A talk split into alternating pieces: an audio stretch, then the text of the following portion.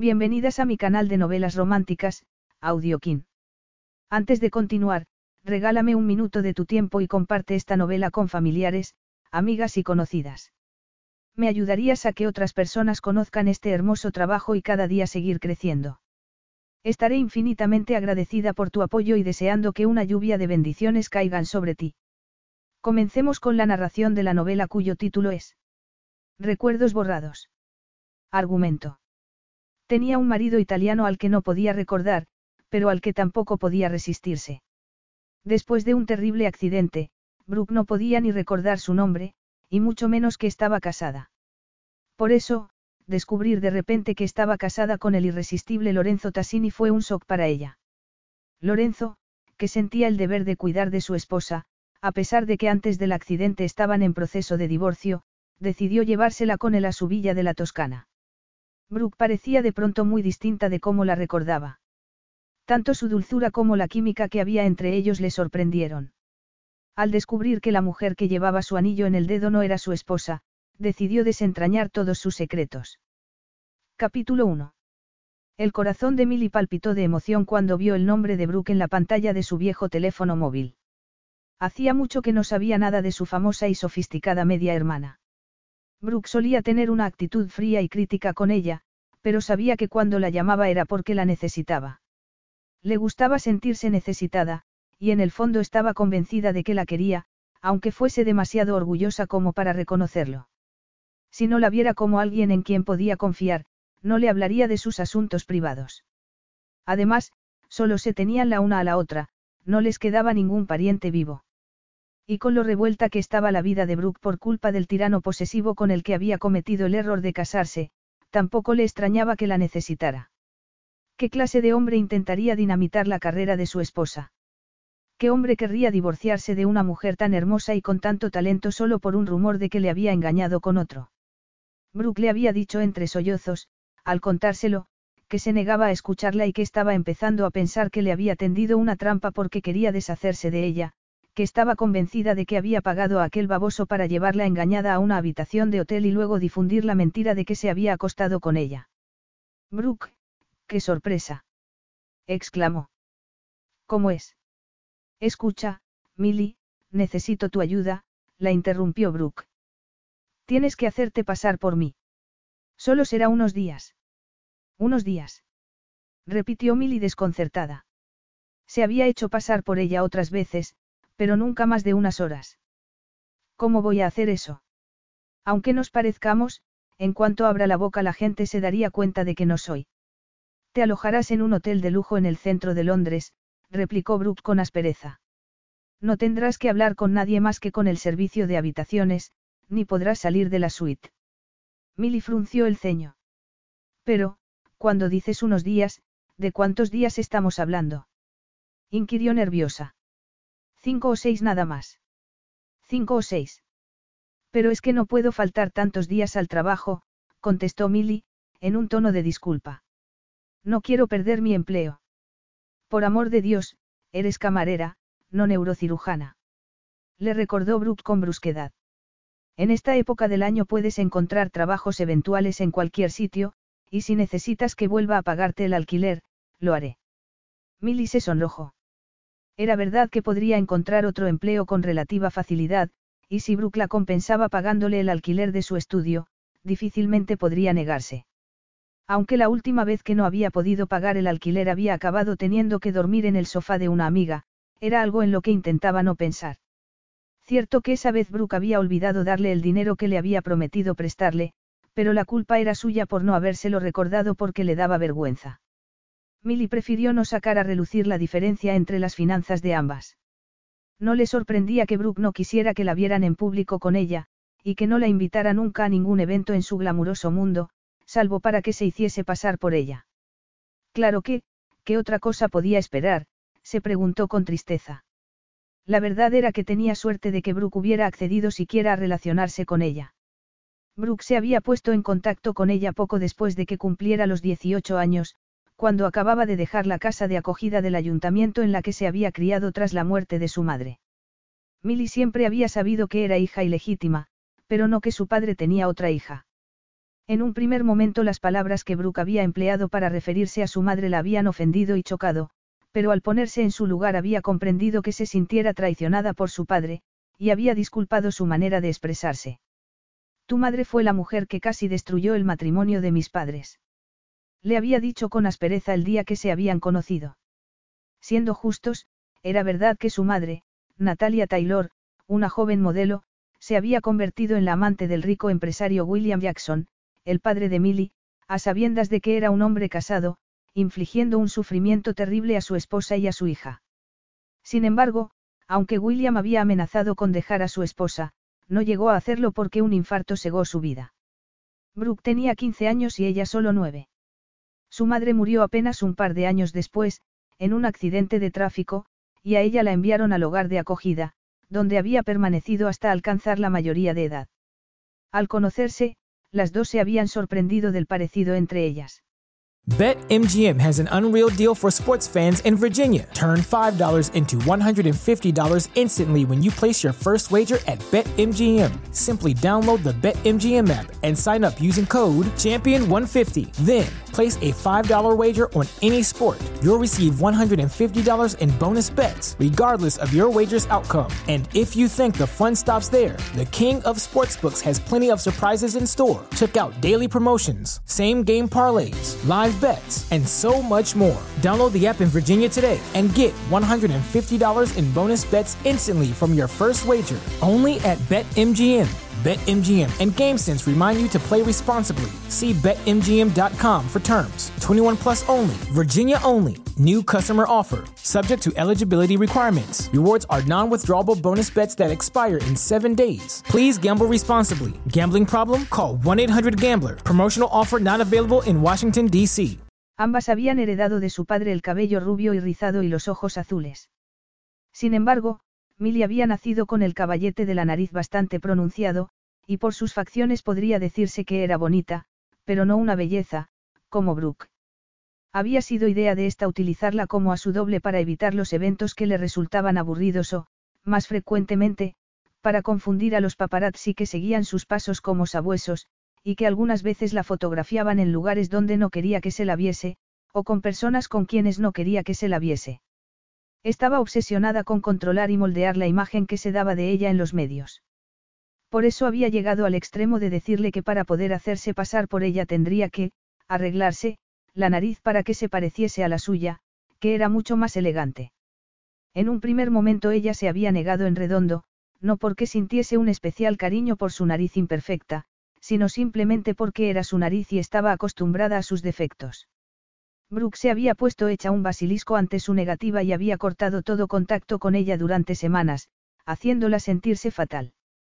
Cuando había vuelto a llamarla, un mes y medio después, se había sentido tan aliviada que había acabado accediendo a someterse a esa operación estética y antes de que pudiera cambiar de opinión Brooke la había llevado a una clínica privada para que se la hicieran. La primera vez que se había hecho pasar por Brooke para que pudiera escaquearse de un aburrido evento benéfico, había pasado unos nervios tremendos a pesar de ir vestida, peinada y maquillada como ella.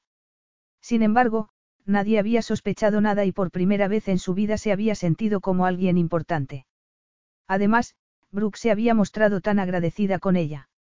La segunda vez solo había tenido que bajarse de una limusina y entrar en una boutique mientras Brooke estaba en otro lugar a miles de kilómetros. Había descubierto que era divertido ponerse ropa cara y fingir ser otra persona, sobre todo cuando en su vida hasta entonces no había habido mucha diversión. La inquietaba que en esa ocasión Brooke estuviera pidiéndole que se hiciera pasar por ella no unas horas, sino varios días, pero con la difícil situación por la que estaba pasando Brooke con la crisis de su matrimonio, sabía que no podía negarse. Haría lo que fuera por ayudarla. ¿Y dónde estarás mientras yo me alojo en ese hotel? Le preguntó con curiosidad. Voy a tomarme unas pequeñas vacaciones en el extranjero, así que necesitaré tu pasaporte para que los medios no se enteren, respondió Brooke. Milly frunció el ceño al oír lo del pasaporte, pero luego esbozó una sonrisa. Unas vacaciones eran justo lo que necesitaba la pobre Brooke en ese momento, con todo el estrés y la tensión a los que estaba sometida, y al fin y al cabo ella lo único que tendría que hacer sería pasar unos días en una suite de hotel. Sería egoísta por su parte negarle su ayuda. Está bien, lo haré. Solo podrás llevar una bolsa de viaje pequeña. Yo prepararé una maleta con ropa mía para que te vistas con ella esos días, la informó Brooke. Pasaré a recogerte y nos cambiaremos la ropa en el coche. Y te maquillaré yo, se me da mejor que a ti. Después de que acordaran a qué hora pasaría a recogerla, Milly fue a la cafetería donde trabajaba para decirle a la dueña que dejaba el empleo, aduciendo una urgencia familiar. Odiaba dejarla tirada de esa manera, avisándola de que se iba con tan poca antelación, pero Brooke tenía razón, probablemente no tendría problema en encontrar otro empleo como camarera. Volvió a casa, se alisó el pelo y metió en una bolsa de viaje su pasaporte, ropa interior, un par de libros y sus agujas de tricotar y unas madejas para entretenerse esos días que pasaría, encerrada, en el hotel. Cuando bajó a la calle solo estaba lloviznando un poco, pero abrió el paraguas nada más salir para que no se le mojara el pelo. Brooke siempre lo llevaba perfectamente liso. Al poco rato apareció una limusina con las lunas tintadas, que se detuvo frente a ella. La puerta trasera se abrió y vio sentada dentro a Brooke, que la apremió diciéndole. Vamos, sube ya. No nos pueden ver juntas. Milly se apresuró a entrar en el coche y cerró tras de sí. Pero, ¿y el conductor? Le siseó cuando se pusieron en marcha. Brooke pulsó un botón y se elevó un panel de cristal frente a sus asientos, aislándolas de la parte delantera del vehículo. Luego pulsó otro botón y el cristal se oscureció. Le pago bien para que mantenga la boca cerrada, respondió, desabrochándose el cinturón. Y ahora ayúdame a quitarme esto, masculló, girándose para señalarle la cremallera que su vestido tenía en la espalda. ¿Te has acordado de traer tu pasaporte? Sí, pero, no es ilegal que viajes con el pasaporte de otra persona. Murmuró Milly incómoda, bajándole la cremallera. Brooke giró la cabeza y le lanzó una mirada furibunda. No tengo elección. Si viajara con el mío, los medios se enterarían de a dónde voy y me seguirían. Pero si viajo con el tuyo, como tú no eres nadie, no habrá problema. A Milly le dolió oírle decir que no era nadie, pero era la verdad, así que le entregó el pasaporte a regañadientes y le ayudó a quitarse el vestido. Por Dios, dejo de verte un par de meses y mira cómo te descuidas. Mira qué manos. La increpó Brooke ceñuda, agarrándola de una mano para mirarle más de cerca las uñas, más cortas que las suyas y sin pintar. Yo siempre tengo las uñas perfectas. Cuando entres en el hotel y vayas al mostrador de recepción a recoger la llave de la suite, intenta ocultarlas lo más posible y pide que te manden a una esteticista para que te haga la manicura, le ordenó impaciente.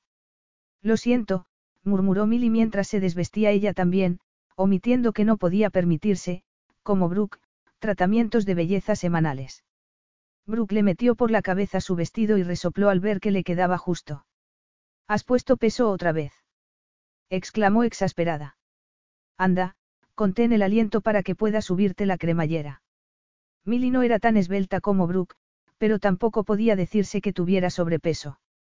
De hecho, desde la primera vez que le había pedido que se hiciera pasar por ella, se había esforzado por perder unos kilos para que le cupiera mejor su ropa.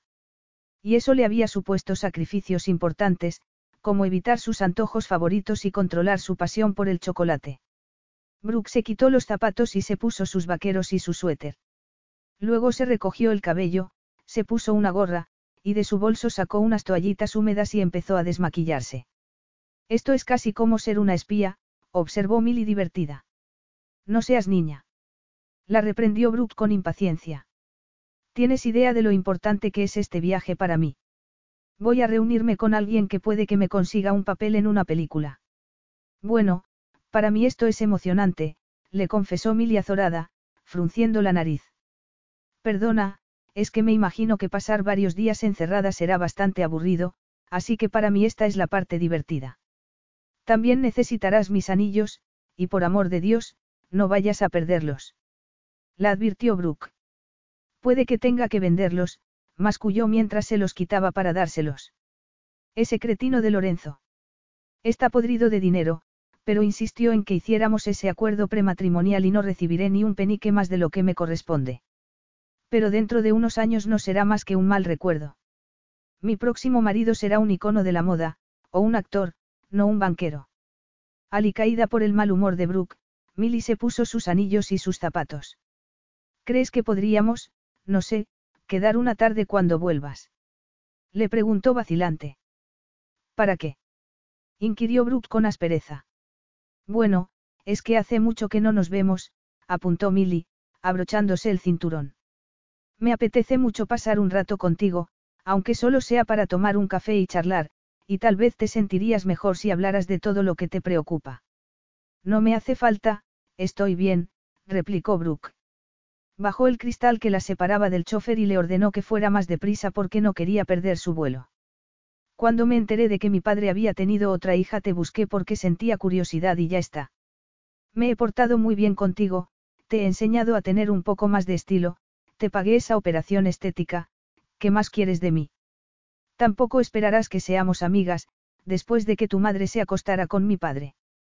¿Sabías que mi pobre madre intentó suicidarse al enterarse de que él la estaba engañando?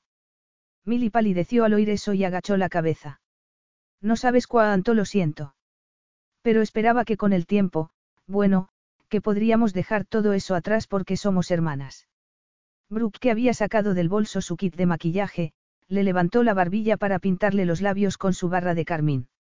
Mira, jamás podré olvidar que tu madre se acostaba con a mi padre, y yo no soy de tener amigas. Las amigas te dejan tirada y hablan a tus espaldas. Pero yo jamás haría eso. Protestó Milly. Bueno, hasta ahora no lo has hecho, es verdad, concedió Bruca regañadientes mientras continuaba maquillándola, y me ha sido muy útil, pero no tenemos nada en común. Tú eres pobre, no tienes estudios y ni siquiera hablarías bien si no te hubiera mandado a esas clases de dicción, te gusta leer y hacer punto, ¿de qué íbamos a hablar? A los cinco minutos estaría aburriéndome como una ostra. Milly palideció de nuevo y se puso tensa.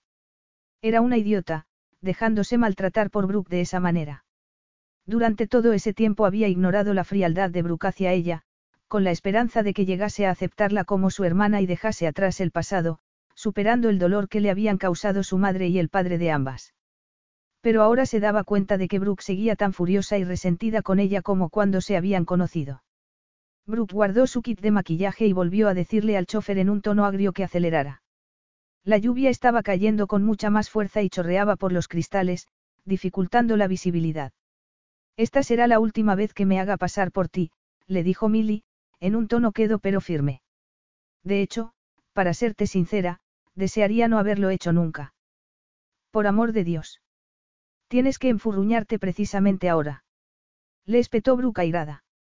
No me estoy enfurruñando, y no pienso dejarte tirada, respondió Milly con voz tirante, pero cuando esto se haya acabado, no volveré a hacerme pasar por ti. Brooke esbozó una sonrisa encantadora y le apretó la mano. Perdona si he perdido los nervios, pero es que esta oportunidad ha surgido tan de repente, y estoy tan estresada, le dijo melosa. Mira, ya no falta nada para llegar al hotel. Recuerda que no debes hablar más de lo estrictamente necesario con los empleados, yo no charlo con gente irrelevante. Quédate en la suite y haz que te suban el desayuno, el almuerzo y la cena. Y no comas porquerías. Todo el mundo sabe que llevo una alimentación muy sana, y dentro de poco tengo pensado subir a mi canal de YouTube un vídeo con unos ejercicios para mantenerse en forma. Recuérdalo, no debes dejarte ver. Es lo que espera la gente, saben que mi matrimonio se ha acabado y parecería insensible si no diese la impresión de que lo estoy pasando muy mal y necesitara pasar unos días a solas, apartada de todo. Milly no se dejó engañar por aquella sonrisa falsa ni por sus disculpas. Estaba claro que Brooke solo estaba mostrándose amable con ella porque temía que la dejara plantada en el último minuto, y la entristecía ver que pudiera ser tan falsa cuando ella había llegado a sentir por ella un afecto sincero. De repente el chofer, que había acelerado para contentar a Brooke, frenó bruscamente y dio un volantazo. Milly miró hacia adelante y vio aterrada que estaba intentando esquivar un camión que se había saltado un semáforo en rojo e iba hacia ellos. Milly se preparó para el impacto, rezando en silencio, y trató de agarrar a Brooke de la mano, pero estaba inclinada hacia adelante, chillándole al conductor, y no podía alcanzarla. Se oyó un horrible crujido metálico cuando chocaron y el golpe sacudió todos sus huesos. Una ola de insoportable dolor la envolvió. Brooke, Brooke, quiso gritar, presa de horror, al recordar que su hermana se había quitado el cinturón y no había vuelto a ponérselo, pero una densa oscuridad la engulló poco a poco y perdió el conocimiento. Lorenzo Tassini, el banquero más excepcional de su generación y reconocido genio de las finanzas, estaba de muy buen humor porque esa mañana Brooke, que pronto sería su exmujer, por fin había firmado los papeles del divorcio. Ya estaba hecho. Dentro de una semana sería libre, libre al fin, de una esposa que le había mentido, que le había engañado acostándose con otros, y que había dado pie a un sinfín de vergonzantes titulares en los periódicos. Brooke confiaba en que su notoriedad la ayudase a abrirse paso en la industria del cine para labrarse una carrera como actriz. Él la despreciaba, pero se culpaba más a sí mismo por haber cometido el error de casarse con ella, que a Brooke por cómo lo había decepcionado. Echando la vista atrás, apenas podía comprender la locura que se había apoderado de él al conocer a Brooke Jackson. Sin duda la lujuria que había despertado en él había sido su perdición. Su belleza lo había hipnotizado, pero los dos años que habían estado juntos habían generado en su interior rabia y resentimiento.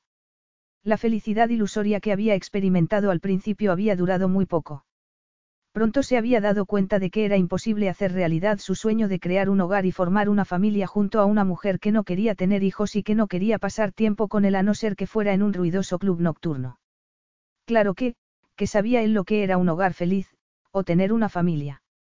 Había crecido en un antiguo palacete en Italia, con un padre a quien le importaban más sus calificaciones académicas que su felicidad, y había sido criado y educado por una sucesión de estrictas niñeras y tutores.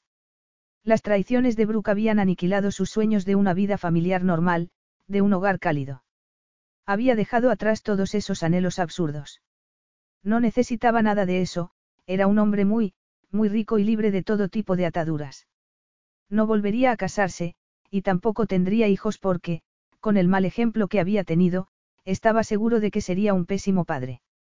Iba a salir a almorzar cuando llamaron por teléfono. Era la policía. La limusina en la que iba Brooke se había visto involucrada en un accidente. Se quedó paralizado al oír los detalles que le relató el agente al otro lado de la línea, su esposa estaba gravemente herida y la habían ingresado en la unidad de cuidados intensivos, el chofer, que trabajaba para él, había muerto, y también la otra mujer que iba a bordo. ¿Qué otra mujer? se preguntó aturdido. Visitaría a la familia del chofer en cuanto le fuera posible para darles sus condolencias, decidió de inmediato tras colgar el teléfono.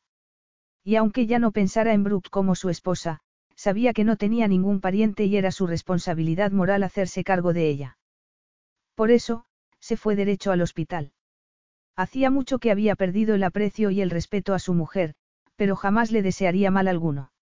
Cuando Lorenzo llegó al pabellón de urgencias había un par de policías esperándole. Querían hacerle unas preguntas sobre la otra mujer, la que había muerto en el accidente.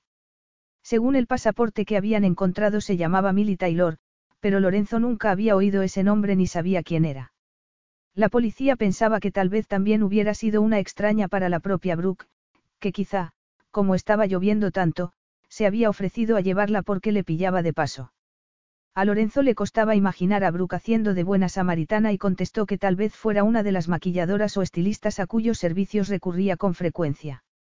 Se preguntó si el accidente habría sido culpa del conductor, y por ende culpa suya también por haber permitido a Brooke el capricho de seguir usando una de sus limusinas hasta que estuvieran oficialmente divorciados. Aunque el acuerdo prematrimonial que habían firmado antes de la boda le aseguraba un férreo control para evitar que sus bienes acabasen en sus garras, se había mostrado generoso con ella. Además de dejar que siguiese haciendo uso de la limusina, le había comprado un lujoso apartamento para que viviese en él cuando abandonase Madrigal Court, su casa de campo. De hecho, ya le había entregado las llaves, pero Brooke aún no se había mudado porque le gustaba demasiado la comodidad de contar con un servicio pagado que le cocinaba, limpiaba, lavaba la ropa, madre Didio, como podía estar pensando esas cosas en un momento tan grave, se reprendió. La policía le aseguró que el accidente no había sido culpa de su chofer. Un camionero extranjero había girado en la calle equivocada, le había entrado el pánico en medio del intenso tráfico y se había saltado un semáforo en rojo, provocando el accidente.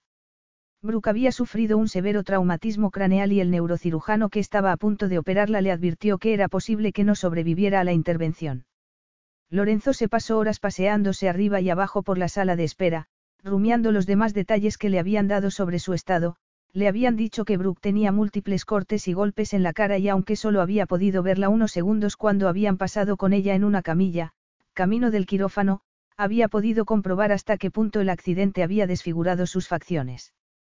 Sabiendo lo importante que era para Brooke su apariencia, sintió lástima de ella. Si sobrevivía, se aseguraría de conseguirle al mejor cirujano plástico para que pudiera volver a mirarse al espejo sin sentirse mal. Haría todo lo que estuviera en su mano por ella. Cuando por fin apareció el médico para decirle que la operación había ido bien, respiró aliviado. Sin embargo, el neurocirujano también le explicó que Brooke estaba en coma y que no había manera de saber cuándo saldría de él, ni en qué estado quedaría. Esa clase de traumas craneales solían causar complicaciones y secuelas. En cualquier caso, le dijo, tenía un largo y lento proceso de recuperación por delante. Una enfermera le entregó los efectos personales de Brooke. Entre ellos estaban su anillo de compromiso y la alianza que él había puesto en su dedo el día de la boda con tanta confianza y optimismo. Tragó saliva, consciente de la encrucijada en la que se encontraba de repente. Hacía unas horas solo había podido pensar en que dentro de una semana sería libre, pero Brooke aún era su esposa, y le daría todo el apoyo que fuera necesario en esos momentos difíciles. Dejaría en suspenso el asunto del divorcio hasta que Brooke se recuperase. Capítulo 2. La joven tendida en la cama sentía como si estuviera atrapada por un pesado sueño del que despertaba a ratos. Oía voces, pero no las reconocía. También oía ruidos aislados, como leves pitidos y zumbidos, pero tampoco sabía qué podían ser. Por más que se esforzaba, era incapaz de moverse. No lograba articular los dedos de las manos, ni de los pies, ni siquiera podía abrir los ojos. Los brazos y las piernas le pesaban. A veces también había una voz profunda, masculina, más diferenciada, y aunque tampoco la reconocía, empezó a aferrarse a ella cuando la oía, desorientada como estaba, igual que un náufrago se aferraría a un salvavidas. No alcanzaba a entender lo que decía. Tal vez fuera un televisor, y se preguntaba si siempre tendrían sintonizado todo el tiempo un canal extranjero porque parecía que aquel hombre estuviese hablando en otro idioma, o al menos con acento de otro país.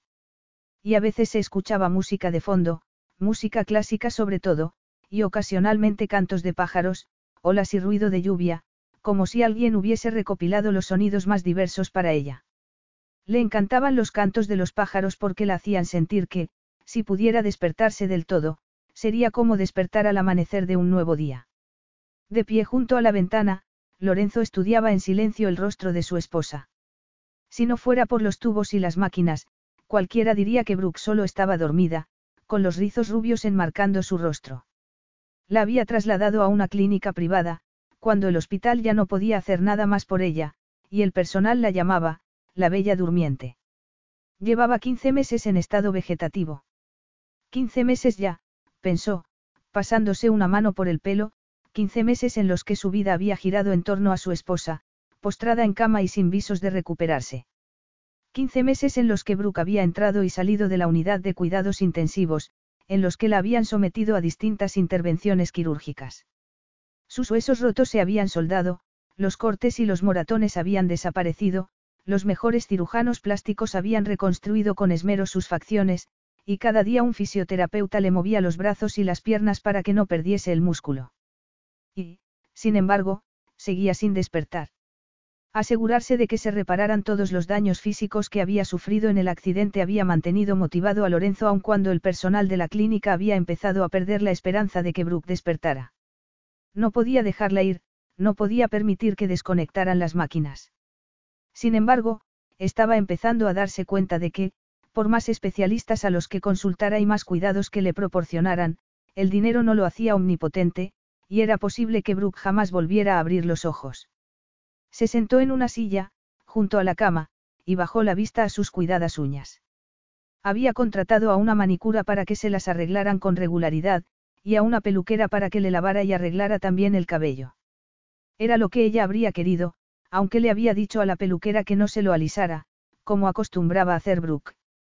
Ella no habría estado de acuerdo con ese cambio, pensó, sintiéndose algo culpable, mientras acariciaba distraído sus rizos rubios. Una vez te amé, le dijo en un tono casi desafiante, en el silencio de la habitación. Uno de los dedos de Brooke se movió ligeramente. Lorenzo se quedó paralizado y miró fijamente su mano, que seguía en la misma posición. No, tenía que haber sido su imaginación, se dijo. No era la primera vez que había tenido una impresión de ese tipo. Lo entristecía que Brooke estuviera tan sola. Los paparazzi habían intentado colarse en el edificio para sacarle una foto, pero no había ido a verla ningún amigo. Él era el único que la visitaba.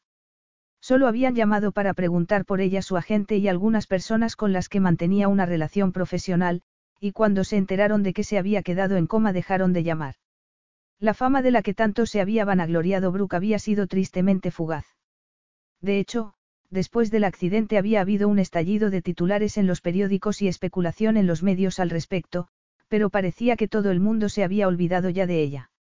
A la mañana siguiente, las máquinas que había junto a la cama empezaron a emitir pitidos de alarma. La joven se despertó y, frenética, paseó la mirada por aquella habitación desconocida antes de que llegaran dos enfermeras. Las dos mujeres se miraron entre preocupadas y emocionadas. La joven intentó agarrar el tubo que tenía en la garganta porque no podía hablar, pero las enfermeras se lo impidieron y trataron de tranquilizarla diciéndole que el médico llegaría enseguida y que no tenía de qué preocuparse. Que no tenía de qué preocuparse. Pero si no podía moverse. Solo podía mover una mano, y se notaba el brazo raro, como adormecido, su pánico iba en aumento, y no disminuyó siquiera cuando llegó el médico y le quitó el tubo de la garganta. No dejaba de hacerle preguntas, preguntas que ella no era capaz de responder. No sabía quién era, ni cómo se llamaba, y tampoco sabía por qué estaba en aquel lugar. Era como si su mente estuviera completamente en blanco. Experimentó un alivio ridículo cuando al menos logró recordar el nombre del primer ministro y en qué año estaban. ¿Qué me ha pasado? Preguntó con voz entrecortada. He estado enferma. Sufrió un accidente, dijo el doctor, y cruzó una mirada con las enfermeras. ¿Y cómo me llamo? inquirió ella, temblorosa. Brooke, Brooke Tassini. El nombre ni siquiera le resultaba familiar. Su marido llegará enseguida.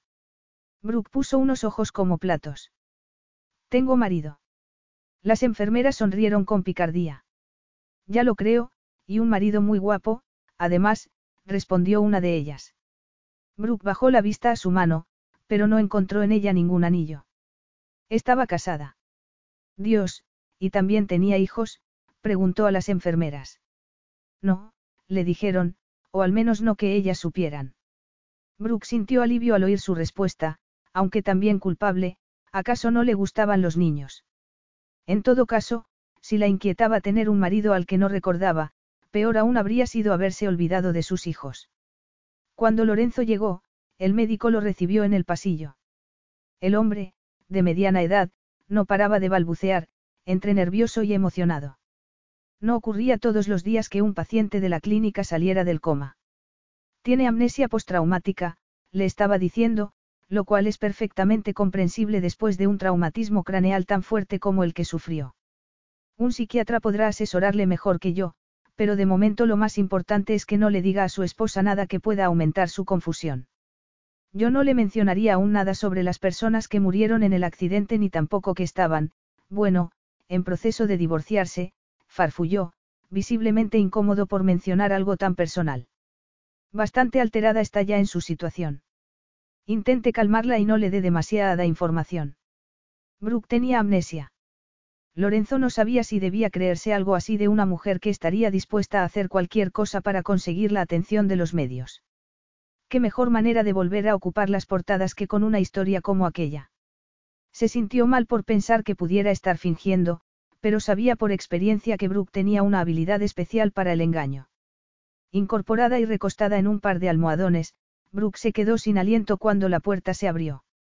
El que se suponía que era su marido estaba allí, en el umbral. No había nada en el que le resultase familiar, aunque no sabía cómo podría haber olvidado a un hombre así. De pelo negro y ojos castaños, debía medir más de metro ochenta, era ancho de hombros y estrecho de caderas. Iba vestido con un traje gris oscuro, camisa blanca y corbata azul, y no podría ser más guapo, pensó, sintiendo que le ardían las mejillas. Sin embargo, si era su marido, ¿por qué se había quedado parado en la puerta? El médico le había explicado que había estado en coma, lo normal sería que corriera a su lado con una sonrisa de alivio y felicidad. Pero aquel tipo no tenía pinta de sonreír muy a menudo. De hecho, la intimidaba bastante ahí plantado, mirándola fijamente. Brooke, murmuró él, con una expresión desprovista de emoción. Entró, cerrando tras de sí, y se acercó a la cama. ¿Cómo te encuentras? Al oír su voz, Brooke se quedó paralizada momentáneamente. Su voz le resultaba familiar. Conozco tu voz, recuerdo tu voz. exclamó. Desde que me desperté, es lo primero que he recordado, pero no te reconozco, murmuró contrariada.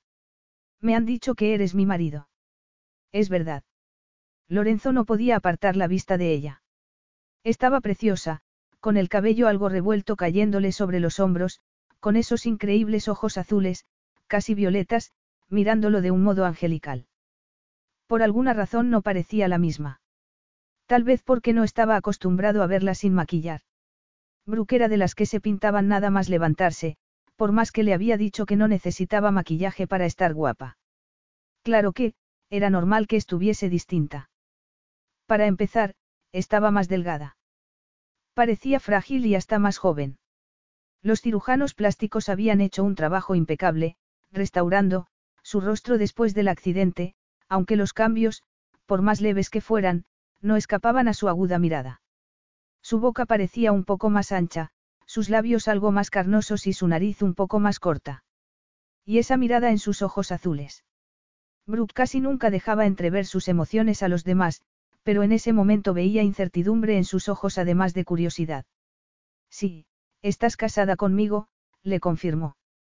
Habría querido decirle la verdad, que estaban en proceso de divorcio, porque no quería más mentiras entre ellos, pero se atuvo a las recomendaciones del médico.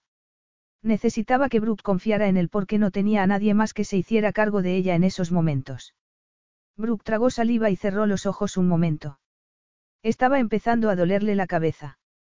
Un poco de agua. Le ofreció Lorenzo, levantando el vaso con pajita que había dejado la enfermera en la mesilla. Sí, gracias, Brooke tomó un sorbo. Tengo tantas preguntas. Te las contestaré todas una por una.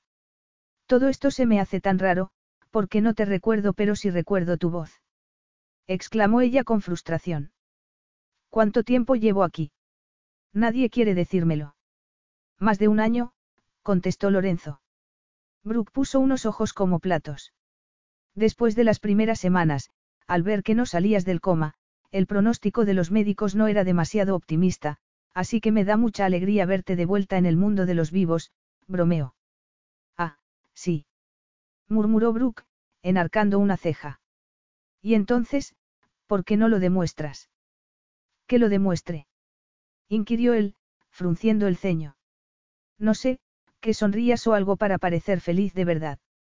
Has entrado todo serio, como si fueras la parca, le dijo ella, sonrojándose por su atrevimiento. Aquí me siento tan sola. Apartando de su mente las dudas que le rondaban sobre si Brooke no estaría fingiendo su amnesia, Lorenzo le puso la mano en el hombro y le dijo. No estás sola. Siéntate a mi lado, le pidió Brooke, dando un par de palmadas en el colchón con mucho esfuerzo. Él dio un respingo, como si le hubiese pedido que se metiese en la cama con ella, y acercó una silla para sentarse. Parecía que era muy reservado y muy seco, pensó Brooke. De hecho, le costaba imaginar haber tenido relaciones íntimas con alguien así, y la sola idea hizo que se le subieran los colores a la cara. ¿Cuánto tiempo llevamos casados? Le preguntó. Tres años. Entonces sí que debían haber tenido relaciones, pensó, sintiéndose incómoda de nuevo. Claro que él también debía sentirse incómodo, viendo que su esposa no se acordara de él. Siento mucho todo esto, murmuró. Siento no poder acordarme de ti, y haberte dado tantos problemas. No me has dado ningún problema, replicó Lorenzo, sorprendido por sus disculpas. No parecía la misma. Brooke siempre había sido muy egoísta y no pensaba en los demás salvo cuando podía utilizarlos para sus propósitos. Al verla bostezar, decidió que quizá deberían dejar las preguntas para otro momento. Creo que necesitas descansar, será mejor que me vaya y vuelva mañana, le dijo levantándose. Además, tengo que hacer los trámites para que te trasladen a otra clínica más adecuada. Pero es que yo lo que quiero es irme a casa, protestó ella. No quiero quedarme aquí. Me temo que eso es imposible. Necesitas rehabilitación para recuperar la movilidad y los consejos de un profesional especializado para tratar la amnesia, le explicó Lorenzo. Y no podrías quedarte un rato más. Le suplicó ella. No podríamos hablar un poco más. Hay tantas cosas que necesito saber. Lorenzo se quedó callado un momento antes de volver a sentarse con un suspiro. De acuerdo. ¿Qué quieres saber? Pues, no sé, cómo nos conocimos. Inquirió ella. Se notaba cansada, pero su mente no podía parar, era un hervidero de preguntas. En una fiesta, en Niza. Yo había ido allí por negocios. ¿Eres empresario? Inquirió Brooke. Banquero. No me gustan los bancos, murmuró ella. ¿Por qué había dicho eso? se preguntó sorprendida. Lorenzo también frunció el ceño. ¿Por qué no te gustan los bancos? A Brooke le pesaban los párpados. No lo sé, reconoció con una sonrisa soñolienta. No sé por qué se me ha pasado ese pensamiento por la cabeza y lo he dicho en voz alta. Se te cierran los ojos. Te dejo para que descanses, insistió él, levantándose de nuevo. Mañana nos vemos. No vas a darme ni un beso de despedida. Aquella pregunta, hecha con una ingenuidad casi infantil que era risible, teniendo en cuenta que Brooke nunca había sido precisamente recatada, dejó a Lorenzo descolocado. Nada de besos, respondió. Te estás cayendo de sueño y a mí, cuando beso a una mujer, me gusta que esté bien despierta. Eso es cruel, murmuró ella, cerrando los ojos. Lorenzo vio que se había dormido. Debería estar buscando en Internet clínicas para periodos de convalecencia. Debería estar buscando al mejor psiquiatra para que la tratara de la amnesia. Pero en vez de eso se quedó allí de pie, observándola en silencio y sintiéndose mal porque le había mentido, al día siguiente no iría a verla porque tenía que volar a Milán para asistir a una conferencia internacional sobre banca. Además, a pesar de llevar tres años casado con Brooke, de repente tenía la sensación de que no la conocía de verdad. Claro que a veces las personas se comportaban de un modo distinto dependiendo de las circunstancias. Quizá Brooke era así cuando se sentía insegura, y era normal, porque en ese momento ni siquiera sabía quién era. Seguro que cuando volviera a disponer de su fabuloso vestuario, de su maquillaje, y ocupara de nuevo los titulares de la prensa del corazón, volvería a ser la mujer a la que recordaba. Brooke se dejó caer en la silla frente al escritorio del doctor Selby, su psiquiatra, y dejó a un lado el bastón que usaba para caminar. Después de la sesión de fisioterapia siempre se encontraba dolorida y la leve cojera que aún sufría entorpecía sus movimientos, pero no se quejaba porque el simple hecho de poder volver a andar ya le parecía una bendición. ¿Cómo has estado estos últimos días, Brooke? Le preguntó el psiquiatra, mirándola por encima de la montura de sus gafas.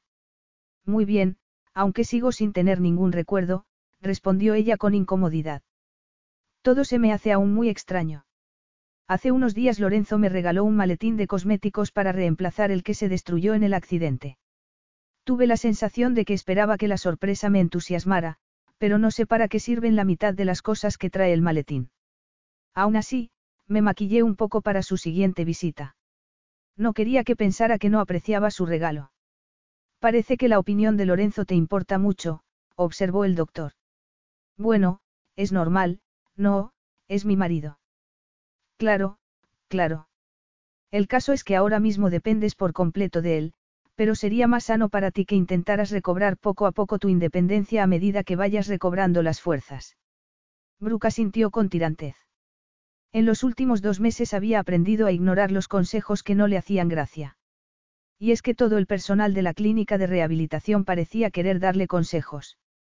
Y no solo eso, desde su llegada había ido de sorpresa en sorpresa, había descubierto que el hombre con el que estaba casada era extremadamente rico, que antes del accidente había sido famosa, una conocida influencer y aspirante a actriz que solía despertar la atención de los medios. Esas revelaciones la habían chocado porque se veía como una persona introvertida y con poca confianza en sí misma. Le había preguntado a Lorenzo cuándo podría disponer de un teléfono móvil o un portátil para buscar información en Internet sobre su vida antes del accidente, pero él había insistido en que no era buena idea, que había más posibilidades de que recuperara sus recuerdos si no los forzaba. ¿Qué haré si no recupero la memoria? Le preguntó al psiquiatra. Lo superarás volviendo a empezar de cero. Has tenido mucha suerte. Los daños que sufriste en el accidente fueron graves, pero aparte de la amnesia no te han quedado secuelas, le recordó el doctor Selby. Sí, pero no podía recordar a su marido, y era algo que la atormentaba cada vez que Lorenzo iba a visitarla. Sin embargo, no podía ir a visitarla tan a menudo como había esperado. Por lo que se veía era un hombre muy ocupado, que tenía que viajar al extranjero varias veces al mes. De hecho, parecía que había acertado con su impresión inicial sobre Lorenzo, era muy reservado, y raramente la tocaba. Era evidente que lo incomodaba profundamente que no lo recordara, pero el que pareciese no querer rozarla siquiera tampoco la ayudaba a sentirse cómoda con él. Era algo que tendría que hablar con él, y cuanto antes mejor. Además, Lorenzo no se había apartado de ella durante todos esos meses que había estado en coma. Porque ahora de repente guardaba las distancias con ella. Es que ya no la amaba. Tal vez había dejado de encontrarla atractiva. Estaría pasando su matrimonio por un mal momento. Esa tarde, después de su sesión diaria de fisioterapia, fue a su habitación a arreglarse. Lorenzo iba a ir a visitarla, y no quería recibirlo en camiseta y pantalón de chándal. Buscó algo que ponerse entre la ropa que le había traído de casa unos días antes, aunque no fue tarea fácil. Todas aquellas prendas le parecían ahora demasiado llamativas y poco prácticas. Finalmente se decantó por un vestido azul. El color era demasiado brillante, casi chillón, pero si se lo había comprado sería porque le había gustado. Lorenzo estaba acostumbrado a verla pintada y a la última moda, y tenía la esperanza de que podría derribar las barreras entre ellos si veía que estaba esforzándose por agradarlo. Tras darle instrucciones a su chofer para que lo recogiera más tarde. Lorenzo se bajó del coche. Alzó la vista hacia la fachada de la clínica y apretó los labios, preparándose para otra visita a su esposa. Si no recobraba la memoria, antes o después se vería obligado a contarle que antes del accidente habían estado tramitando su divorcio. Pero el psiquiatra le había advertido que no estaba preparada para enfrentarse a esa realidad, que él se había convertido en su punto de apoyo, y que verse desprovista de repente de ese apoyo podría afectar a su estado mental, ya de por sí frágil, y hacer que su recuperación sufriera un fuerte retroceso. Ya había tenido fuertes disensiones con sus abogados por las advertencias que le habían hecho con respecto a visitar a Brooke. Le habían dicho que yendo a verla solo conseguiría que el juez se convenciera de que concederle el divorcio obstaculizaría lo que podría considerarse como una posible reconciliación. Y eso no era lo que él quería, desde luego que no. No quería seguir casado con ella. Sabía que tenía que poner un límite a su compasión, pero en el fondo sabía que no era eso lo que lo preocupaba. El verdadero problema era que la deseaba. De hecho, parecía como si de repente la deseara más que nunca. Pero, ¿por qué? Porque estaba distinta, tan distinta que a veces no podía creérselo. Por ridículo que resultara, la Brooke de ahora le gustaba. Tal vez hubiera sido así antes de que él la conociera, antes de que se hubiera apoderado de ella el ansia por ser famosa. Además, ya no parecía obsesionada con su aspecto, y para su sorpresa así, al natural, resultaba incluso más hermosa. Y era evidente que no estaba fingiendo, porque la bruca a la que recordaba nunca habría sido capaz de fingir de un modo convincente esa mezcla de inocencia e ingenuidad que ahora exhibía. De pronto veía en ella cualidades que jamás había visto, se preocupaba por él, no se comportaba de un modo egoísta ni caprichoso, sin embargo, estaba decidido a no caer de nuevo en las arenas movedizas de las que tanto le había costado salir. Brooke se estaba recuperando bien y pronto podría volver a cortar lazos con ella. Cuando entró en la habitación, Brooke, que estaba sentada en uno de los dos silloncitos que había junto a la ventana, se levantó como un resorte. Parecía como si quisiera que viera que se había arreglado y maquillado, que supiera que estaba haciendo progresos. Hoy pareces más, tú, comentó Lorenzo, al ver que estaba mirándolo expectante. El brillo de emoción en los ojos azules de Brooke lo inquieto. Creo que estoy preparada para marcharme, para ir a casa contigo, le dijo. Estoy segura de que sería mejor para mí estar en un sitio que me sea familiar. Aquí son muy amables conmigo, pero me estoy volviendo loca encerrada aquí. Esto es tan aburrido, tus visitas son los únicos momentos que espero con ilusión cada semana. Lorenzo dominó con dificultad su consternación. Mañana hablaré con tus médicos. No queremos precipitarnos, ¿verdad? Al fin y al cabo, hace dos meses no podías ni andar. Pero cada día me siento más fuerte. Protestó ella. ¿Es que no lo ves? Pues claro que lo veo, contestó él con suavidad, pero hasta que no hayas recobrado la memoria, es demasiado arriesgado. Brooke apretó los puños, sin poder contener ya la frustración que llevaba reprimiendo durante días. ¿Y entonces qué? Tendré que quedarme aquí toda mi vida como paciente. Le espetó enfadada. ¿Por qué me han dicho, y supongo que a ti también, que puede que no llegue a recuperar jamás la memoria? Lorenzo apretó los dientes.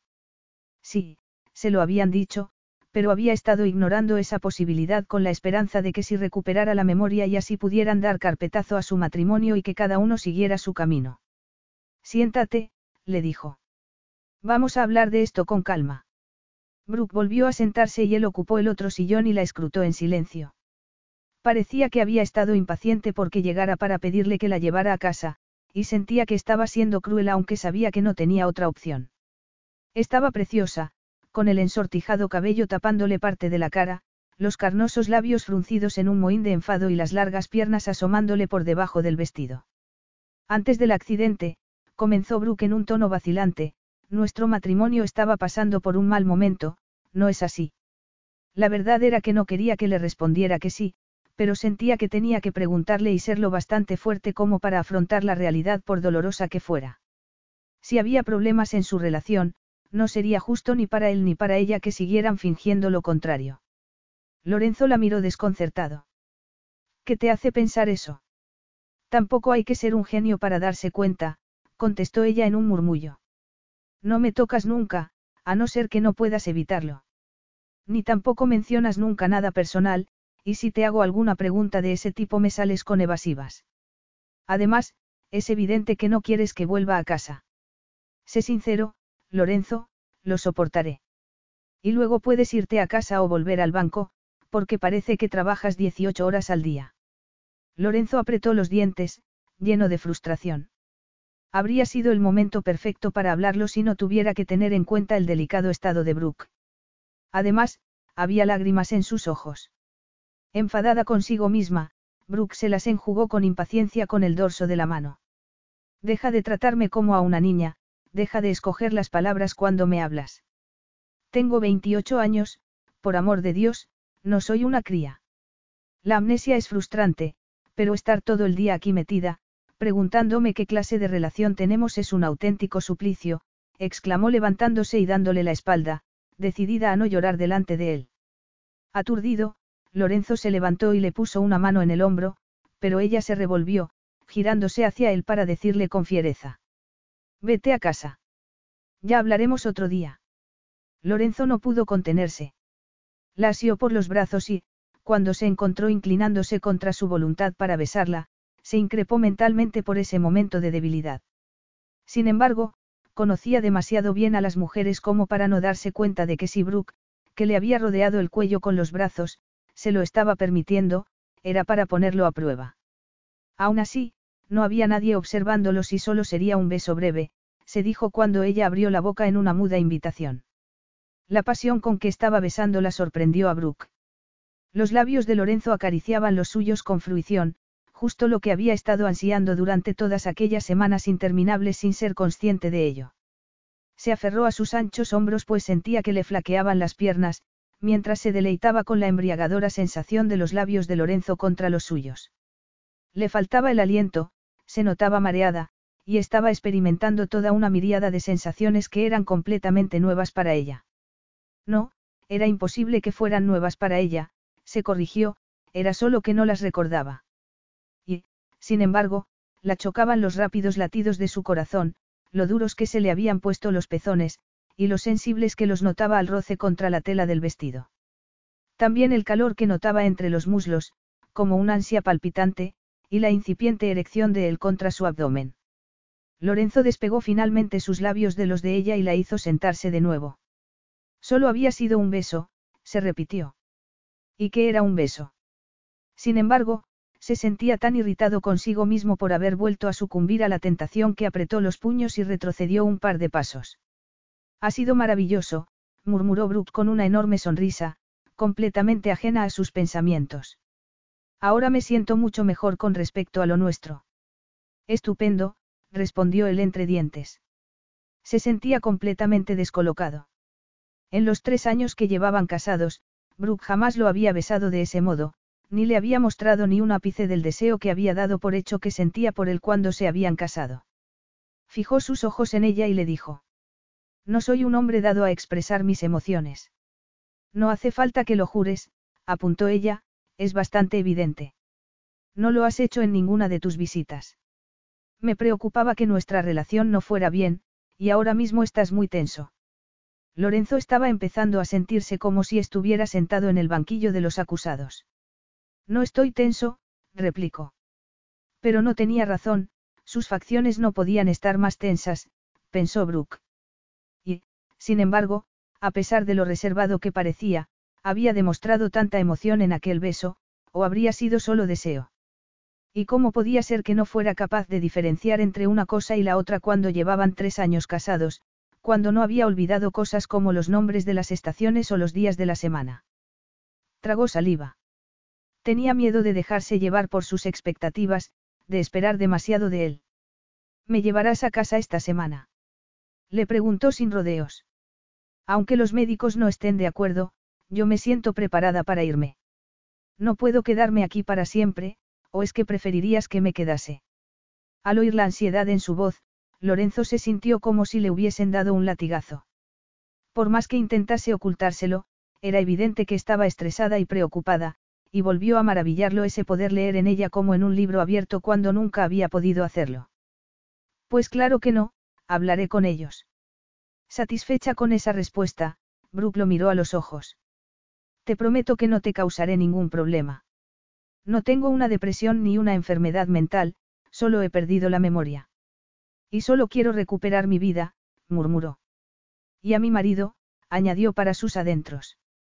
De pronto se encontró sonriendo ante la perspectiva de reunir a Brooke con toda la ropa que tenía en su vestidor, con sus joyas y con los álbumes que atesoraba, llenos de artículos de la prensa rosa que hablaban de ella.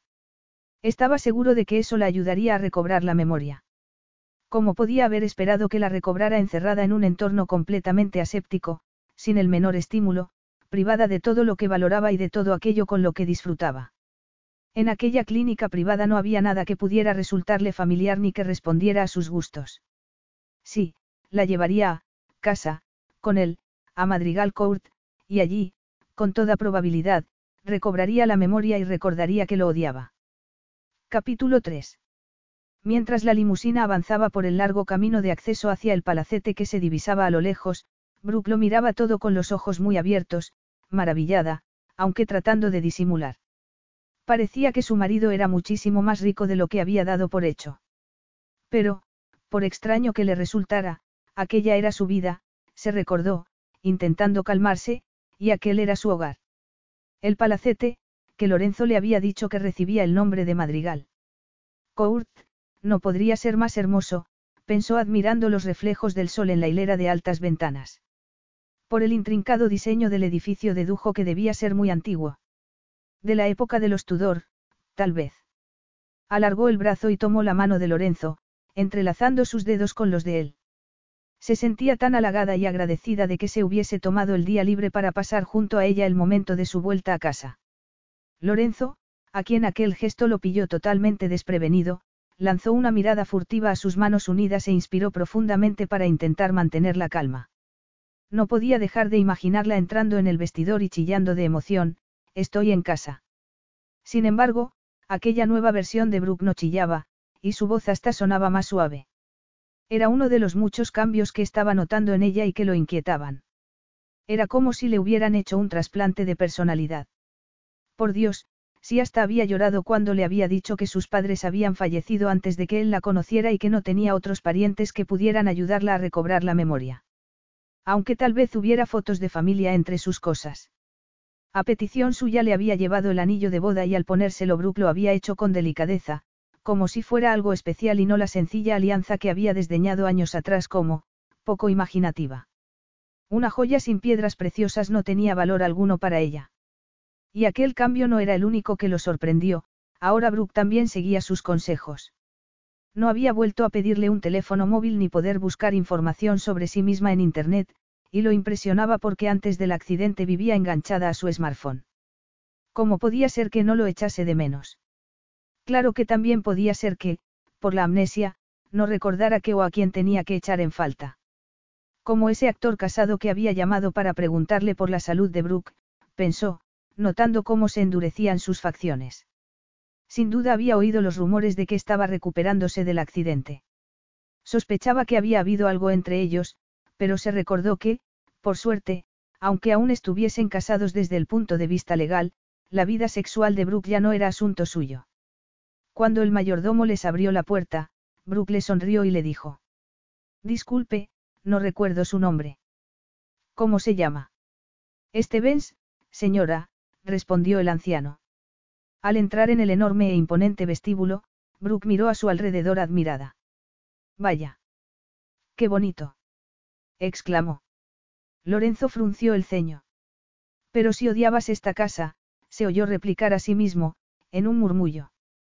Querías una casa moderna, una de esas enormes en una zona residencial de lujo, con piscina, garaje para varios coches, jacuzzi, yo me negué porque este había sido el hogar de mi familia materna durante siglos, y aunque no llegué a conocer a mi madre me gustaba pensar que ella había vivido aquí.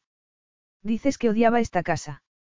Exclamó ella con incredulidad, girándose para mirarlo. Imposible. Parecía tan aturdida que Lorenzo se dio cuenta de que debía tener más cuidado con lo que le decía y cómo se lo decía. Muchos matrimonios tienen gustos distintos, le dijo, tomándola del codo para conducirla por un amplio pasillo. Mira, siempre me decías que esta sala, por ejemplo, era más de tu estilo, indicó, abriendo una puerta. ¿Qué estilo? Casi preguntó Brooke al entrar. Era una sala de estar en la que los muebles eran dorados y las cortinas, la tapicería y la alfombra eran de un blanco prístino. Hasta las flores del jarrón que había sobre la mesita eran blancas. Era un estilo bastante aséptico y poco acogedor, aunque llamativo sí que era.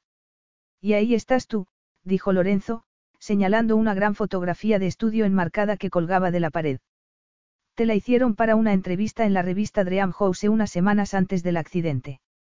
Brooke se quedó mirando la fotografía, fascinada, y se llevó una mano vacilante a su pelo rizado mientras se fijaba en lo liso que lo tenía en la imagen. Debería volver a alisarme el pelo, murmuró. A mí me gusta más así, al natural, respondió Lorenzo. ¿De verdad? inquirió ella tensa, sin poder dejar de mirar la foto. La mujer de la fotografía estaba tan impecablemente maquillada, vestida y peinada que casi parecía inhumana, y el solo compararse con ella la hacía sentirse aún más insegura. De verdad, contestó él. Sin embargo, Brooke no podía evitar sentirse abrumada. Su regreso a casa estaba resultando más complicado de lo que había imaginado que sería. Era posible que la contusión que había sufrido en el accidente hubiese alterado sus gustos. Vamos arriba, le dijo Lorenzo. Te enseñaré tu habitación. Mi habitación. Repitió Brooke. Dormimos en habitaciones separadas. Lorenzo esbozó una sonrisa. Tenía bien ensayada esa respuesta. A ti te gusta tener tu espacio, y solías hacer que tu estilista subiera contigo para escoger tus modelos para cada día, así que compartir habitación no era práctico. Habitaciones separadas, no le extrañaba que Lorenzo se mostrara tan distante con ella, pensó Brooke, ni que la tratara más como a una amiga que como a su esposa. Claro que también podría ser que Lorenzo hubiera llegado a estar conforme con aquella situación, reflexionó con preocupación. ¿Cómo podía haber dejado que el hombre al que amaba se distanciara tanto de ella? Porque era evidente que lo amaba. Era incapaz de creer que se hubiese casado con él sin estar enamorada. La intimidaba que fuera tan rico y aquella enorme casa con sirvientes, pero él no la intimidaba, él la hacía, feliz. En su habitación todo era blanco también, pero al ser un dormitorio al menos daba una sensación de tranquilidad. Y este es tu sitio favorito, anunció Lorenzo, abriendo la puerta del vestidor. Brooke se detuvo anonadada en el umbral. No solo era enorme, sino que además tenía montones y montones de prendas y complementos, baldas y baldas de zapatos y bolsos, y perchas con coloridas prendas a la última moda. Era como un festín de consumismo, una negación del, menos es más, y se encontró pensando, Dios.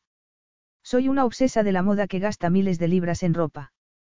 Pero luego se recordó, intentando ser menos crítica consigo misma, que era una influencer y que eso conllevaba mantenerse a la última. Se adentró en el vestidor para ver más de cerca las prendas, con la esperanza de que reviviesen en ella algún recuerdo, pero lo único que le resultaba familiar eran los nombres en las etiquetas, exclusivas firmas de ropa que reconocería cualquiera. Me imagino que querrás deshacerte de todo, dijo Lorenzo. Brooke se giró hacia él con unos ojos como platos. Deshacerme de todo. murmuró. Porque todo lo que hay aquí ya estará pasado de moda, apuntó Lorenzo con honda satisfacción. Ya se le había ocurrido en qué ocupar el tiempo de la que pronto sería su exmujer, tendrás que partir de cero y renovar todo tu vestuario. Pero eso sería un despilfarro tremendo, replicó Brooke con incredulidad, mientras echaba un vistazo a los pantalones. Estaba buscando unos vaqueros corrientes y molientes, pero los que había eran todos con rotos, con lentejuelas o con bordados. La sorprendía que su yo anterior al accidente nunca pareciera haber sucumbido al deseo de ponerse simplemente algo cómodo.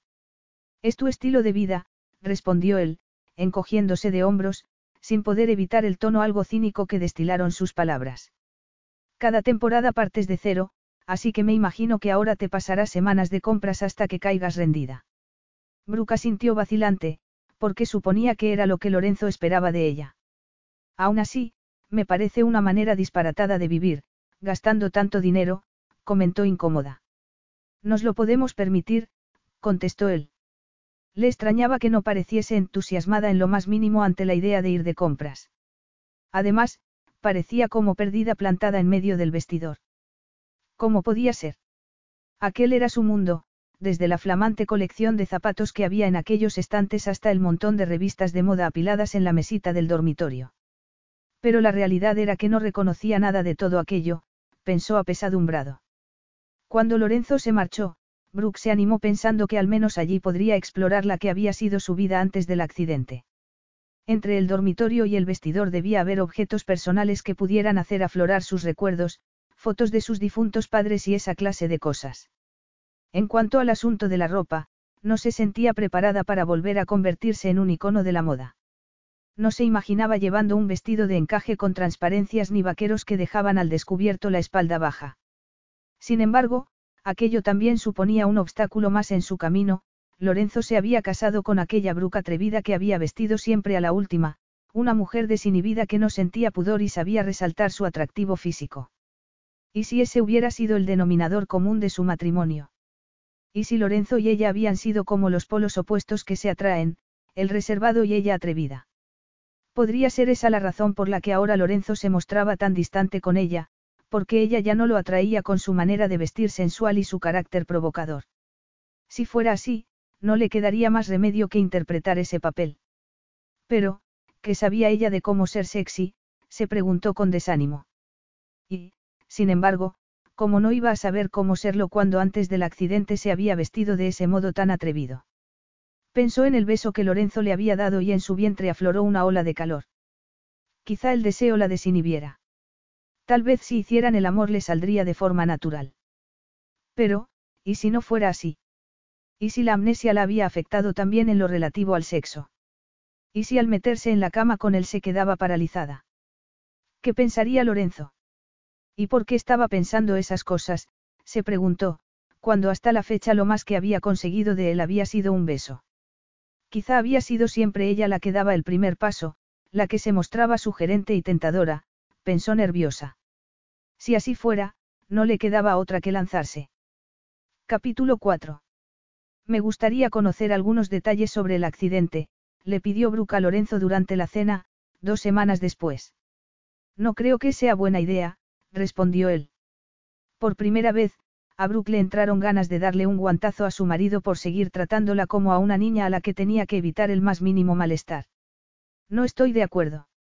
De lo poco que me has dicho es que yo no iba al volante. ¿Quién conducía? Uno de mis choferes. Desgraciadamente murió en el accidente, le explicó Lorenzo. Se llamaba Paul Jennings. Brooke palideció. ¡Qué horror! Debería ir a ver a su familia para darles el pésame. Me darás su dirección.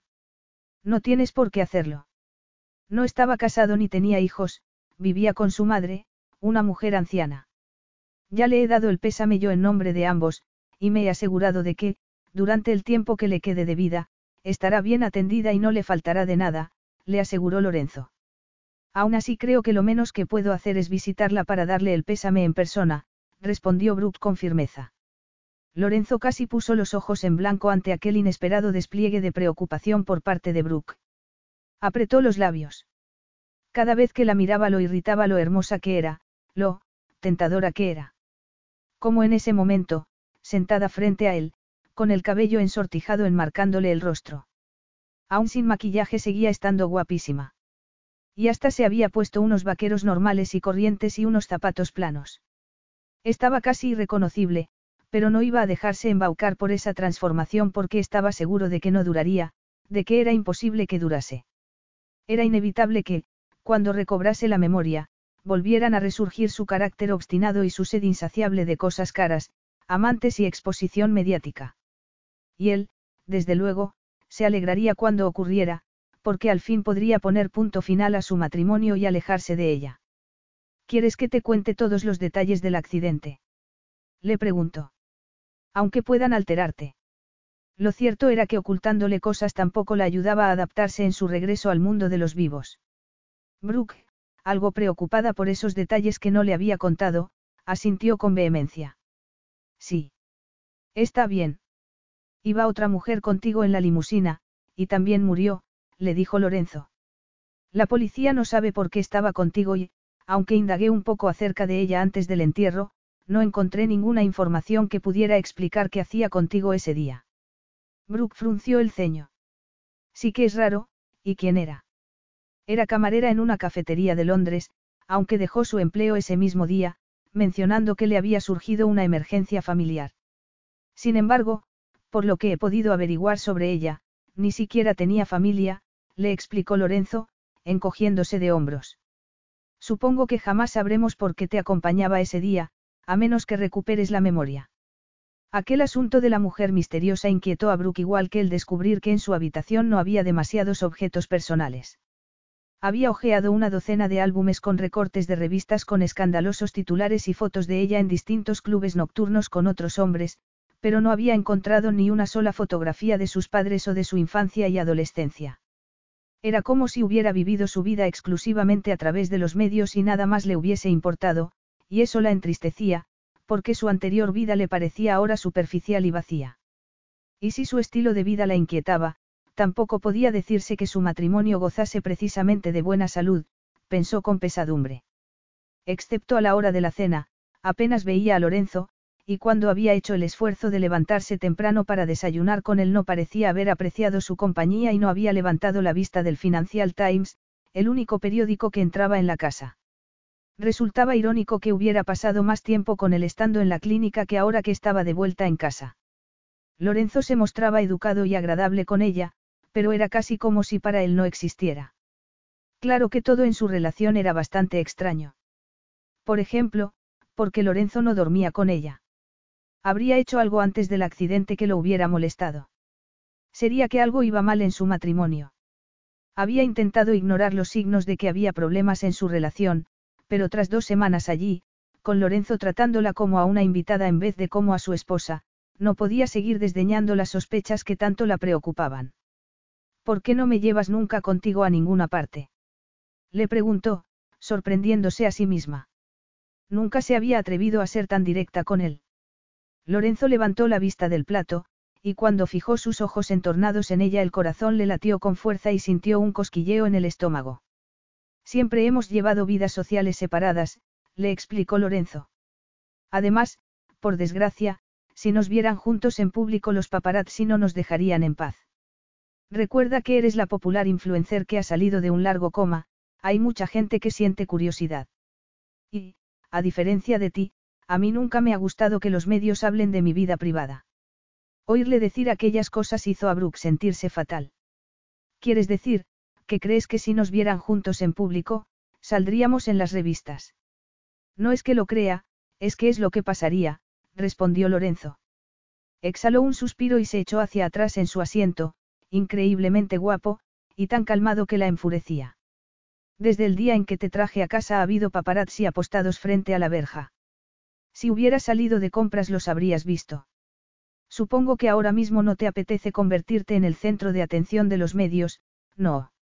No, asintió ella.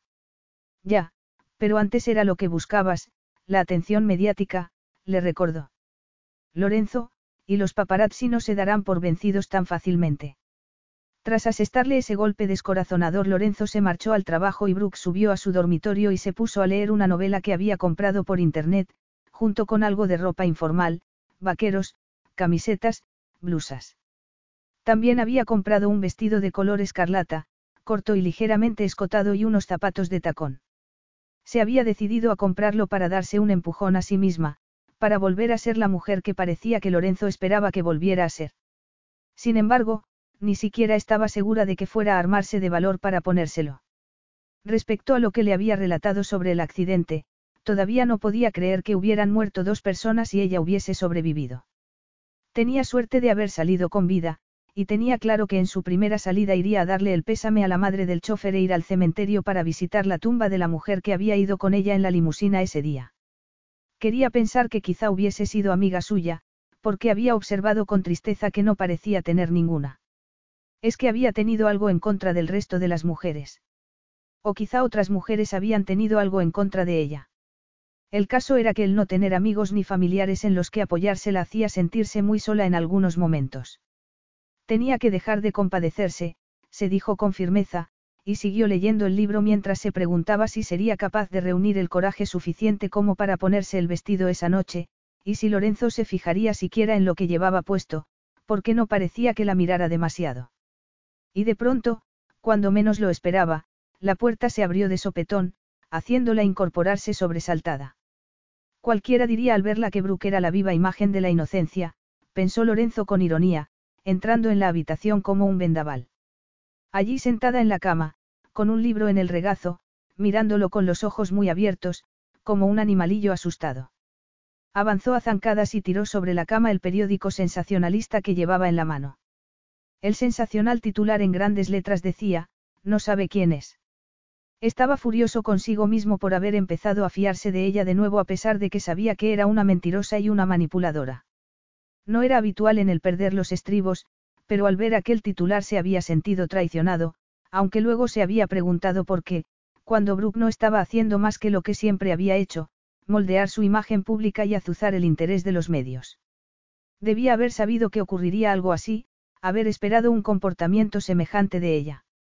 Si se sentía engañado era culpa suya, por haber confiado en ella.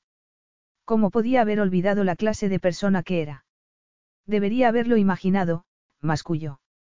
Te di un voto de confianza y tú, mientras, andabas buscando de manera civilina la atención de los medios. La increpó. Brooke se había quedado de piedra. No podía creerse lo que estaba ocurriendo, Lorenzo nunca le había levantado la voz, pero en ese momento era evidente que estaba furioso con ella, porque esa ira se reflejaba en lo tensas que estaban sus facciones. Adelante, léelo y dime que esto no es cosa tuya. La desafió con desprecio. Temblorosa, Brooke tomó el periódico y lo primero que la sorprendió fue ver una fotografía de ella en la clínica con el vestido azul que se había puesto para una visita de Lorenzo. De inmediato se acordó de la agradable enfermera que había alabado su vestido y le había preguntado si podía hacerle una foto con el teléfono móvil. Ella, creyendo que, como le había dicho, lo que le interesaba era el vestido, le había dado permiso. Había sido una ingenua. Está claro que tu vanidad no podía soportar las especulaciones de la prensa de que podrías haber quedado desfigurada o en una silla de ruedas, masculló Lorenzo. Dijiste que no querías convertirte en el centro de atención de los medios, y vas y haces esto, les das una entrevista. Madre Didio, no sé ni por qué me sorprende. Una entrevista. Musitó ella. Brooke temblaba por dentro, más intimidada por el arranque de ira de Lorenzo de lo que querría admitir. Nunca habría imaginado que pudiera llegar a mostrarse tan irascible. Sí, una entrevista. La increpó él. Mientras yo estaba ocupado, reforzando las medidas de seguridad para protegerte, tú estabas echando gasolina al fuego para llamar la atención de esos admiradores sin los que no puedes vivir. Brooke trató de ignorar a su furibundo marido para concentrarse en el artículo. De inmediato reconoció algunos comentarios sueltos que le había hecho a la enfermera, y algunos detalles médicos que deberían ser confidenciales. Parecía que habían hecho un refrito con todo ello y lo habían publicado como si le hubieran hecho una entrevista. Yo no he concedido ninguna entrevista, le dijo a Lorenzo.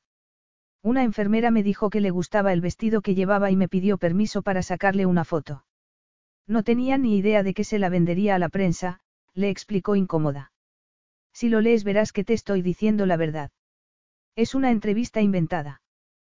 ¿Cómo iba yo a querer que la gente supiese que sufro de amnesia? Es muy embarazoso. Por desgracia para ti sé que no puedo creer una sola palabra de lo que me estás diciendo, replicó Lorenzo en un tono gélido. Eres una mentirosa consumada. Mientes sobre las cosas más ridículas y luego, cuando se descubre la verdad, te encoges de hombros como si no fuera contigo. Nunca he podido confiar en ti. Aunque Brooke había logrado mantener la calma y el control sobre sus emociones mientras Lorenzo daba rienda suelta a su ira por un ingenuo error que había cometido, esas palabras la sacudieron como granadas de mano que explotaban al caer sobre ella. Aturdida, dejó a un lado el periódico, flexionó las piernas y se rodeó las rodillas con los brazos. Notó que se le revolvía el estómago y se sintió palidecer. Había mentido a su marido varias veces y él lo había descubierto. Era una mentirosa. De pronto se dio cuenta de que era la primera vez que Lorenzo le contaba toda la verdad, sin paliativos, sobre sí misma. Solo la ira había conseguido que se mostrara sincero con ella. Durante unos minutos había dejado de tratarla como a una persona demasiado delicada para soportar la realidad. Y ahora, de repente, se veía obligada a afrontar el hecho de que, por más que había intentado disculpar la fría actitud de su marido hacia ella, sí que había problemas en su relación. Lorenzo la veía como a una mentirosa en la que no podía confiar. Aturdida y espantada por esa revelación, se balanceó adelante y atrás, esforzándose por digerir esa dolorosa realidad. Al verla reaccionar de ese modo, la ira de Lorenzo se esfumó al instante. Sintiéndose culpable por cómo le había gritado, vociferó su falta de autocontrol y se sentó junto a ella en la cama. De pronto parecía tan pequeña, tan perdida, tan distinta de la mujer a la que recordaba, y entonces aceptó que tenía que enterrar el recuerdo de esa Brooke, porque era posible que jamás regresase. Lo siento. No debería haber perdido los estribos de esa manera, admitió con pesadumbre, tomando su mano. Cuando vi ese artículo algo estalló dentro de mí. Esta situación es muy estresante, apuntó Brooke en un murmullo, con voz temblorosa. Y estoy segura de que a ti también te afecta. No era que a él le estresara la situación, sobre todo porque sabía cosas que ella no podía recordar, pero sí se sentía culpable, horriblemente culpable por haberle generado esa angustia. Brooke apartó su mano. No hace falta que sigas fingiendo, le dijo con un suspiro. Ya lo has dicho, nuestro matrimonio no va bien. De hecho, eso explica muchas cosas. Lorenzo, que no había esperado que llegase tan rápidamente a esa conclusión, vaciló un momento antes de atraerla hacia sí, a pesar de que ella se resistió un poco, para abrazarla. No, lo único que explica es que tengo muy mal genio, aunque normalmente soy capaz de mantenerlo bajo control, murmuró. Brooke temblaba entre sus brazos, esforzándose por contener los sollozos que se le escapaban. No significa nada. Pero, has dicho que siempre estaba contándote mentiras y que no podías confiar en mí. exclamó ella, sin poder contener ya las lágrimas. Lorenzo se sentía fatal por haber hecho que se alterara de ese modo, por haberla hecho llorar. Cuando se había vuelto tan resentido, tan falto de empatía, tan egoísta. Le había procurado todos los cuidados que había necesitado, pero desde que la había llevado allí con él la había ignorado todo el tiempo. Normal que se hubiese dado cuenta de que no estaba comportándose como lo haría un marido. Normal que le hubiese generado ansiedad en su delicado estado mental. Esas mentiras que te contaba, eran sobre dinero. Le preguntó ella en un susurro entrecortado. Quiero decir que, por toda la ropa que hay en el vestidor, da la impresión de que era muy derrochadora. Lorenzo vio el cielo abierto ante su ingenua deducción. Era lo bastante rico como para mantener a mil esposas derrochadoras, y le haría menos daño dejando que creyera que habían discutido por sus gustos caros y porque le había mentido en cuanto a sus gastos, que contándole la verdad. Sí, asintió, aliviado al ver que la tensión de Brooke se disipaba un poco. No es que no pudiéramos permitírnoslo, pero seguías gastando y ocultándomelo, y eso me enfadaba. Pues ya no lo haré nunca más, le susurró ella temblorosa. Te prometo firmemente que no volveré a mentirte ni a gastar sin control. La tarjeta de crédito que me diste el otro día para comprar por internet, quizá deberías restringirme el límite de gasto. Lorenzo inspiró profundamente. No creo que tengamos que preocuparnos por ahora. Solo has gastado unas 200 libras, le contestó. Te aseguro que esa cifra está muy por debajo de las cantidades que podías llegar a gastarte. Quizá el casarme con alguien con dinero como tú hizo que se me subieran los humos a la cabeza y me dejé llevar, sugirió Brooke, pensativa. En realidad no. No estabas precisamente pasando apuros económicos cuando nos casamos. De hecho, tu padre te dejó un buen fondo fiduciario antes de morir. Era importador de vinos y tú eras hija única. Brooke puso unos ojos como platos. Tengo mi propio dinero. exclamó con incredulidad. Sí, aunque cuando nos casamos acordamos que yo me haría cargo de todas las facturas. Brooke todavía no podía creérselo. Se me hace tan raro, murmuró. No tengo la sensación de haber tenido nunca mucho dinero. Supongo que te parecerá absurdo, pero el que me sirvan, el ir en un coche con chofer, esta casa tan enorme, no sé, todo eso me hace sentir, abrumada, le confesó finalmente. Suponía que era porque aún no había tenido tiempo para acostumbrarme a tu estilo de vida. Bueno, tus padres no eran ricos, solo gente de clase acomodada, le explicó Lorenzo. El calor del cuerpo de Brooke y el roce de sus senos contra su camisa estaban aumentando el palpitante deseo en su entrepierna, recordándole cuánto hacía de la última vez que habían hecho el amor. Con la mayor delicadeza posible se apartó de ella y la hizo tenderse. Deberías descansar, siento haber sido tan brusco. Brooke se incorporó. No pasa nada. La enfermera que me hizo esa foto se llamaba Litsie, y si lees esa presunta entrevista verás que es falsa. Lorenzo recogió el periódico de la cama y lo dobló a la mitad. Informaré a la clínica para ponerles al corriente sobre lo que ha hecho. No, por favor, no quiero que tenga problemas, protestó ella. Brooke, ha vendido una foto tuya a la prensa y ha divulgado datos médicos que son confidenciales. La clínica tiene el deber de proteger la intimidad de sus pacientes, murmuró Lorenzo, que aún sentía vergüenza por haber acusado a su esposa injustamente, y por haberla alterado. No volvería a echarle la culpa de nada juzgándola por sus faltas del pasado. Hasta ese momento no había sido consciente de la responsabilidad que había asumido al llevarla consigo de vuelta a casa.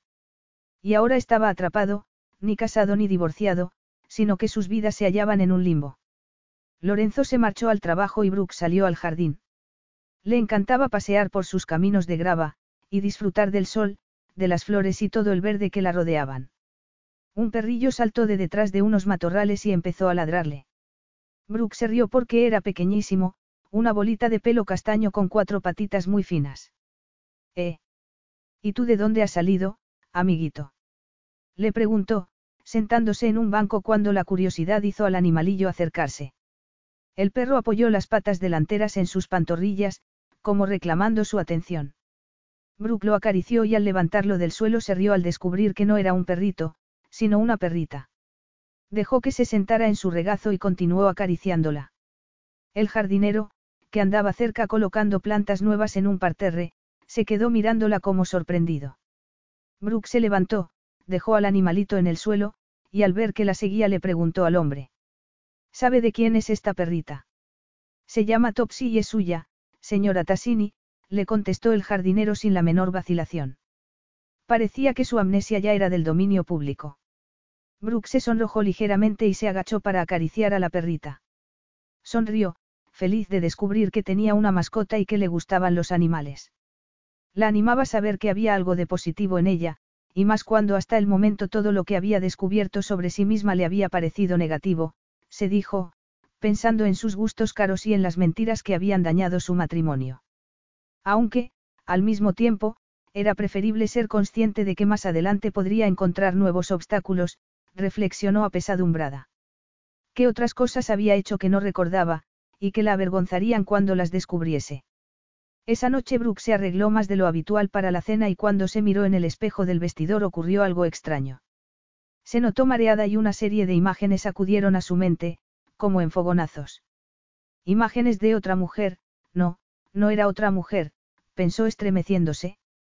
Era ella, vestida con una chaqueta negra y un vestido rojo. Se había alisado el cabello y estaba sentada en el asiento trasero de una limusina. Parpadeó al comprender que era un recuerdo, algo del pasado, y se sintió impaciente por contárselo al señor Selby, el psiquiatra. Sin embargo, no le pareció lo bastante importante como para mencionárselo a Lorenzo, igual que tampoco le había mencionado que ya no le quedaban bien ninguno de los carísimos zapatos del vestidor. Debía haber engordado un poco desde el accidente y le apretaban un horror. Sin embargo, aquel recuerdo repentino que había tenido, aunque no le decía demasiado, era un comienzo prometedor de cara a recobrar por completo la memoria. Como Lorenzo aún no había bajado cuando entró en el comedor, salió a la terraza que se asomaba a los jardines. Quizá podría sugerirle que cenaran allí fuera durante los meses de verano. La temperatura al atardecer era muy agradable y le encantaba poder estar al aire fresco. Con Topsy detrás, no se había apartado de ella en todo el día, bajó los escalones que descendían hasta el jardín, y echó a andar por un sendero que conducía a un área de bosque natural. Topsy, que iba en avanzadilla, se detuvo a unos metros y empezó a ladrar con ferocidad. Topsy. La llamó, y de pronto apareció un hombre, como salido de la nada, y del susto Brooke se puso a chillar mientras retrocedía con el corazón desbocado. El hombre pareció sobresaltarse, y antes de que pudiera reaccionar llegaron dos de los guardas de seguridad que Lorenzo había contratado y se lo llevaron. En ese momento apareció el propio Lorenzo, que la rodeó con sus brazos, haciéndola sentirse segura aunque aún estaba temblando. Del alivio que sintió, se derrumbó contra él como una muñeca de trapo. ¿Estás bien? Le preguntó Lorenzo. Acababa de entrar en el comedor cuando te oí gritar y salí corriendo a ver qué pasaba. ¿Quién era ese hombre? Inquirió ella con voz trémula. ¿Qué hacía aquí? Era un tipo de la prensa intentando conseguir una foto, le explicó Lorenzo. ¿No has visto la cámara que llevaba? No, creí, creí que era un delincuente o algo así, balbució Brooke. Aún estaba pálida y temblorosa por el susto. La culpa es mía. Está claro que la obsesión que tenía antes del accidente por conseguir atención mediática ha provocado esto. Pues claro que no, querías ser actriz y necesitabas darte a conocer. Ese mundo funciona así, le contestó Lorenzo. Siento haberte dado la impresión de que tus metas profesionales eran una mala elección, hacías lo que tenías que hacer para conseguir tus aspiraciones. Pero, estando casada contigo, sí que eran una mala elección, añadió Brooke para sus adentros. Estaba claro que a él, que era un hombre muy reservado, lo último que le gustaba era que su esposa estuviera en el punto de mira de los medios. También estaba claro que antes del accidente eso a ella no le había importado demasiado. Tenía 28 años, así que difícilmente podría achacar su comportamiento a inmadurez. Había antepuesto su carrera a su matrimonio. Vamos, Topsy. Llamó a su mascota. La perrita corrió hacia ellos, con la lengua fuera y las largas orejas agitándose en el aire. Brooke se agachó para levantarla y se puso a acariciarle la cabeza mientras le decía que era un gran perro guardián. Lorenzo la observaba anonadado. A Brooke nunca le habían gustado los animales, pero un fan anónimo le había regalado aquel cachorro cuando los perros falderos estaban de moda. Brooke había llevado al animal a casa consigo, lo había dejado en la cocina y, hasta donde él sabía, no había vuelto a mirarlo. Había llegado el momento de tener otra charla con el psiquiatra de Brooke para preguntarle cómo era posible que su esposa estuviese exhibiendo rasgos completamente nuevos en su personalidad, además de gustos muy distintos a los que tenía antes. Ya no estaba obsesionada con las ensaladas ni se preocupaba por su dieta. Tampoco usaba ya el gimnasio, y apenas bebía alcohol, a excepción de una copa de vino en la cena. Estaba observando tantos cambios que ya no sabía qué esperar cuando habría jurado que lo sabía todo de ella. ¿Te apetece una copa después de este, incidente tan desagradable? Le propuso cuando volvieron dentro y pasaron al comedor. No es necesario, estoy bien. Pero agradezco que hayas venido en mi auxilio, murmuró ella, alzando la vista hacia él. No tienes que darme las gracias, esta mañana no me porté bien contigo. Te ataqué y te juzgué mal. Ella lo miró a los ojos. No pasa nada, murmuró ella en un tono juguetón, avanzando hacia él, ya te he perdonado. Pues no deberías perdonarme tan fácilmente, la reprendió él con una sonrisa sarcástica, al tiempo que retrocedía, intentando mantener las distancias entre ellos. Sin embargo, no pudo evitar tensarse cuando la cálida mirada de Brooke le provocó una punzada de deseo en la entrepierna.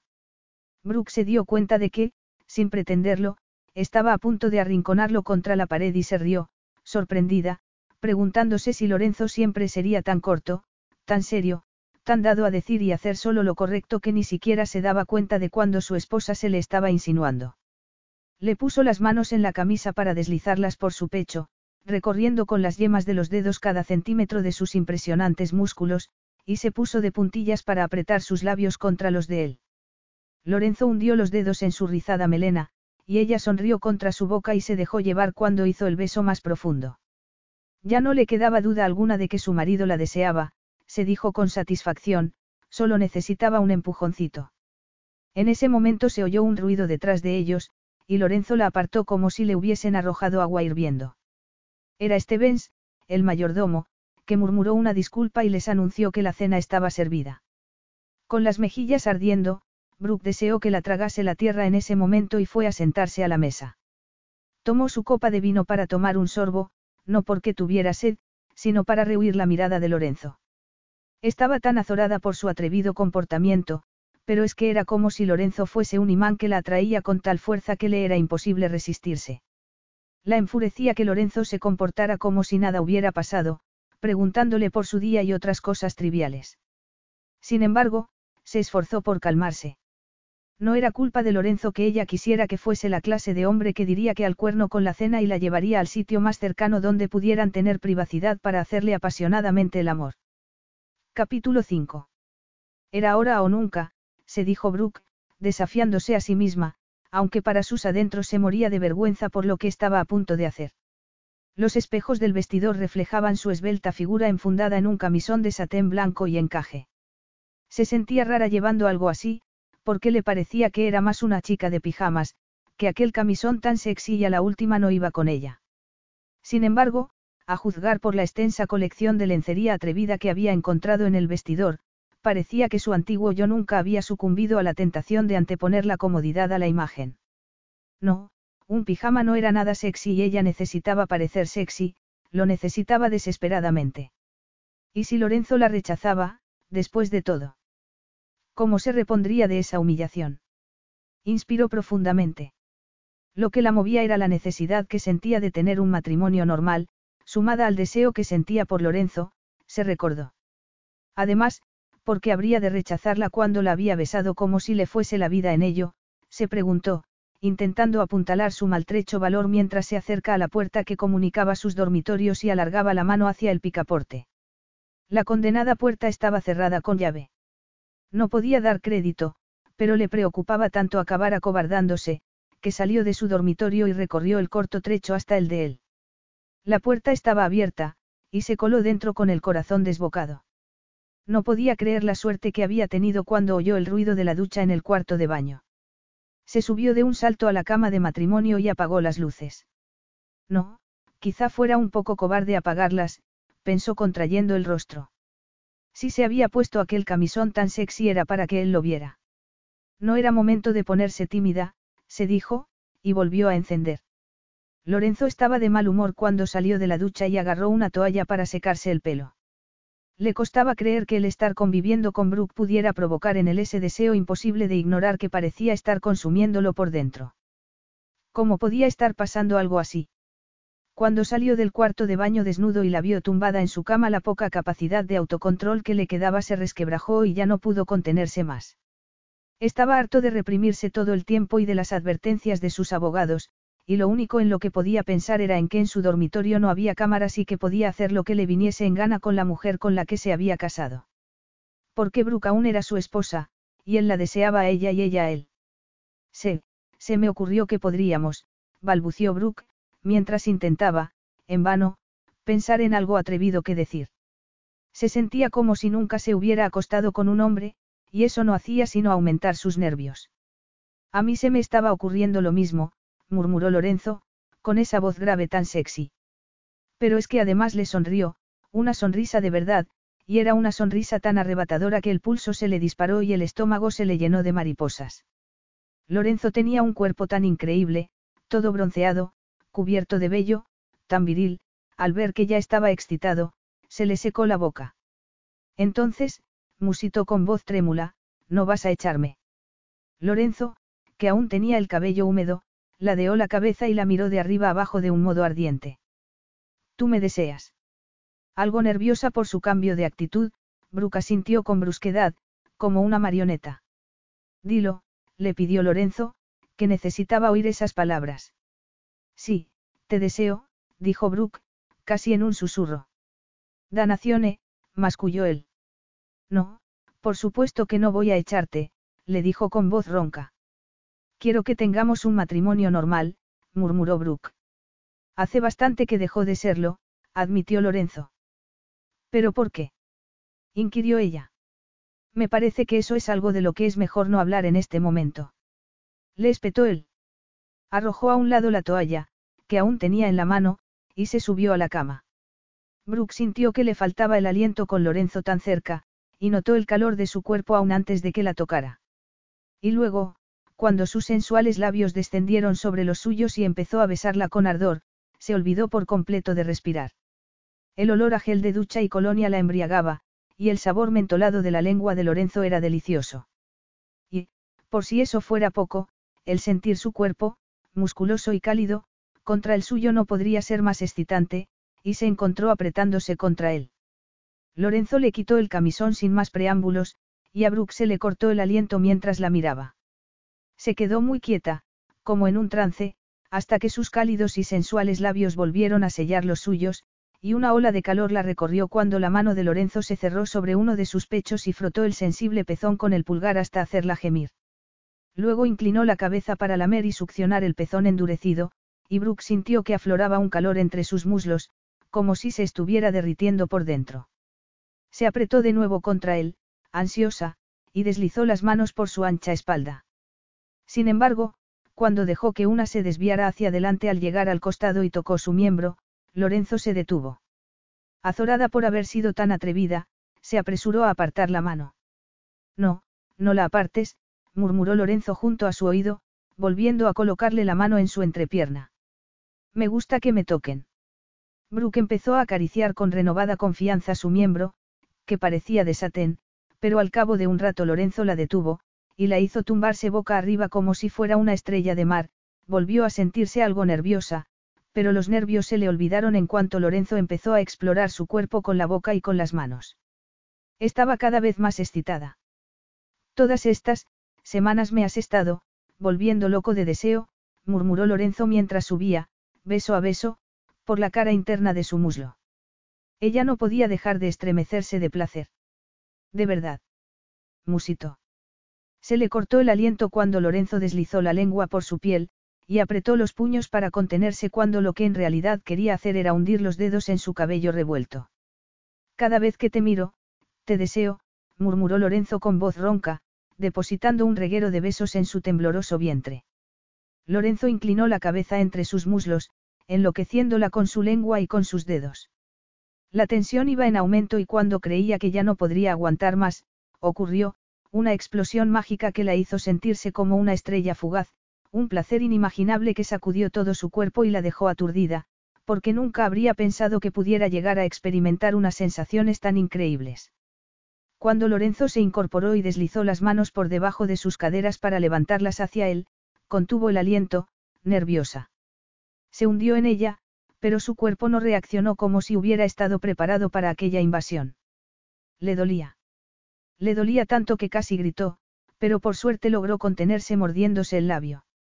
Estaba segura de que si hubiera gritado lo habría estropeado todo, porque Lorenzo se habría sentido culpable por haberle hecho daño, cuando estaba segura de que ese dolor se debía solo a que hacía más de un año que no había tenido relaciones.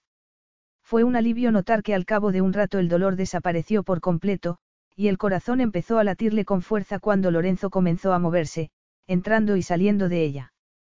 Jadeante, le rodeó las caderas con las piernas y saboreó el intenso placer que experimentaba con cada embestida.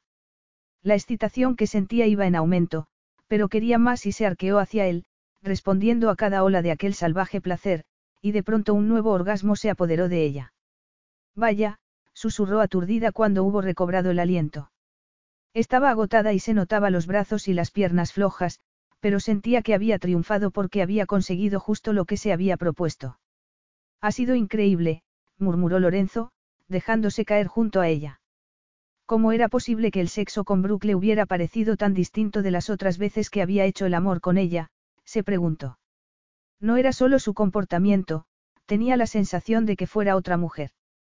Sí, decididamente tenía que ir a ver al señor Selby porque necesitaba respuestas para todas esas preguntas. De pronto Brooke pensó en algo que le hizo sentir una punzada de angustia. Lorenzo, no estoy tomando la píldora, murmuró. Y no hemos usado preservativo. Con los problemas por los que estaba pasando su matrimonio, sospechaba que un embarazo no planeado no haría sino complicar aún más la situación. No pasa nada, llevas un DIU, la tranquilizó Lorenzo, que estaba pensando en otras cosas. Habría hecho el amor Brooke con él si no sufriese de amnesia. Cuando le había pedido el divorcio, antes del accidente, se había puesto furiosa con él y no le había dirigido la palabra durante el tiempo que habían pasado separados. No deberíamos haber hecho esto, murmuró de repente, irritado consigo mismo. Sentía que se había aprovechado de ella aunque fuera ella la que hubiera iniciado aquello. Aún no estás bien, no sabes lo que estás haciendo. Brooke sintió que el pánico se apoderaba de ella. No quería que se arrepintiese de los momentos tan íntimos que acababan de compartir. No, eso no es cierto. Replicó con vehemencia, girándose hacia él. Pues claro que lo es, la contradijo él muy serio. Me he aprovechado de ti. No es verdad. Protestó Brooke incorporándose. Plantó las manos en la almohada de él, a ambos lados de su cabeza, y los pezones de sus senos rozaron su pecho. Por amor de Dios, si he sido yo la que me he metido en tu cama. Quería hacer el amor contigo y lo hemos pasado bien, no hay más. Lorenzo parpadeó, sorprendido de verla protestar tan apasionadamente, y no pudo contenerse, tomó su rostro entre ambas manos y la besó como si estuviese sediento y sus labios fueran el agua de un oasis en medio del desierto. Su deseo se reavivó al instante con una fuerza que lo descolocó por completo. Creo que estoy volviendo a enamorarme de ti, le dijo Brooke cuando el beso terminó. Él se quedó paralizado al oírle decir eso. Una reacción extraña de un marido cuando su esposa proclamaba su amor por él, pensó Brooke con pesadumbre. No puedes estar enamorada de mí, tienes amnesia y es como si apenas me conocieras, respondió él. No estoy de acuerdo. Ya hace casi tres meses que salí del coma, y en todo ese tiempo has estado a mi lado y has sido mi mayor apoyo, replicó ella con firmeza. Te he ido conociendo y he visto cómo siempre antepones mis necesidades a todo lo demás. Así que, por favor, no me digas que no puedo estar enamorada de ti por culpa de la amnesia. Y sí, estoy volviendo a enamorarme de ti. Lorenzo inspiró profundamente y abrió la boca como si fuera a decir algo, pero luego volvió a cerrarla y atrajo a Brooke hacia sí, rodeándola con sus brazos. Está bien, murmuró. De todos modos no puedo ocultar que aún te deseo. No hay nada de malo en eso, le aseguró ella, sonrojándose al ver la intensa mirada de Lorenzo. Dio, cara mía, masculló Lorenzo, dando por perdida la batalla, aun cuando sabía que no debería usar con ella esos apelativos afectuosos. Entonces, supongo que tengo permiso para hacer realidad contigo todas mis fantasías, no. Bromeo. Más o menos, murmuró ella. Apenas se reconocía a sí misma, comparándose con la mujer insegura que había sido hacía solo una hora escasa. Más te vale que sí, porque soy insaciable, le advirtió él con voz ronca. Me parece que yo también, susurró Brooke, que volvía a notar esa sensación ardiente en la pelvis. Lorenzo la colocó sobre él y segundos después todo volvía a empezar cuando él la penetró de nuevo y la sujetó por las caderas, controlando cada uno de sus movimientos, y tocándola de una manera que pronto hizo que volviera a abandonar la estratosfera.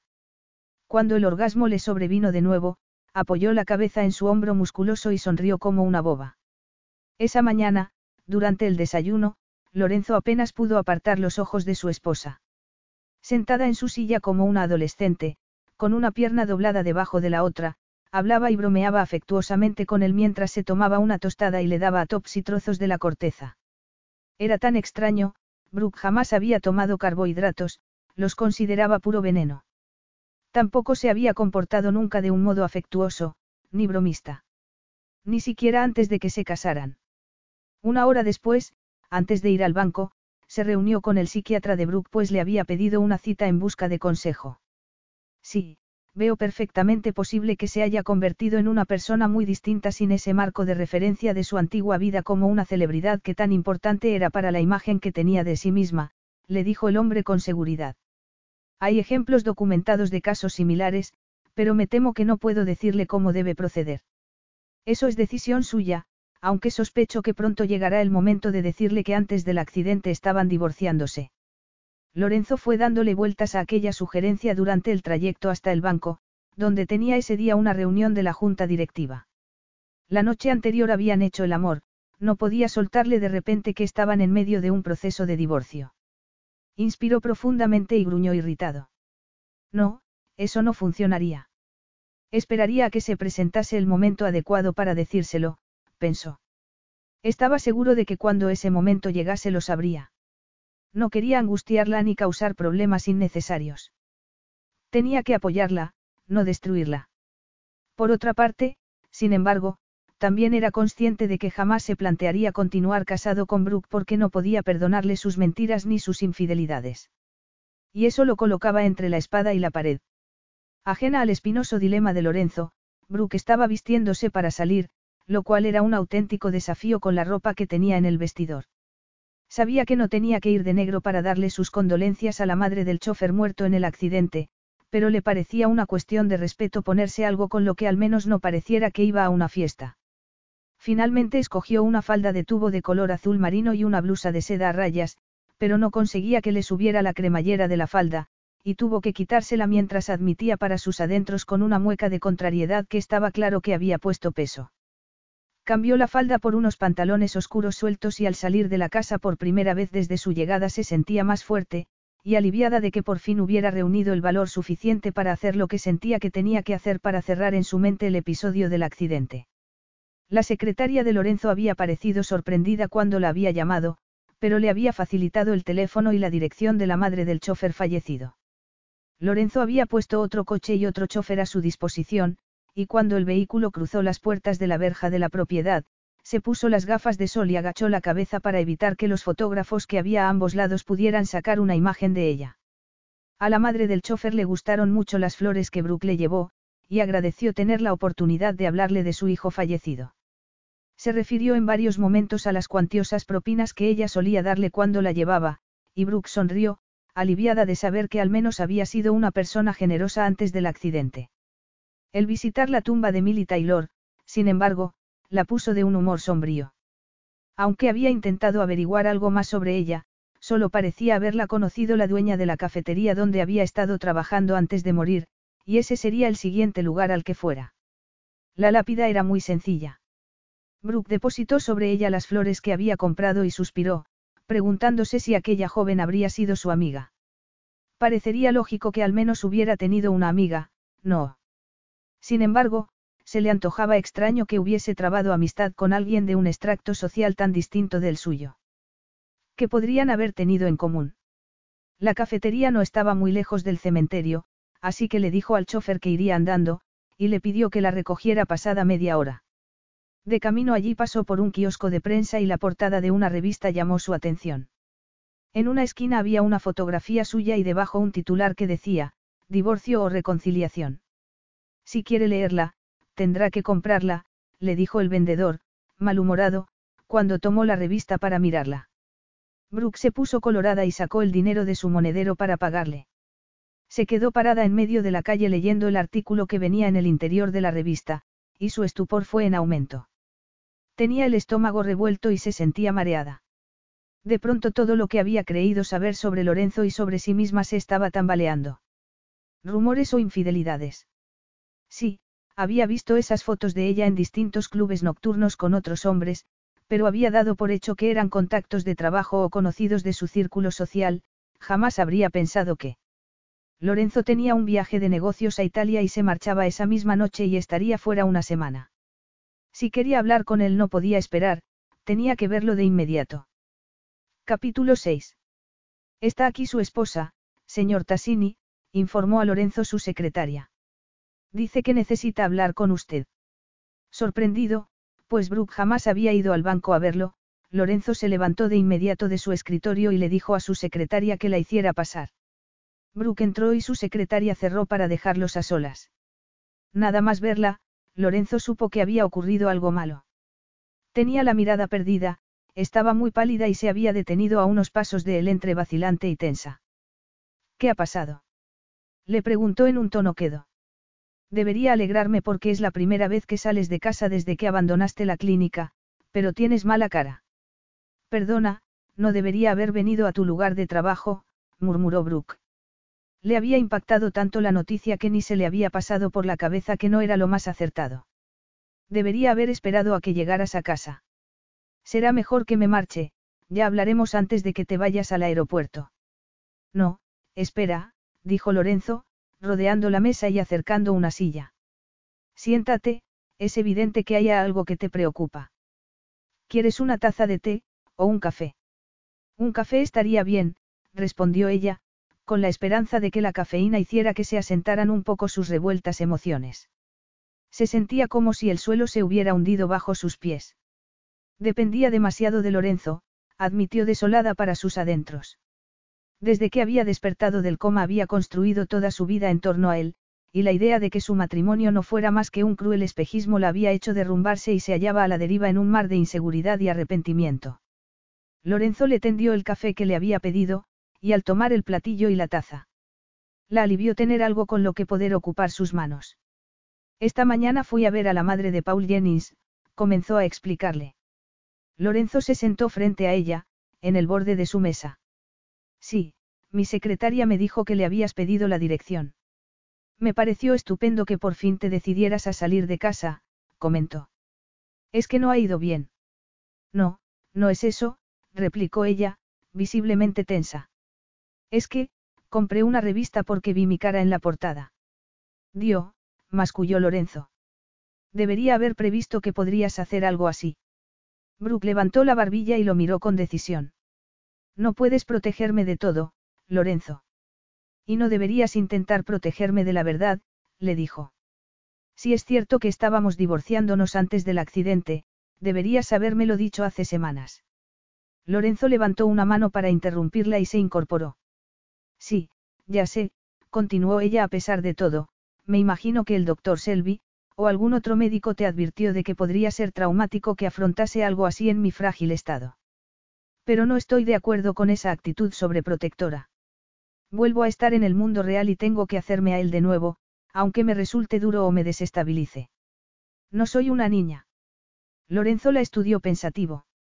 Lo admiraban la dignidad y el autocontrol que estaba demostrando en aquella situación tan estresante.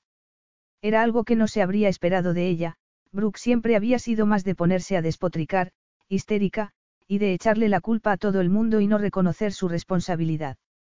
Inspiró profundamente y aceptó lo inevitable, Brooke había descubierto la verdad y no podía seguir negándolo. Sí, estábamos en proceso de divorcio cuando ocurrió el accidente, admitió. Pero, ¿por qué? Le preguntó Brooke, sin irse por las ramas. Lorenzo la escrutó un momento antes de contestar. Parecía tan frágil, y estaba tan pálida, no sabía cómo iba a decirle que había estado engañándolo con varios hombres, con cualquiera, de hecho, que pudiera ayudarla a abrirse camino en la industria del cine. No podía dejar caer sobre ella en esos momentos la fea verdad con todo su peso. Bastante duro debía haber sido ya para ella, que le había dicho la noche anterior que creía que lo amaba, descubrir que habían estado divorciándose antes del accidente. Éramos incompatibles, teníamos distintos objetivos, una visión diferente de la vida, comenzó a explicarle. Yo quería hijos y tú no, yo quería un hogar, mientras que tú solo querías una casa enorme y lujosa de la que presumir, el divorcio era inevitable. Bruca sintió con valor. Y, lo de los otros hombres, las aventuras que dicen que tuve. Rumores, mintió él, pero aún así no me hacían gracia. Brooke agachó la cabeza, pero respiró un poco más tranquila ahora que se había disipado su mayor temor, que hubiera sido capaz de traicionar a su marido de esa manera, engañándolo con otros. Lo comprendo, murmuró. La verdad es que, a pesar de que no recuerdo nada, desde que salí del coma, al ir descubriendo más y más cosas sobre mi vida antes del accidente, cada vez tuve más claro que no estábamos hechos el uno para el otro, le explicó. Y también está claro que no debería seguir viviendo en tu casa, añadió en un tono quedo. Sentía que debía liberarlo de la carga de sentirse responsable de ella. Lorenzo bajó la vista y todo su cuerpo se tensó. No podía dejarla marchar, Aún no, se dijo con fiereza. No estaba en condiciones para valerse por sí sola. Sería como abandonarla a su suerte, y aunque en un sentido estricto ya no fuese asunto suyo si se hundía o salía a flote, seguía sintiéndose responsable de ella. Apartarla de sí en ese momento sería algo prematuro. Tengo una solución mejor, se oyó murmurar, antes de pensar bien siquiera lo que iba a decir. No era algo habitual en él, y eso lo sorprendió. ¿Por qué no te vienes conmigo a Italia esta noche? A Italia. Repitió ella confundida. Sí, te haría bien escapar de los paparazzi y disfrutar de un poco de privacidad. Eres una celebridad aquí en el Reino Unido, pero en Italia apenas te conocen, le explicó, escogiendo con cuidado sus palabras. Allí estaríamos tranquilos, libres de las especulaciones constantes de los medios. Es lo que necesitamos, un descanso. Brooke levantó la cabeza y sintió que se desvanecía la pesadumbre que se había instalado en su corazón, y que latía con fuerza. Los dos. Musito. Los dos, recalcó Lorenzo. Pero, si estábamos divorciándonos, le recordó ella con voz temblorosa. El divorcio quedó en suspenso desde el accidente. Y tal y como están las cosas unas semanas más no supondrán mucha diferencia, apuntó Lorenzo. Además, podemos separarnos o divorciarnos en cualquier momento. La situación ahora es distinta, y no deberíamos dejar que nos controlen las decisiones que tomamos en el pasado. Intentemos ser pacientes y ver cómo se van desarrollando las cosas. Puede que recuperes la memoria. Brooke no salía de su asombro, había pasado de un extremo al otro. Había ido allí con el corazón en un puño para poner las cartas sobre la mesa. Desde que había despertado del coma había tenido la impresión de que su matrimonio no era más que una pantomima y que era su deber liberar a Lorenzo, aunque lo amara. Pero, para su sorpresa, Lorenzo había reaccionado de un modo completamente inesperado, ofreciéndole una segunda oportunidad. ¿Qué otra cosa podía significar sino su proposición de que viajara con él a Italia? Un suspiro tembloroso escapó de sus labios, sentía un alivio inmenso que estaba liberando en su interior todas las emociones que había estado luchando por reprimir desde que había leído en aquella horrible revista que estaban divorciándose. Se le habían llenado los ojos de lágrimas, pero parpadeó para contenerlas y tomó un sorbo de su café, que estaba enfriándose. Lorenzo se agachó para quitarle de las manos trémulas el platillo y la taza. Las dejó en la mesa y levantó a Brooke de la silla para rodearla con sus brazos.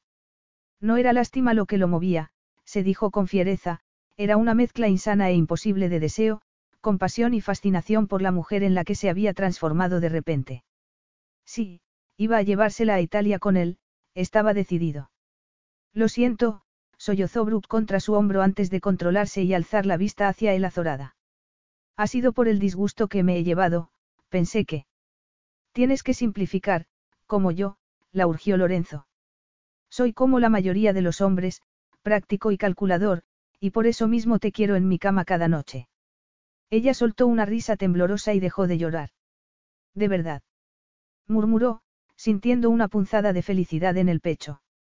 Ni siquiera me has preguntado qué hice mal yo en nuestro matrimonio, apuntó él. No fuiste tú la única que cayó en falta. Yo trabajaba demasiadas horas, no pasaba el suficiente tiempo contigo y solo te llevaba a cenas aburridas donde únicamente se hablaba de finanzas. Tú tampoco eras feliz conmigo. Puede que haya crecido un poco como persona desde el accidente. Es evidente que he cambiado. Ahora no quiero tener a gente con cámaras persiguiéndome. Y parece que he perdido el interés que tenía por la moda. Vamos, si es que voy a tener que obligarme a comprar ropa si de verdad vas a llevarme contigo de viaje. Mucha de la ropa que tenía, y en particular los zapatos, se me ha quedado pequeña, le confesó azorada. Me ocuparé de que esta tarde vengan de una boutique para equiparte con toda la ropa que necesites. Y pospondré el vuelo hasta mañana a primera hora, le dijo Lorenzo. Aunque eso significa que hoy tendré que quedarme trabajando hasta tarde.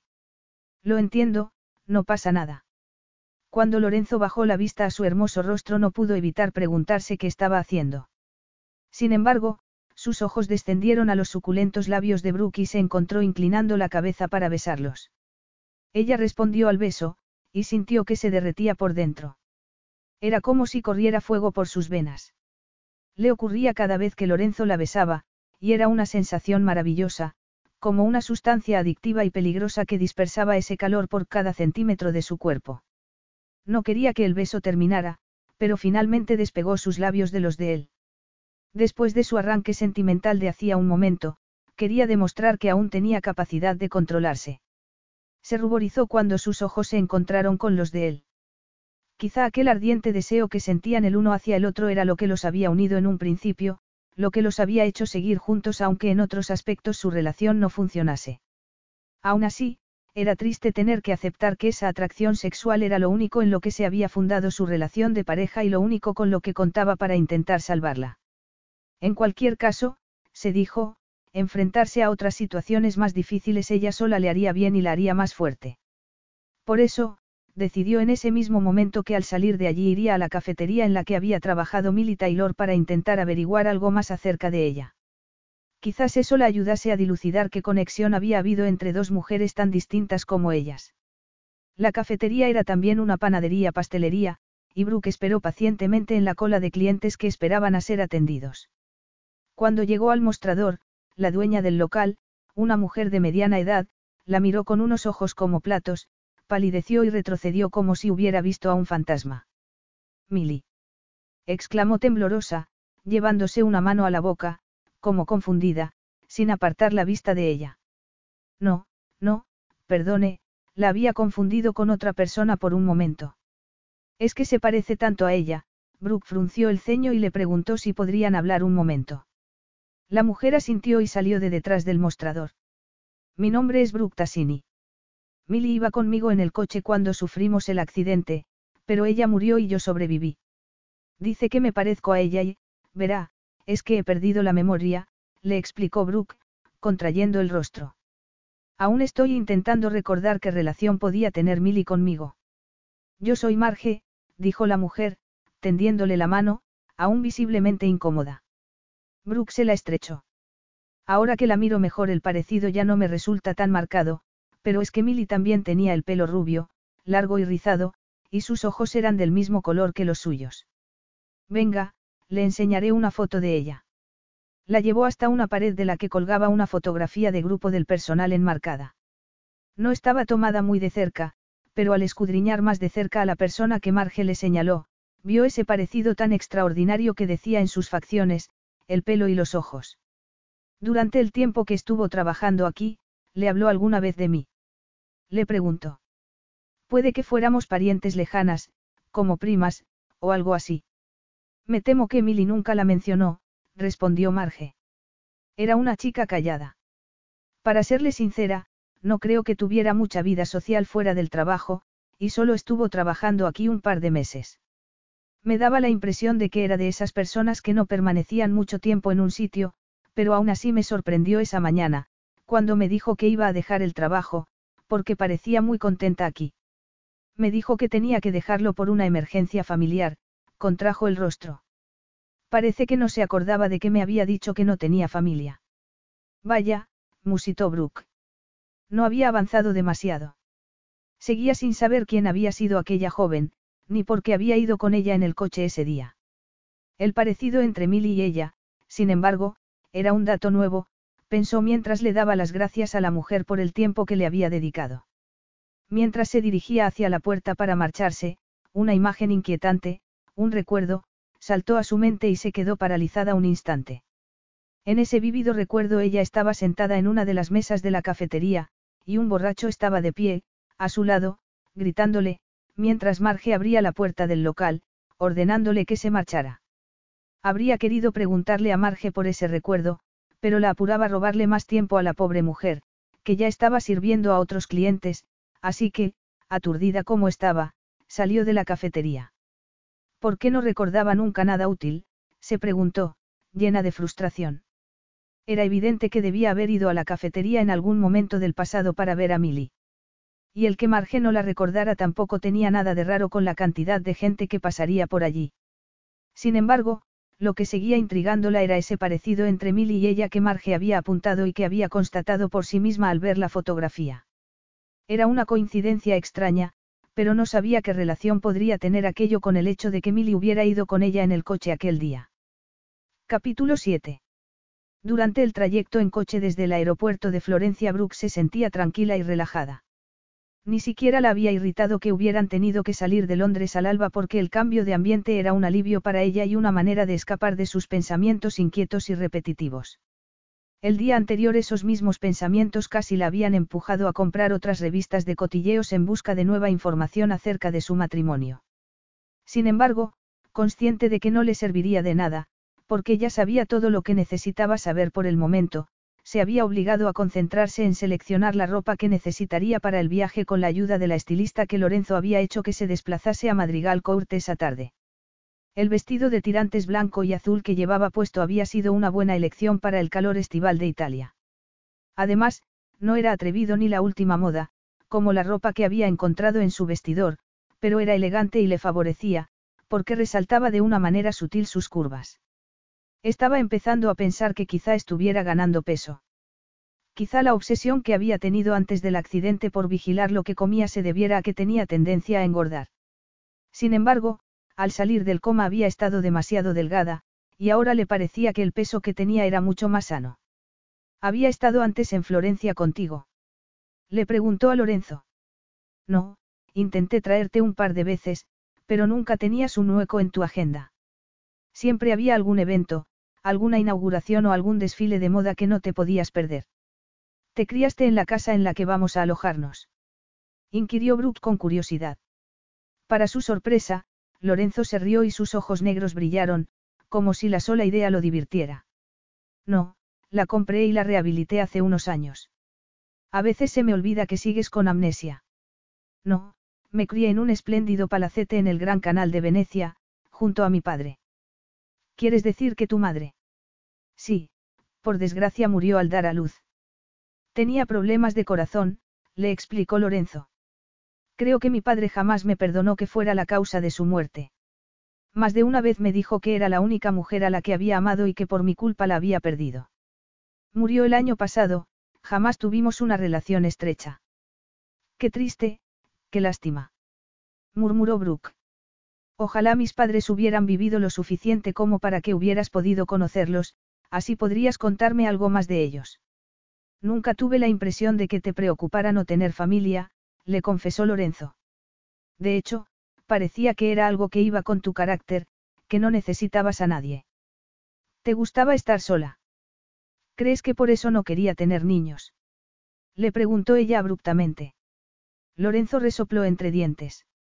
No, decías que había múltiples razones por las que no querías hijos, el efecto que tendría en tu cuerpo, el riesgo que suponía para tu incipiente carrera, que la responsabilidad de ser madre coartaría tu libertad. Bruca sintió. Estaba claro que su carrera lo había sido todo para ella, pero aún así la sorprendía que se hubiese mostrado tan reacia a tener hijos porque, durante el tiempo que había pasado en la clínica, cuando había visto a los niños pequeños que iban a visitar a otros pacientes se había encontrado observándolos con una sonrisa en los labios y le infundían mucha alegría. Lo de que no quería hijos, te lo dije antes de que nos casáramos. Le preguntó a Lorenzo. No, fue la sucinta respuesta de él. Si lo hubiera sabido no me habría casado contigo, pero, para ser justo, tampoco me engañaste diciéndome lo contrario. Luego, con el tiempo, me di cuenta de que simplemente habías evitado el tema para no decir algo que te habría comprometido, añadió. Pero no sé ni por qué estamos hablando de esto, lo último que necesitaríamos ahora sería complicarnos la vida con un niño, comentó con ironía. Ya, es verdad, respondió ella algo tensa, porque era verdad. Bastante tenían ya con su amnesia. ¿Y qué pasó con ese palacete veneciano en el que creciste? Es que no lo heredaste. Sí, pero lo convertí en un hotel de lujo. No me sentía unido en absoluto a ese lugar, no tengo recuerdos cálidos ni bonitos de mi infancia, le confesó. Me pregunto si mi infancia fue feliz, murmuró ella. Yo creo que sí. Por lo que me contaste cuando nos conocimos, parece que tus padres te adoraban, respondió Lorenzo. Al ver que estaba retorciéndose las manos sobre el regazo, puso la suya sobre ellas y le dijo, deja de preocuparte por lo que no sabes y por las cosas sobre las que no tienes ningún control. Lo sé, sé que no debo preocuparme, musitó Brooke. Por cierto, me han vuelto un par de recuerdos, le comentó. El doctor Selby cree que es un motivo de esperanza. Lorenzo frunció el ceño, entre desconcertado y molesto porque no se lo hubiera dicho antes a él. ¿Y qué es lo que has recordado? Solo a mí misma sentada en una limusina, y otra vez en la cafetería donde trabajaba esa chica, Millie Taylor. Supongo que debía haber ido allí para reunirme con ella. Tampoco es que sean unos recuerdos de gran utilidad, comentó Brooke con un suspiro. Sí, pero es un avance prometedor, respondió él. ¿Por qué no lo ilusionaba más en ese momento la perspectiva de que pudiera llegar a recobrar la memoria y que los dos retomaran sus vidas por separado? Tal vez, después de tantos meses, estaban empezando a hacer mella en él el cansancio, sus esperanzas frustradas y la compasión que sentía por Brooke, y simplemente se sentía culpable de desear para sus adentros que su vida volviera a la normalidad. ¿Por qué no era sincero consigo mismo? Aquella nueva versión de Brooke le gustaba muchísimo más, no tenía ninguna prisa porque volviera la original. Tal y como era ahora era agradable e increíblemente sensual. Era natural que prefiriera a la Brooke actual, admitió para sus adentros con cruda sinceridad. No era ningún misterio, solo un masoquista echaría de menos a la Brooke de antes. Brooke miró por la ventanilla mientras subían por un serpenteante camino de tierra con frondosos árboles a ambos lados. Abrió mucho los ojos, admirada, al ver el enorme caserón con cuatro torres que se alzaba sobre la colina. Debía haber una vista magnífica de la campiña toscana desde allí arriba. Es un sitio precioso, comentó cuando se detuvieron frente al caserío. Está un poco apartado, le advirtió Lorenzo mientras se bajaban del coche. Puede que te sientas un poco sola aquí cuando esté fuera por mi trabajo. Estaré bien, le aseguró Brooke. El chofer sacó del vehículo el transportín de Topsy. Brooke se agachó para dejarlo libre, y las frenéticas muestras de afecto del animalito la hicieron sonreír de oreja a oreja. Siempre puedo aprovechar esos ratos para salir a pasear con Topsy, sentarme al aire libre a leer un rato, o incluso explorar un poco. Bueno, tampoco pienso pasar cada día trabajando, puntualizó él con una sonrisa. Y no quiero que te vayas muy lejos tú sola, así que mejor déjalo de explorar para cuando esté aquí contigo. Cuando se dirigieron a la entrada con Topsy tras ellos, Brooke alzó la vista hacia la fachada. Sus ojos violetas brillaban admirados.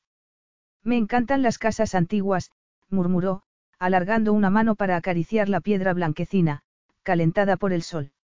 Lorenzo se mordió la lengua para no contradecirla, antes del accidente había detestado las antigüedades. ¿Cuándo la compraste? Le preguntó ella cuando entraron. Mucho antes de conocerte. Quería una casa aquí, en Italia, y siempre pensé en venir de vacaciones, pero, para serte franco, apenas he pisado este lugar desde que terminaron las reformas. Brooke le dio un golpe juguetón en el hombro. Es que trabajas demasiado, apuntó. Estaba admirando el rústico vestíbulo con una mano apoyada en la barandilla de la vieja escalera de madera, cuando apareció un hombre mayor, que lo saludó en italiano. Este es Jacopo, se lo presentó Lorenzo. Su esposa Sofía y él están a cargo de las tareas de la casa, le informó. El hombre le preguntó algo en italiano y él se lo tradujo a Brooke, ¿a qué hora quieres almorzar? Sobre las doce. Propuso ella vacilante. Como nuestro vuelo salió tan temprano tengo bastante hambre. Lorenzo le transmitió su respuesta a Jacopo y la condujo al piso de arriba mientras le explicaba. A Sofía le gusta organizarse con tiempo. Y es una excelente cocinera. ¿Alguna vez cociné yo para ti? Le preguntó Brooke. Nunca. Ella enarcó las cejas, sorprendida. Me pregunto por qué, me he dado cuenta de que me gusta la sección de recetas de las revistas, y eso me había hecho pensar que debía gustarme cocinar, le dijo. Entraron en un dormitorio impresionante pero también lleno de encanto. Brooke giró con la cabeza levantada para admirar el techo abovedado, y al ver una puerta en una esquina de la habitación se dirigió hacia allí curiosa y se rió con deleite al descubrir, como había imaginado, que era una de las cuatro torres, y que allí se había construido un cuarto de baño circular. Es una casa maravillosa, Lorenzo, comentó al salir. Estaba muy destartalada cuando la compraste. Prácticamente estaba en ruinas, asintió él, pero me encantaban las vistas y el viejo patio de atrás, que estaba totalmente invadido por la maleza. No me fijé demasiado en el potencial de la casa en sí, ni en lo enorme que era. De hecho, no necesitamos la media docena de habitaciones que hay. Las puertas del balcón estaban abiertas de par en par, y cuando salieron Brooke respiró aliviada al ver que el entramado de hierro forjado de la barandilla era lo bastante cerrado como para que la curiosa de Topsy no pudiera asomarse y caerse. Se apoyó en la barandilla y admiró estasiada el paisaje. La bruma matinal flotaba aún sobre el pintoresco pueblo amurallado que se alzaba sobre una colina cercana, y realzaba de un modo mágico el intenso verde de los viñedos y los huertos de árboles frutales que se extendían por el valle. El jardín estaba bordeado por ancianos castaños, y sus hojas estaban cambiando ya de color, anunciando que se acercaba el otoño. Todo esto es tan hermoso, murmuró con un suspiro.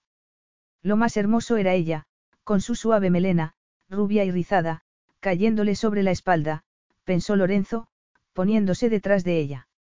Posó una mano sobre su hombro desnudo y Brooke se echó hacia atrás, apoyándose en él.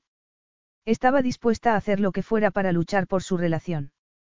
Cuando Lorenzo agachó la cabeza para besarla en el otro hombro, un cosquilleo recorrió todo su cuerpo, como si él hubiera accionado un interruptor secreto. Y luego, cuando rozó sus labios contra la sensible piel de la curva que ascendía hacia el cuello, se encontró empujando las caderas hacia atrás, contra las de él. Lorenzo le bajó lentamente la cremallera del vestido y lo abrió para descender por su espalda beso a beso mientras ella se removía, excitada, al descubrir que a lo largo de la columna tenía una serie de puntos erógenos que desconocía. Al notar que le soltaba el enganche del sujetador se inquietó porque estaban en el exterior y, aunque aquella era una zona rural, podría haber gente en los alrededores. No quiero que me vean desnuda, murmuró nerviosa, girándose hacia él entre sus brazos. Al ver el modo en que Lorenzo la miró, como sorprendido de que se sintiera cohibida, se temió que su reacción pudiera sofocar su pasión. Quiero decir que, bueno, podría haber gente trabajando en los viñedos, o cerca. Lorenzo se rió suavemente, la levantó en volandas, como si no pesara nada, y la llevó dentro para sentarla al borde de la cama. Inclinándose sobre ella le quitó el sujetador con tanta facilidad que Brooke no pudo sino admirar su pericia y se encontró murmurando. Debes haber estado con muchas mujeres. En cuanto esas palabras abandonaron sus labios contrajo el rostro, preguntándose por qué lo habría dicho, y sintió que le ardían las mejillas. Lorenzo la miró sorprendido. Tampoco tantas. Supongo que lo normal, antes de que nos casáramos, respondió. ¿Quieres decir que desde entonces no? balbució ella. Me refiero a que, bueno, estábamos separados, y yo he estado más de un año en coma. No he estado con ninguna otra mujer desde que nos casamos, le dijo Lorenzo. El día de nuestra boda, al pronunciar los votos matrimoniales, prometí serte fiel, y yo no falto a mis promesas. Aquel era un tema controvertido, reconoció Brooke intranquila para sus adentros, aunque no podía dejar de impresionarla esa lealtad, a la que seguramente muchos hombres habrían faltado durante una separación. Era algo más por lo que debía sentirse afortunada. Al confesarle eso Lorenzo la había hecho muy feliz, y la había reafirmado en su convicción de que merecía la pena intentar salvar su matrimonio. No había buscado sexo ni consuelo en otra mujer durante todo ese tiempo, y eso decía mucho de la clase de persona que era. Quería volver a decirle que lo amaba, pero se tragó las palabras porque pensó que a él le parecerían vacías en ese momento. Nos estamos poniendo demasiado serios, le dijo Lorenzo con una media sonrisa. Es culpa mía, murmuró ella, soy yo la que me he puesto a hacer preguntas incómodas. Puedes hacerme las preguntas que quieras, la tranquilizó él, yendo a cerrar la puerta. Mientras lo veía quitarse la chaqueta, la corbata y los zapatos, Brooke tragó saliva, preguntándose por qué siempre se sentía tan tímida con él, porque en ese momento quería tapar sus senos desnudos. Llevaban años casados, no tenía sentido. Además, que se sintiera tan cohibida se contradecía con todo lo que había descubierto sobre su yo antes del accidente. Las mujeres que eran tímidas o a las que les daba vergüenza mostrar su cuerpo no se ponían pantalones cortísimos ni minifaldas. Y Lorenzo tampoco podía decirse que fuera precisamente tímido, se dijo mientras lo veía avanzar hacia la cama, completamente desnudo, como un sensual depredador de piel bronceada y músculos esculpidos. El solo mirarlo la abrumaba porque todavía no acababa de comprender cómo un hombre tan rico, poderoso e importante podía haberse casado con ella. Y esa baja autoestima que tenía, ¿de dónde venía? Se suponía que era una mujer con confianza en sí misma, con un fondo fiduciario, que a su manera también había disfrutado de éxito profesional. Podría ser que, aunque siempre había mostrado esa fachada de cara a los demás, para sus adentros hubiera sido una persona insegura. Dio, estoy impaciente por estar dentro de ti, murmuró Lorenzo con voz ronca. Esas palabras tan gráficas hicieron que un rubor subiera desde el pecho de Brooke hasta su cara, y volvió a sentirse como un pez fuera del agua, como en la primera noche que había pasado con él. ¿Qué pasa? inquirió él, al ver lo tensa que se había puesto. No lo sé, balbució ella. Se apresuró a acabar de quitarse el vestido y descalzarse para meterse bajo las sábanas. Se sentía tremendamente incómoda con Lorenzo mirándola de ese modo suspicaz. Siempre parecía darse cuenta de sus inseguridades, y no solo era embarazoso, sino que además la ponía nerviosa porque la hacía perder la compostura. Pero si te has puesto colorada. exclamó Lorenzo riéndose, como si lo divirtiera haber conseguido esa proeza. ¿Por qué has tenido que decirlo? protestó Brooke. No sé por qué, todavía siento estos momentos de intimidad contigo como algo nuevo, a lo que no estoy acostumbrada. Sé que es una bobada, pero es así. No es una bobada, replicó él, a pesar de que le parecía imposible que nada pudiera azorar a Brooke. Perdona, ahora me doy cuenta de que estoy siendo muy poco sensible. No, es que yo me siento como, fuera de lugar, replicó ella, y alargó la mano para estrecharla de él, en un intento por salvar las distancias entre ellos. Lorenzo dejó de intentar explicarse lo inexplicable y se metió en la cama junto a ella. Mientras besaba a Brooke comenzó a acariciarle un pezón. Sin embargo, de nuevo se encontró dándole vueltas a los cambios que se habían producido en ella. Cuando se había vuelto tan seria. Y cuando había empezado él a comportarse como si aquella solo fuese una identidad temporal de la, verdadera, Brooke. El caso era que allí estaba él, loco de deseo por la mujer de la que se quería divorciar. Por primera vez desde el accidente se encontró queriendo alejarse de ella, pero entonces Brooke entrelazó sus dedos con los de él, despegó sus labios de él para mirarlo y la sonrisa que iluminó su rostro hizo que se evaporaran todos esos pensamientos. Cuando empezó a besarlo de nuevo, enroscando su lengua con la de él, Lorenzo sintió que su excitación aumentaba. Se colocó sobre ella y la sujetó por las manos, permitiéndose dar rienda suelta a su pasión. Brooke notó ese cambio en su actitud y respondió con deleite a sus besos, comprendiendo que había estado a punto de ahuyentarlo con sus inseguridades. Hundió los dedos en su pelo negro y gimió y arqueó la espalda cuando él agachó la cabeza para mordisquear uno de sus pezones. Las hábiles manos de Lorenzo descendieron por su cuerpo, aproximándose a la unión entre sus muslos. Y entonces, cuando la tocó, sus caderas se levantaron del colchón y un grito ahogado escapó de sus labios. Estás tan dispuesta, murmuró Lorenzo satisfecho. Hizo que se girase y se pusiese de rodillas frente a él, con los antebrazos apoyados en el colchón. Cuando la penetró de una embestida, todo el cuerpo de Brooke se tensó. El placer que la sacudió era electrizante. Los latidos de su corazón se dispararon y se le cortó el aliento. Lorenzo empezó a mover las caderas, y cada poderosa embestida le provocaba una nueva oleada de placer, como un intenso seísmo que la hacía estremecer e incrementaba la tensión en su pelvis. Sus músculos internos se contrajeron, y el increíble clímax que le sobrevino la hizo gritar de gusto y hasta se le saltaron las lágrimas. Sin embargo, Lorenzo no se detuvo, sino que siguió sacudiendo las caderas contra las suyas, y empezó a sentir que la tensión volvía a escalar en su pelvis, y bastó con que sus dedos tocaran la parte más sensible de su cuerpo para que se desatara en su interior un nuevo orgasmo. Se derrumbó sobre el colchón mientras oía a Lorenzo gruñir de satisfacción. La hizo girarse de nuevo y la besó de un modo muy sensual que la hizo estremecerse de nuevo. No pienso volver a moverme en lo que me queda de vida, le aseguró. Brooke, exhausta. El helicóptero viene a recogerme a las dos, pero estaré de vuelta esta noche, sobre las nueve, le dijo él, mirándola a los ojos. Así que aprovecha para descansar esta tarde, porque esta noche no vas a dormir mucho, cara mía. Promesas, promesas, lo picó Brooke, sintiéndose maravillosamente relajada. Puede que cuando llegue seas tú el que estés demasiado cansado. Lorenzo apartó un mechón rizado de su blanca frente y la atrajo un poco más contra sí. Para ti no estaré demasiado cansado, murmuró con voz aterciopelada, apartando cualquier pensamiento de trabajo de su mente para vivir el presente. Cuatro semanas después seguían en Italia porque Lorenzo había vuelto a alargar su estancia.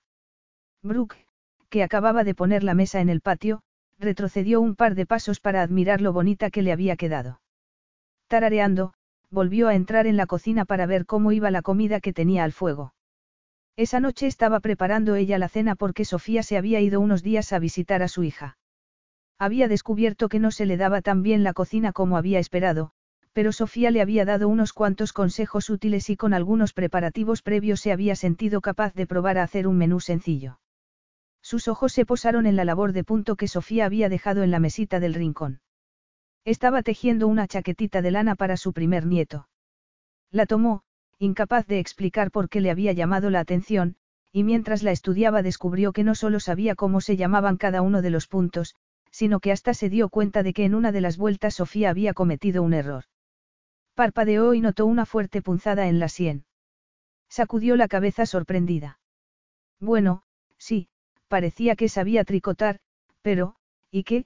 se dijo, quitándole importancia.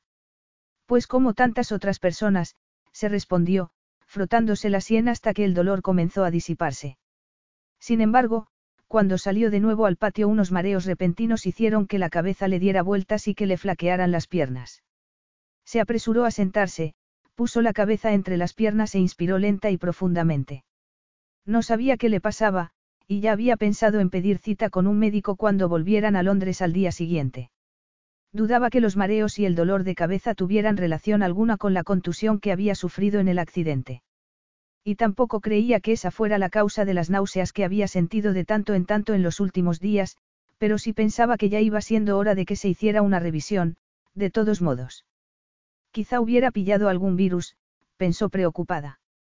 Volvió a levantarse y alzó la mirada hacia el tranquilo paisaje de viñedos y huertos frutales que se extendía más allá de los jardines. Nunca hubiera imaginado que acabarían quedándose todo un mes en Italia. El tiempo había pasado tan deprisa.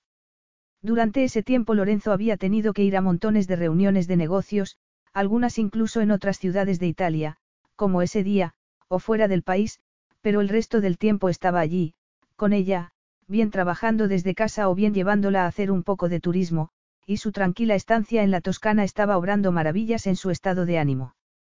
Por desgracia no le habían vuelto más recuerdos, y eso la decepcionaba un poco, pero, viéndolo por el lado positivo, estaba durmiendo bien, comiendo bien, y en general se sentía con más fuerzas.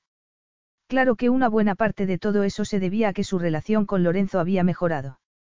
Cuando le había propuesto que dejasen que la situación fluyese y viesen cómo iban las cosas, no le había prometido que fuera a hacer un esfuerzo especial, pero estaba claro que estaba esforzándose porque todo fuera bien. Por muy ocupado que estuviera, siempre buscaba tiempo para ella. La había llevado a degustar el vino local a la Piazza Grande de Montepulciano, habían paseado a la sombra de los árboles a lo largo de las murallas de Lucca, explorado el laberinto de las cuevas subterráneas de Pitigliano y los jardines Garzoni en Coyodi. También la había llevado a cenar a varios restaurantes maravillosos de Florencia, aunque había disfrutado muchísimo más con el picnic en el huerto de naranjos al pie de la villa porque Lorenzo la había sorprendido con un colgante de zafiro que la había dejado sin aliento, y luego le había hecho apasionadamente el amor. Para cuando oyó posarse el helicóptero de Lorenzo, ella ya tenía el primer plato en la mesa. Dio un paso atrás y sonrió al verlo subir la colina en dirección hacia ella. Estaba guapísimo, vestido con un traje gris tórtola a medida y el cabello negro despeinado. Cuando vio que Brooke estaba esperándolo, una amplia sonrisa asomó a los labios de Lorenzo. Probablemente era un poco presuntuoso por su parte, pero lo halagaba que su esposa estuviera impaciente porque llegara. Su figura, esbelta pero curvilínea, toda de blanco parecía la de un ángel, con una nube de rizos rubios enmarcando sus bellas facciones. He preparado la cena, le dijo. Venga, siéntate. Es que quería darme una ducha antes. Ni hablar, se enfriará la comida, replicó Brooke. Si quieres comer, es ahora o nunca. Lorenzo sonrió con picardía. Hagamos un trato, yo me siento a comer ahora si tú luego te vienes a la ducha conmigo. Hecho, murmuró Brooke sonrojándose. Cuando se sentaron los dos a la mesa, señaló el plato de él con un ademán, venga, come. Es una comida muy sencilla, pero es que todavía tengo mucho que aprender. No te preocupes, si lo que no acabo de creerme es que hayas hecho la cena, le confesó Lorenzo. Bueno, no me darán una estrella Michelin ni nada de eso, pero he pensado que tampoco podía ser tan difícil cocinar algo, respondió ella muy seria. Empezaron a comer con apetito y, después de charlar un rato de cosas intrascendentes, Lorenzo le preguntó. ¿Cómo llevas lo de volver a Londres mañana? Me entristece un poco, admitió ella, dejando el tenedor para juguetear con el zafiro que pendía de su cuello. Me encanta este lugar y me siento mucho más relajada que cuando llegamos, pero sé que no podemos vivir eternamente desconectados del resto del mundo. No, es verdad, asintió Lorenzo, apartando su plato al terminarlo. Se echó hacia atrás en su asiento y le preguntó, ¿por qué te has tomado tantas molestias? Podríamos haber cenado fuera. Es lo que suelo hacer cuando Sofía libra. Es que, como es nuestra última noche aquí, Brooke se encogió de hombros en un intento por parecer despreocupada. Se levantó para ir a la cocina a por el segundo, un estofado. Lo sirvió en un par de platos y volvió fuera. Tiene muy buena pinta, comentó Lorenzo cuando le puso el suyo delante. Espero que también sepa bien, respondió ella mientras se sentaba de nuevo. Lorenzo saboreó el plato en silencio, disfrutando de cada bocado, y cuando hubo acabado rebañó la salsa con el pan y le dijo con una sonrisa traviesa. No se hable más, a partir de hoy cocinarás cada noche que pueda pasar sin ti. ¿Y eso cada cuánto será? inquirió ella juguetona, levantándose y recogiendo los platos para traer el postre. Me temo que no muy a menudo, le confesó Lorenzo, siguiéndola hasta la cocina. Cuando Brooke metió los platos en el fregadero, le rodeó la cintura con los brazos, atrayéndola hacia sí. Tienes tareas mucho más importantes que la cocina, cara mía. Al notar que estaba excitado, Brooke se echó hacia atrás, apretándose contra él, y se deleitó al oírlo aspirar hacia adentro, y aún más cuando le desabrochó los vaqueros y su mano descendió por su vientre tembloroso hacia su sexo. ¿Qué clase de tareas? Le preguntó con voz trémula, sospechando que no llegarían a tomarse el postre. Al notar la cálida bienvenida bajo sus braguitas y escuchar el gemido que escapó de sus labios, Lorenzo se rió suavemente. Creo que tú ya sabes cuáles son, gatita mía. Pues tienes que tomar una decisión, murmuró Brooke.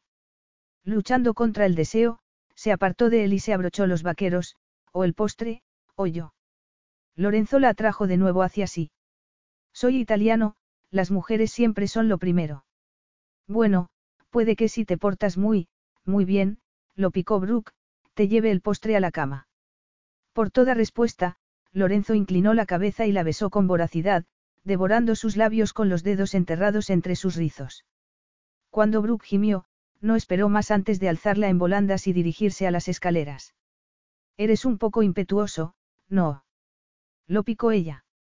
Sé que te gusta que lo sea, replicó Lorenzo con voz ronca. Al llegar a la habitación la sentó en la cama y la descalzó. Sin embargo, cuando iba a quitarle el resto de la ropa, ella lo detuvo. No, tú primero, le dijo, haciendo que se sentase a su lado. Y se puso a quitarle la chaqueta, sintiéndose muy atrevida. Luego le desanudó la corbata y se la arrancó, y después le desabrochó uno tras otro los botones de la camisa. Se la abrió impaciente, y deslizó las manos por su pecho, cálido, musculoso y cubierto de vello.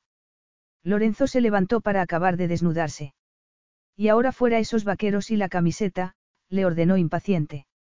Brooke lo atormentó bajándose los vaqueros lentamente, sacando primero una pierna y luego la otra. Luego se sacó la camiseta por la cabeza y apretó los dientes cuando sintió el aire frío en sus pezones endurecidos. Hacía varios días que se notaba los pechos raros, como sensibles al tacto, y también algo hinchados. Había pensado que debía ser una señal de que estaba a punto de bajarle la regla. Aunque había tenido sus periodos de forma regular durante su estancia en la clínica, no había tenido ninguno desde que había vuelto a casa con Lorenzo. Cuando pidiese cita con el médico tendría que comentárselo también. Probablemente estuviera causándole problemas el DIU, se dijo. Tal vez debería plantearse utilizar otro método anticonceptivo. Lorenzo se deleitó la vista sin el menor pudor, deteniéndose especialmente en sus voluptuosos senos. Debía haber puesto algo de peso y le sentaba muy, pero que muy bien. No sabes cómo te deseo. Estoy consumiéndome por dentro. No me digas. Me despertaste a las seis de la mañana, le recordó ella divertida. No dejaba de sorprenderla que pareciese desearla a todas horas. Lorenzo sonrió y se sentó en la cama, junto a ella. Sí, pero eso fue esta mañana, y de eso hace ya una eternidad, belleza mía. ¿Crees que las cosas seguirán así entre nosotros cuando volvamos a Londres? Le preguntó Brooke. Temía que la intimidad que se había fraguado entre ellos se desvaneciera cuando abandonaran Italia. Ni hablar, cuando volvamos te vendrás a dormir conmigo a mi habitación, le aseguró Lorenzo. ¿De verdad? inquirió Brooke sonriendo, como una niña con zapatos nuevos. La respuesta de Lorenzo la tranquilizó, ese cambio en su actitud implicaba que quería que se diesen una oportunidad, no que se separasen. Pues claro. Espero que no vayamos a tener una discusión por eso, murmuró Lorenzo contra sus labios, enrojecidos por sus besos. Brooke hundió los dedos entre los mechones de su pelo negro para atraerlo hacia sí, y sintió que el fuego del deseo la recorría. Ni hablar. Mucho después ella yacía en los brazos de él y se sentía tan relajada que acabó quedándose dormida. Sin embargo, lo feliz que se sentía antes de que el sueño la arrastrara hizo aún más aterradora la pesadilla que tuvo porque no estaba preparada para algo así. No, nada podría haberla preparado para las imágenes que acudieron a su cerebro, como fogonazos, unas imágenes que la hicieron chillar de espanto. Eran vívidas imágenes del accidente y de pronto se dio cuenta de que ella era Millie, no Brooke. Vio el choque, se vio alargando la mano hacia ella en la pesadilla sin poder alcanzarla, y experimentó una horrible agonía al comprender que no había podido salvar a su hermana, al único familiar que le quedaba. De pronto hubo como un salto adelante en el tiempo. Debía ser de cuando había recobrado la conciencia, porque revivió unos dolores insoportables, un miedo atroz, y vio, entre el amasijo de los restos del vehículo siniestrado, sus agujas de tricotar. Tranquila, tranquila, no pasa nada, oyó decir a Lorenzo cuando se incorporó como un resorte en la cama, sollozando y balanceándose adelante y atrás, con las piernas dobladas y la cabeza agachada y apoyada contra ellas. Solo ha sido una pesadilla. No era real. Dio, estabas chillando de tal manera que creí que había entrado un ladrón o algo así. No, sí que había sido real, muy real, replicó Milly para sus adentros. Mil pensamientos revoloteaban frenéticos por su mente, en medio de una densa bruma de incredulidad. Tras la desesperación de haber estado todo ese tiempo con amnesia, de repente, de algún modo, había recobrado la memoria. Su verdadero yo había vuelto sin fanfarias a través de esa pesadilla, arrojando luz sobre todo lo que hasta ese momento había sido un vacío absoluto en su mente. Pero ahora que había recobrado la memoria y sabía quién era se sentía aún más inquieta. Su hermana había muerto y todo el mundo había dado por hecho que había sido ella, Millie, quien había fallecido. ¿Cómo podría haber ocurrido algo así? se preguntó. Sin embargo, cuanto más lo pensaba, más fácil le parecía de comprender. Al fin y al cabo, en el momento del accidente había llevado puesta la ropa de Brooke, y había sufrido heridas en el rostro. Nadie había advertido el gran parecido entre ambas, aunque probablemente se debiera a que la propia Brooke también debía haber quedado desfigurada por el choque. Los ojos se le llenaron de lágrimas. ¿Cómo podría arreglar todo aquel lío? Lorenzo se quedaría destrozado cuando le contase la verdad. Si ni siquiera sabía que se había quedado viudo. Había pasado meses cuidando de ella, preocupándose por ella cuando nadie más lo había hecho, y había acabado llevándola a su casa y a su cama porque creía, naturalmente, que era su esposa. Pero no lo era, era una extraña para él. Temblorosa, se apartó de Lorenzo, que seguía intentando calmarla, y corrió al cuarto de baño. Abrió el grifo de la bañera para darse un baño, aunque en realidad solo era una excusa para estar sola un rato. Lorenzo se asomó a la puerta, pero le pidió que se marchase, le dijo que necesitaba un baño caliente y estar a solas para relajarse. Minutos después, sentada en el agua tibia, las lágrimas comenzaron a rodarle por las mejillas a medida que iba adquiriendo plena conciencia de la magnitud de aquel embrollo. No sabía cómo iba a contarle a Lorenzo la verdad. Había despertado de una pesadilla para descubrir que estaba viviendo una pesadilla aún peor, estaba viviendo la vida de su hermana muerta, con un hombre del que se había enamorado pero que no la amaba a ella. Capítulo 8. No vuelvas a decirme otra vez que estás bien, le advirtió Lorenzo con cierta aspereza y muy serio, mientras su chofer los llevaba a casa desde el aeropuerto. Está claro que no estás bien, que algo te ha disgustado muchísimo y ya va siendo hora de que lo hablemos. Lo hablaremos cuando lleguemos a, a casa, le dijo ella con voz trémula. No tenía la menor prisa por llegar, por tener que hacer frente a la reacción que sin duda tendría Lorenzo cuando le contara la verdad, indignación, incredulidad y dolor por la muerte de su esposa. Le dolía el corazón al pensar que Lorenzo nunca había sido suyo, y que todo lo que había ocurrido entre ellos se debía tan solo a que él creía que era su esposa. Y lo más irónico era que antes de morir Brooke lo había odiado, había dicho de él que era un tirano posesivo, que la había acusado injustamente de haberle sido infiel para pedirle el divorcio. Estaba claro que había habido un fuerte resentimiento en su relación, pero quería pensar que, si Brooke hubiera visto lo compasivo que se había mostrado con ella tras el accidente, sin saber que no era su esposa, le habría perdonado las diferencias que había habido entre ellos. En ese sentido, el comportamiento de Lorenzo había sido irreprochable. Podría haberse desentendido, haber dejado que el procedimiento de divorcio siguiera su curso, haberla abandonado a merced del sistema público de salud bajo la tutela de un testaferro para que se ocupase de su fondo fiduciario. Sin embargo, no había hecho eso, se había mantenido fiel a los votos que había pronunciado el día de su boda, en la salud y en la enfermedad. Obviamente tendría que abandonar la casa de Lorenzo, y lo antes posible. Por desgracia para ella no tenía a dónde ir, ni un penique a su nombre, ni tampoco amigos que pudieran acogerla porque había estado mudándose con demasiada frecuencia como para hacer amistades duraderas. Ahora se arrepentía de no haberse esforzado más en sus estudios durante los años que había estado viviendo en casas de acogida. Cada vez que la habían enviado a una nueva, también había tenido que cambiar de colegio o de instituto, y eso había hecho que perdiera el interés por aprender. Los continuos cambios la habían descentrado, la habían vuelto indisciplinada y no se atrevía a forjar una relación estrecha con ninguna de las personas a las que conocía porque sabía que antes o después tendría que irse a otro lugar y dejaría de verlas. Quizá por eso había reprimido sus recelos para no perder el contacto con Brooke, llegando a pasar por alto sus malos modos y la manera en que se portaba con ella. No había querido perder ese vínculo de hermanas que tan importante era para ella, y siempre había estado ansiosa por ofrecerle todo su cariño y su apoyo. No se había aferrado igual a Lorenzo, con esa ansia patética por ofrecerle su cariño aun cuando él no se lo había pedido. Se reprendió para sus adentros por esas muestras de debilidad y de dependencia emocional. Claro que era comprensible que anhelara sentirse amada. Los recuerdos que tenía de su madre, Natalia, eran algo difusos porque había muerto cuando ella tenía solo 11 años. Recordaba vagamente que había sido una madre afectuosa, pero su padre, en cambio, jamás le había prestado la menor atención cuando las había visitado. No parecía haber tenido el más mínimo interés en ella, recordó con tristeza, aunque era probable que su aparente indiferencia se debiera al sentimiento de culpa que debía haber tenido por haber sido infiel a su esposa. De hecho, si su madre no le hubiera dicho que William Jackson era su padre, jamás lo habría sabido, porque su nombre ni siquiera figuraba en su certificado de nacimiento. Aunque había ayudado a su madre económicamente, se había negado a reconocerla a ella como a su hija. Bueno, pues ya estamos en casa, dijo Lorenzo cuando entraron en la vivienda. No, Madrigal Court era la casa que Brooke y él habían compartido, lo corrigió ella para sus adentros. Ella no debería estar allí.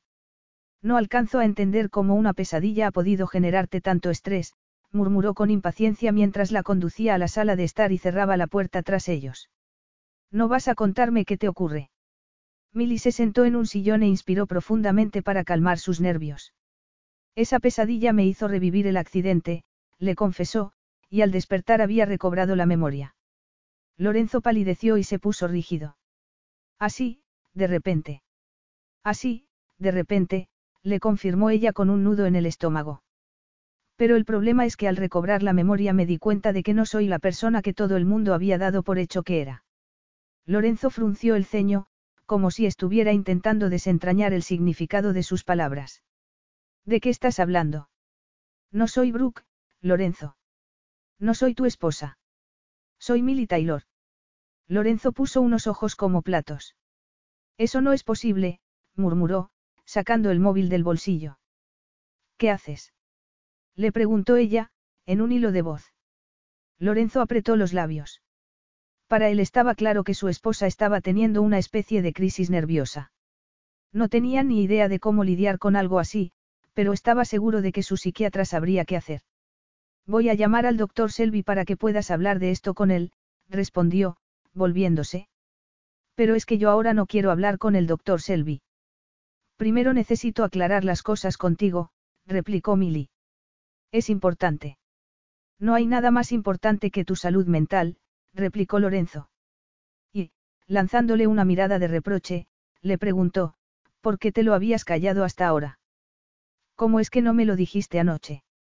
Necesitaba poner mis ideas en orden, protestó ella. Para mí fue un shock tremendo y me siento fatal por todo lo que ha pasado. No sé cómo podrás poner orden en todo el embrollo legal que. Lorenzo enarcó una ceja. ¿Qué embrollo legal? Milly volvió a inspirar profundamente para infundirse valor. Brooke, Brooke está muerta, Lorenzo, y a mí me dieron por muerta, pero estoy viva. Hay que rectificar ese error, no sé cómo. Lorenzo apretó el móvil en su mano. Estaría sufriendo un brote psicótico. Al estudiar sus tensas y pálidas facciones entrevió en ellas la agitación que había en su interior. Era evidente que se creía lo que estaba diciéndole, pensó consternado. Se había convencido de que no era su esposa, de que era esa joven que iba con ella en el coche en el momento del accidente. Pero ¿por qué iba a hacer algo así? Brooke era mi hermana, murmuró. Brooke no tiene ninguna hermana, la corrigió él. Oficialmente no, admitió Millie. Soy hija ilegítima. William Jackson, el padre de Brooke, tuvo una aventura con mi madre durante años, y yo fui el fruto de ese romance. Nunca me reconoció legalmente como hija, y yo nunca supe que era un hombre casado y con familia. Cuando Brooke se enteró de mi existencia me buscó porque sentía curiosidad, quería conocerme. Yo acababa de dejar el hogar de acogida en el que estaba porque ya había cumplido los 18 años. Así que sí, éramos hermanas, aunque solo fuera por parte de padre. Lorenzo resopló con los ojos entornados. No había recabado ninguna información acerca de Milly Taylor. No había considerado que su pasado pudiera tener relevancia alguna para averiguar qué relación había tenido con su esposa. No podía aceptar la enormidad de lo que acababa de oír, pero tampoco alcanzaba a imaginar cómo o por qué podría habérsele ocurrido a su esposa una historia tan fantasiosa y detallada de la noche a la mañana. Si hubiera tenido una hermana, Brooke lo habría mencionado alguna vez. Observó. No le hablaba a nadie de mí, y se cuidaba mucho de que nunca la vieran en público conmigo. Para ella, mi misma existencia era, Milly vaciló antes de continuar. Para ella era una fuente de resentimiento y un fastidio. Sabía que su padre le había sido infiel a su madre y todo el dolor que le había infligido. Para cuando Brooke me buscó mi madre ya hacía años que había muerto, pero sospecho que la amarga ira que sentía hacia ella la había proyectado en cierto modo sobre mí. Lorenzo frunció el ceño. Pero eso no explica nada. Si Brooke estaba resentida contigo, ¿por qué ibas con ella en el coche el día del accidente? Nada de todo esto tiene sentido. Milly se puso de pie lentamente, mirándolo preocupada. Puedo explicártelo, pero tienes que intentar no perder los estribos. Lorenzo echó la cabeza hacia atrás con arrogancia y le lanzó una mirada irritada. Lo intentaré, pero dudo que vayas a ser capaz de explicarme todo este absurdo y me parece que hablar de ello como si fuera la verdad no te ayuda en nada. Brooke me pidió varias veces que me hiciera pasar por ella, le confesó Milly sin más preámbulos. Nos parecíamos mucho, y aún más desde que me sometí a una operación de cirugía estética de la nariz, prosiguió Milly, a pesar de que Lorenzo estaba mirándola como si le hubiesen salido cuernos y pezuñas. Brooke me la pagó. Yo no quería hacerme esa operación, pero cuando se lo dije empezó a hacerme el vacío, y yo estaba tan desesperada porque no se alejara de mí que acabé accediendo. Lorenzo frunció el ceño con incredulidad. ¿Os parecíais? ¿Y qué problema había con tu nariz? Tenía el caballete muy pronunciado, y no podría haberme hecho pasar por ella si no me hubiese sometido a esa operación.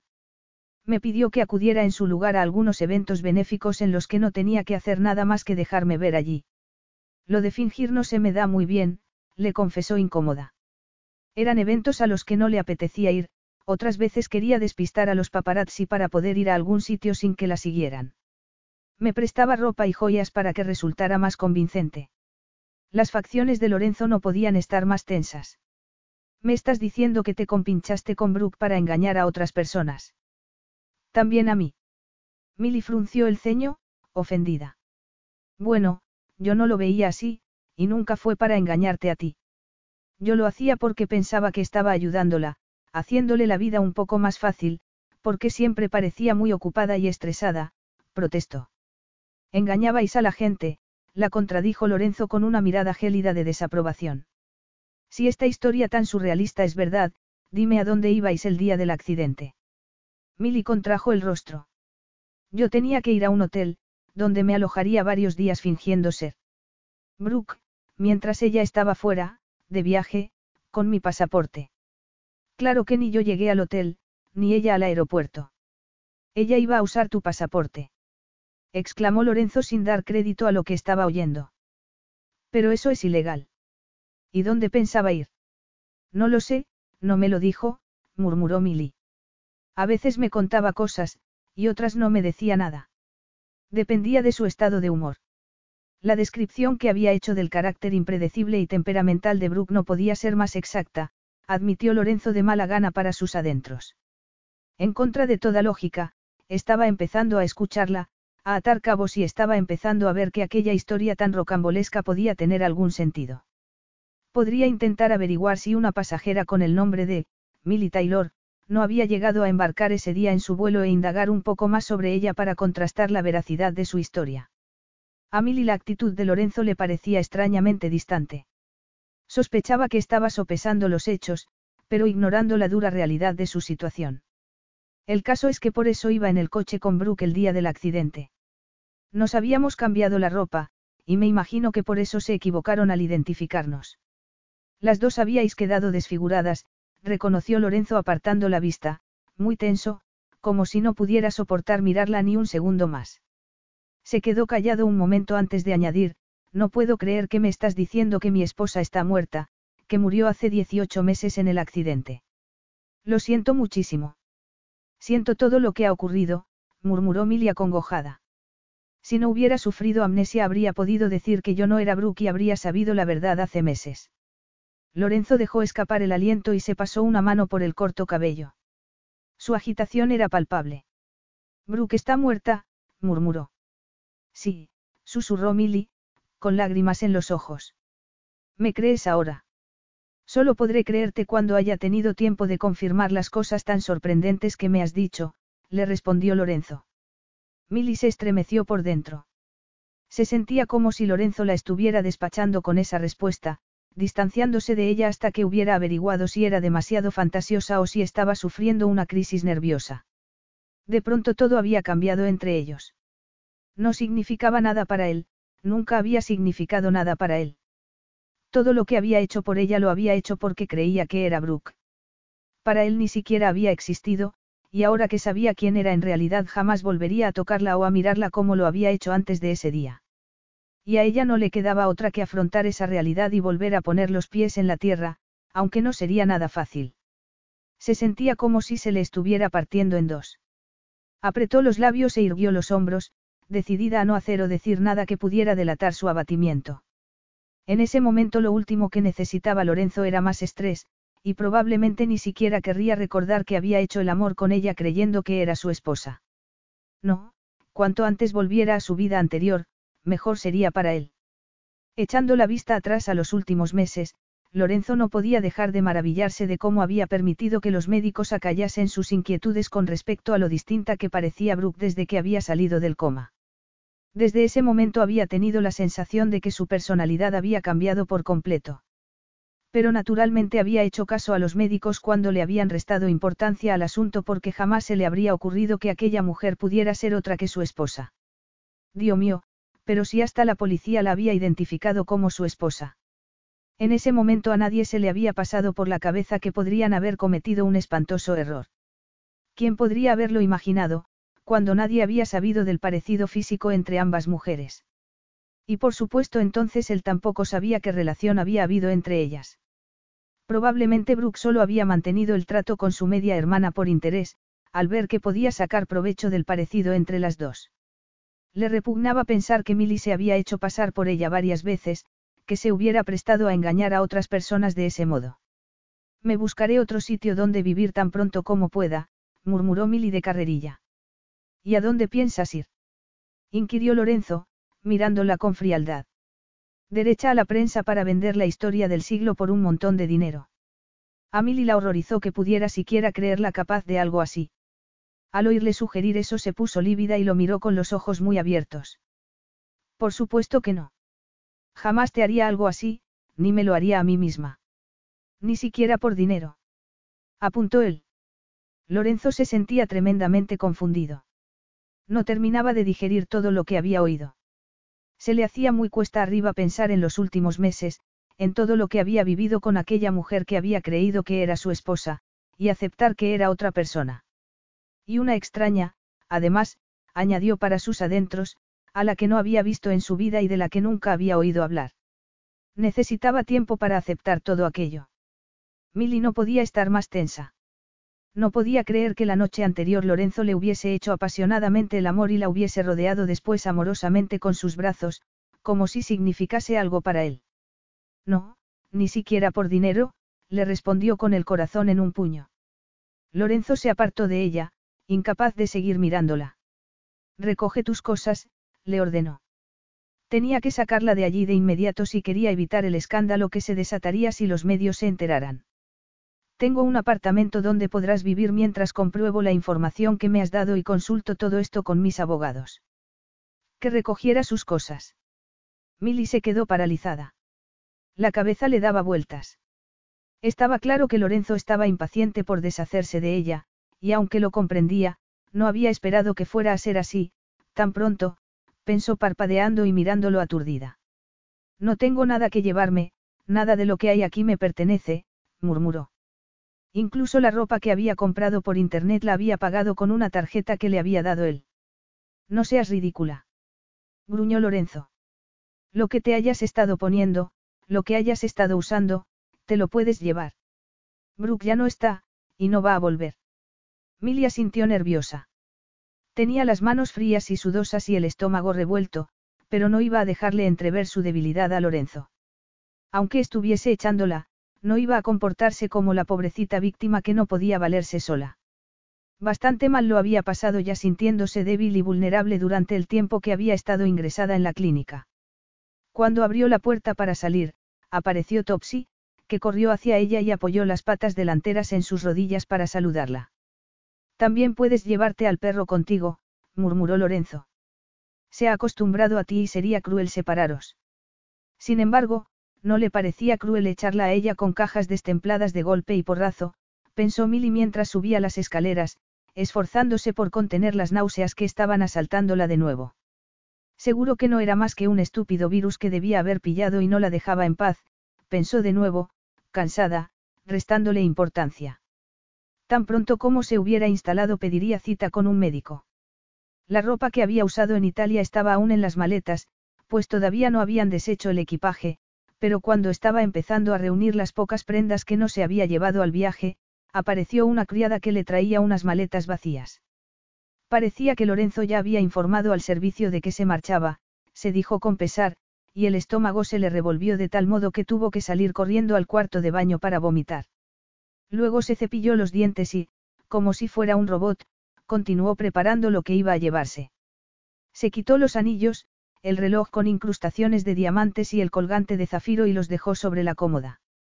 No eran suyos. O, al menos, cuando Lorenzo se los había regalado, lo había hecho pensando que era Brooke. Intentó convencerse de que, aunque tuviera la sensación que su vida había acabado, solo estaba empezando una nueva fase. Era absurdo que se sintiera dolida porque Lorenzo quisiera que se marchara.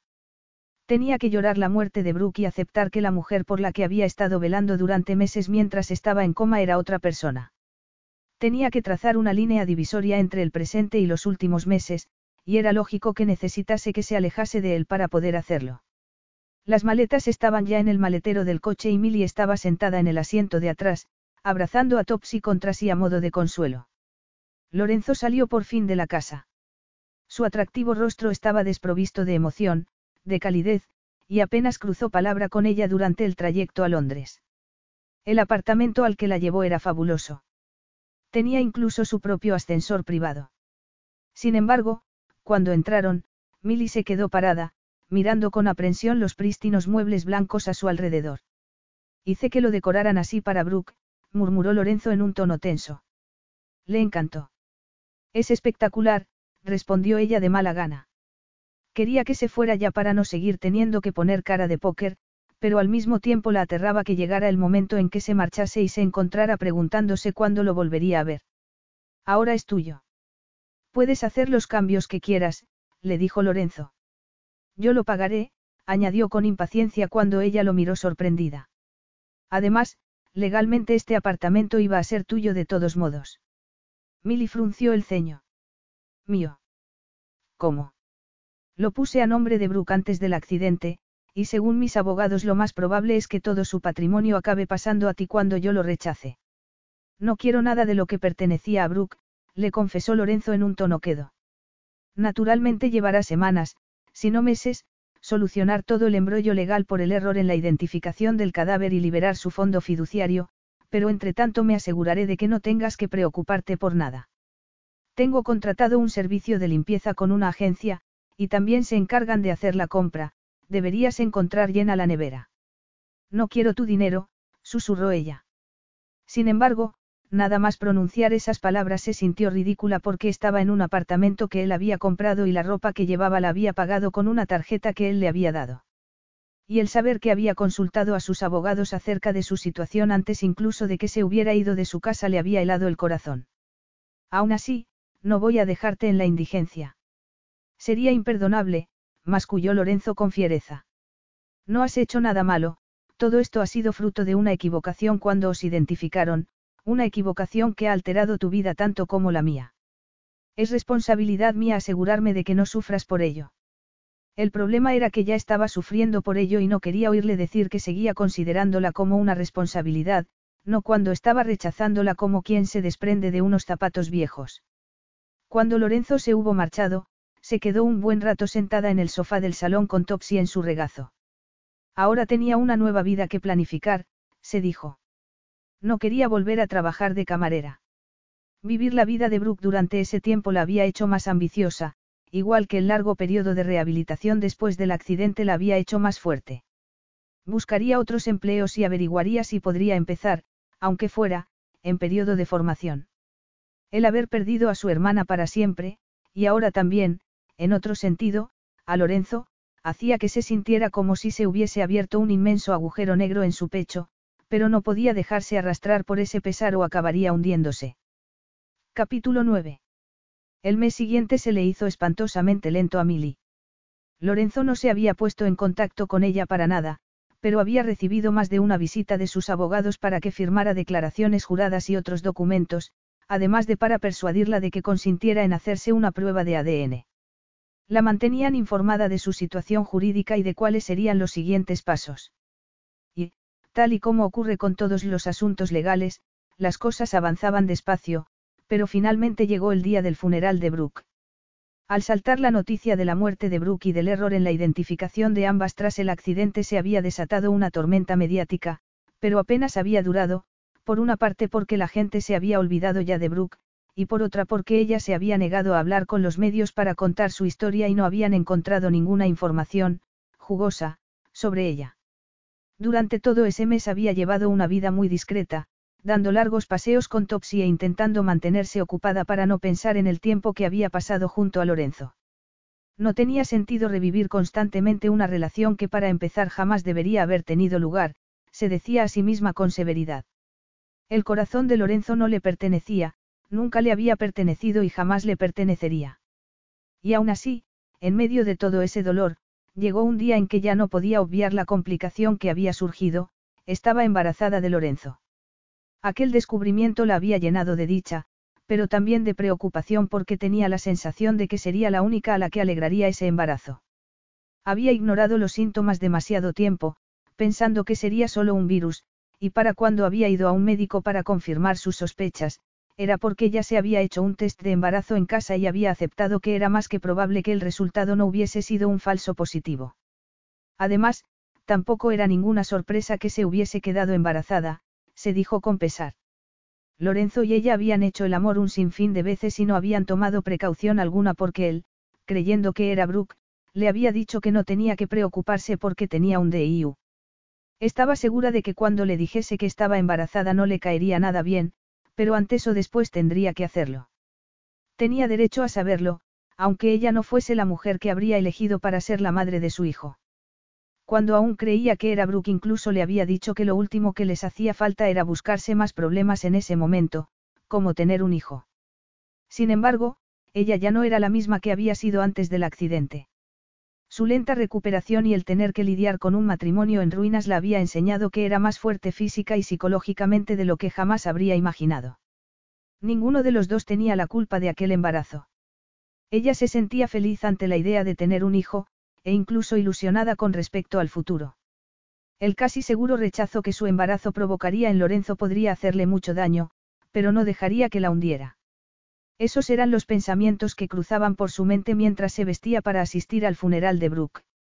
Cuando terminó, se recogió el cabello y se puso un sombrero y unas gafas de sol.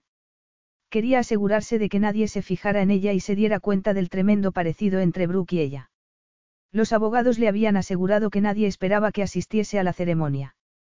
Por, nadie, había entendido que se referían a Lorenzo, y al oír eso había contraído el rostro y había contestado que no por eso pensaba dejar de asistir a la ceremonia de su hermana. Un coche la recogió a las 10 de la mañana. La iglesia estaba casi vacía. Habían pasado tantos meses desde la muerte de Brooke que era normal que hubiese tan pocos asistentes, pero fuera había unos cuantos fotógrafos y reporteros mirando suspicaces a todo el que entraba. Sin duda estaban buscándola, a la media hermana de Brooke Tassini de la que todos habían oído hablar pero con la que ninguno había conseguido dar. Con la cabeza agachada y envuelta en un abrigo negro pasado de moda. Milly se sentó en un banco al fondo y escuchó la misa mientras se esforzaba por no quedarse mirando a Lorenzo, que estaba sentado al frente. ¿Cómo podría pensar en él como en el padre de su bebé cuando ni siquiera quería que se le acercara durante el funeral, no fuera a hacerles alguien una foto juntos? Al pie de la sepultura, mientras se esforzaba por contener las lágrimas por la hermana a la que había perdido y por ese afecto filial que no había conseguido despertar en ella, le lanzó una breve mirada a Lorenzo. Él la saludó con un leve asentimiento de cabeza. Sus facciones parecían más angulosas, había perdido peso. Claro que ella también había perdido unos kilos. Durante buena parte del día tenía náuseas y le costaba obligarse a comer. Lorenzo, por su parte, estudiaba pensativo a Milly, que estaba a unos metros de él. Habría preferido que no asistiera al funeral ni al entierro, que hubiera permanecido alejada, al margen. Se había dicho una y otra vez que era lo más sensato. Y, sin embargo, allí estaba, arrebujada en un abrigo negro, con su hermoso cabello oculto bajo un sombrero y el delicado rostro apenas reconocible. Parecía más delgada, y también más joven, aunque eso era normal, porque en realidad tenía unos cuantos años menos que Brooke. De hecho, aún no había cumplido los 23. Por fin se había terminado, todo aquel desagradable asunto de su matrimonio con Brooke.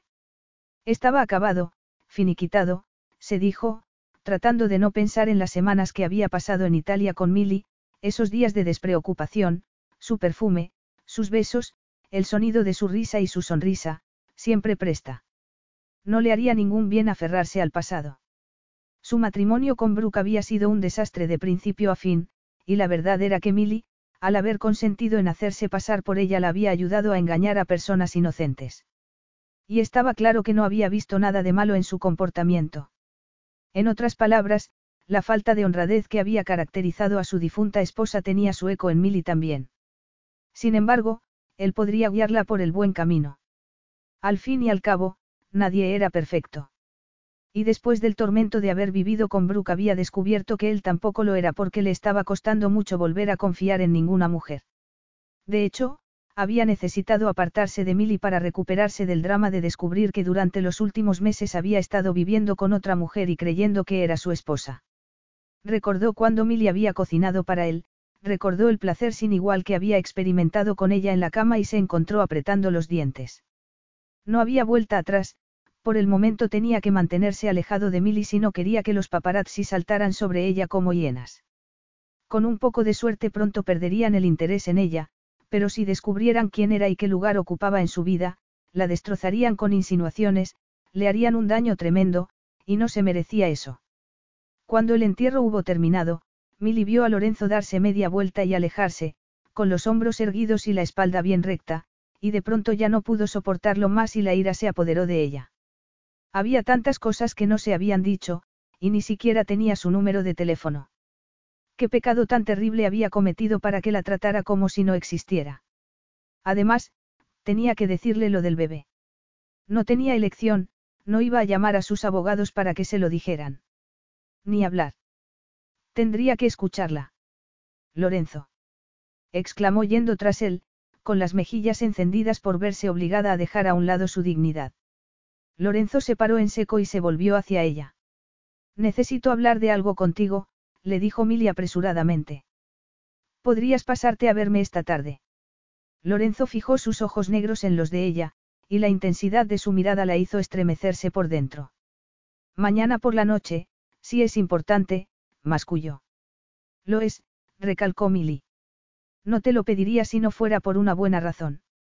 Entonces nos vemos sobre las ocho, le contestó él.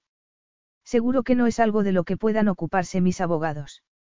No, es demasiado personal, replicó Milly irritada, sonrojándose por tener que hacer esa distinción. De acuerdo, iremos a cenar y hablaremos de ello. Te recojo a las ocho. Lorenzo se alejó hacia donde esperaba su chofer, enfadado por la descarga de adrenalina que se había disparado por sus venas ante la perspectiva de volver a ver a Milly al día siguiente. Había pasado semanas intentando mantenerse alejado de ella y ahora había tenido que venir a desbaratar todo su esfuerzo mirándolo con esos tentadores ojos violetas. ¿Acaso no iba a ser capaz de salir a cenar con ella y controlarse? De llevarla de vuelta al apartamento y luego marcharse. Pues claro que sí. ¿Y qué sería aquello tan personal de lo que quería que hablaran?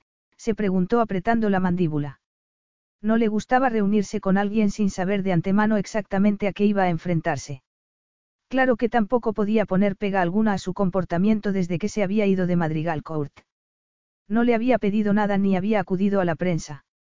Tampoco había intentado ponerse en contacto con él ni había dado muestras de necesitarlo, había hecho exactamente lo que él, supuestamente, había querido que hiciese. Sin embargo, a él no le había llevado más de un día darse cuenta de que, aunque había actuado con la convicción de que no tenía elección, de que así debían ser las cosas entre ellos, no era esa la actitud que quería de Milly. A la basura con los paparazzi. Capítulo 10.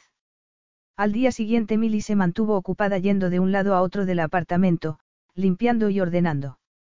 No había dormido bien la noche anterior, atormentada por los recuerdos de Brooke y por la culpa que sentía de tener que relegarla finalmente a un rincón de su memoria. Quizás si hubiera podido pasar más tiempo con Brooke, o si hubiera tenido más cosas en común con ella, habrían tenido una relación más estrecha. A última hora de la tarde sacó a Topsy a pasear y a la vuelta se fue derecha al cuarto de baño para darse una ducha mientras se preguntaba qué debería ponerse. Sin embargo, de inmediato se reprendió. ¿Por qué estaba preocupándose por su aspecto cuando Lorenzo simplemente iba a llevarla a cenar? Por amor de Dios, si no era una cita. Se pondría unos vaqueros y un jersey, se dijo, así se daría cuenta de que no se había hecho ilusiones tontas. Tras ducharse sacó del vestidor, tal como había pensado, unos vaqueros y un jersey, pero le costó un horror subirse la cremallera del pantalón. Su cuerpo estaba cambiando, y aunque había perdido unos kilos sus pechos se habían vuelto más voluptuosos, su cintura había ensanchado y su abdomen estaba adoptando la forma de una curva decididamente convexa. Claro que tampoco era como si ella pudiese hacer nada para contener esos cambios, se dijo mirándose al espejo y contrayendo el rostro al ver lo justa que le quedaba la cinturilla de los vaqueros. Dentro de nada tendría que empezar a comprar ropa de premamá. Al final decidió cambiarse. Se quitó los pantalones y el jersey y se puso un vestido, el bonito vestido rojo que había comprado cuando estaba viviendo con Lorenzo, pero por desgracia le quedaba demasiado apretado a la altura del pecho. Frenética, repasó todo el vestidor, probándose un modelo tras otro hasta que al final se decantó por un vestido de tirantes que le quedaba más holgado, aunque fuera un poco raro que se vistiese de verano cuando se aproximaba el invierno. De todos modos Lorenzo apenas la había mirado en el cementerio, y cuando le dijese lo del bebé tendría cosas más importantes en las que pensar. La tensión y las preocupaciones amenazaban con sobrepasarla.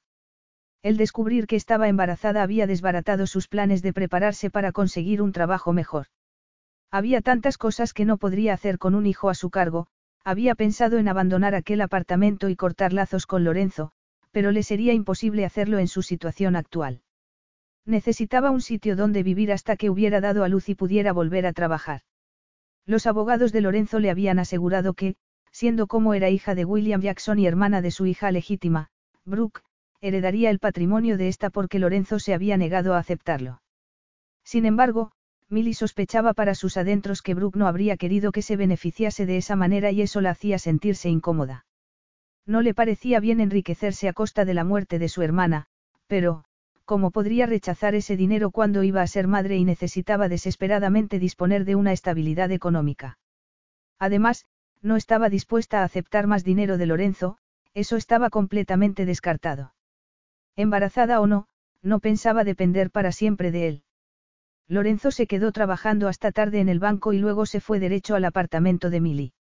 Esa enervante palabra que había usado, un asunto, personal, había estado repitiéndose todo el día en su mente. Seguía creyendo que estaba enamorada de él. No había vuelto a hablar de amor después de esa primera vez, cuando él no le había dicho que correspondiera a sus sentimientos. Cuando llamó al timbre, Milly abrió la puerta con el corazón latiéndole como un loco. Estaba nerviosísima y no sabía cómo iba a decirle lo que tenía que decir. Estaba segura de que Lorenzo no se lo esperaba en absoluto, aunque cuando ella le había revelado que no era Brooke, en ese mismo instante debería haberse dado cuenta del riesgo que habían corrido al hacer el amor todas esas veces sin tomar precaución alguna. De verdad no había caído en ello. Suponía que no, igual que ella tampoco lo había pensado con la angustia que le había provocado su reacción después de revelarle la verdad. No acierto a imaginar qué es eso que tienes que decirme que es tan personal, le comentó Lorenzo en un tono frío. Pues créeme, es muy personal para ambos, le aseguró ella, irritada por su continua determinación de mantener las distancias con ella. Si no, no te habría pedido que nos viéramos. Lorenzo la miró con los ojos entornados, deteniéndose en el vestido azul y blanco que también recordaba. Lo recordaba hecho un gurruño en el suelo del dormitorio. Recordaba quitándoselo para dejar al descubierto su figura curvilínea y delicada. Recordaba haberla persuadido durante un picnic en la campiña para que se lo quitara, asegurándole que los árboles los ocultaban y nadie los vería. De hecho, la novedad para él era habérselo puesto en vez de quitado, una novedad y un recordatorio que su libido no necesitaba, se dijo apretando los dientes al notar cómo una ola de palpitante deseo afloraba en su entrepierna. Bueno, vámonos a cenar y hablaremos, la apremió, antes de dejarse llevar y lanzarse sobre ella como un cavernícola que no hubiese visto a una mujer en años. Milly se había puesto un chal azul de cachemira sobre los hombros, el que él le había comprado en Florencia una noche que habían salido y la había visto estremecerse de frío. Curiosamente, parecía tener una memoria fotográfica extraordinaria de todo lo que había llevado puesto y todo lo que él le había quitado al desnudarla. El trayecto en coche no fue muy largo, y pronto llegaron al pequeño restaurante, y el maitre los condujo a su reservado. Hay una cosa que tengo que decirte antes de que empecemos a hablar, le dijo Lorenzo cuando se hubieron sentado. Adelante, respondió ella mientras abría la carta que les había dado el maitre. Cuando recobraste la memoria, necesitábamos una temporada el uno lejos del otro, murmuró en un tono tenso. Tú necesitabas tranquilidad para digerir todo lo que había pasado, y yo tenía que aceptar que Brooke se había ido y ocuparme de arreglar las cosas del modo apropiado. No podría haberlo hecho viviendo contigo, y por encima de todo quería evitar que la prensa se enterara de nuestra relación. Lo entiendo, concedió Milia regañadientes, pero confío en que a estas alturas ya te habrás convencido de que no tengo el menor deseo de hablar con la prensa ni de avergonzarte de ninguna manera. Sí, pero sigo sin comprender por qué accediste a hacerte pasar por Brooke, a sabiendas de que lo que estabas haciendo era engañar a otras personas, le recriminó Lorenzo. Milly se sonrojó. Para mí era emocionante vestirme con esa ropa cara de diseño y que la gente me saludara como si fuera alguien, le confesó, azorada por tener que rebajarse a admitir algo así. Pero sobre todo me presté a hacerlo porque quería complacerla y ayudarla. Me gustaba sentir que me necesitaba y creí que si le hacía esos favores conseguiría caerle bien. Desconcertado por su sinceridad, Lorenzo frunció el ceño. Pues entonces fuiste muy ingenua. Brooke veía a todas las demás mujeres como rivales y no se fiaba de ellas. Te pagó por hacerte pasar por ella en esas ocasiones. Incómoda, Milly volvió a sonrojarse. Siempre me prometía que me compensaría, echándome una mano para pagar el alquiler porque a veces para ayudarla tenía que faltar al trabajo, pero nunca lo hizo. En una ocasión llegué a perder mi empleo y tuve que mudarme, le confesó avergonzada. No quería pedirle dinero porque no quería que nuestra relación fuera como una transacción comercial. No quería que me pagara, como a una chica de los recados, solo quería echarle un cable porque éramos hermanas, y esperaba que algún día llegara a apreciarlo. En ese momento se acercó el camarero para tomarles nota, y cada uno pidió lo que quería. ¿Cuántas veces te pidió que te hicieras pasar por ella? Le preguntó cuando se volvieron a quedar a solas. El día del accidente habría sido la quinta vez, pero hubo un par de ocasiones en que solo tuve que dejarme ver entrando o saliendo de alguna tienda que estaba publicitando, le explicó Milly. Se mordió el labio y añadió. Pero esa última vez, para mí supuso un problema porque iba a tener que pasar seis días en una habitación de hotel que ella había pagado y tuve que dejar mi trabajo. He estado indagando y he averiguado a dónde tenía planeado ir, le dijo. Lorenzo antes de que regresara el camarero con los primeros y se retirara, se iba de viaje a Argentina. ¿A Argentina? repitió Milly sorprendida. ¿Por qué a Argentina?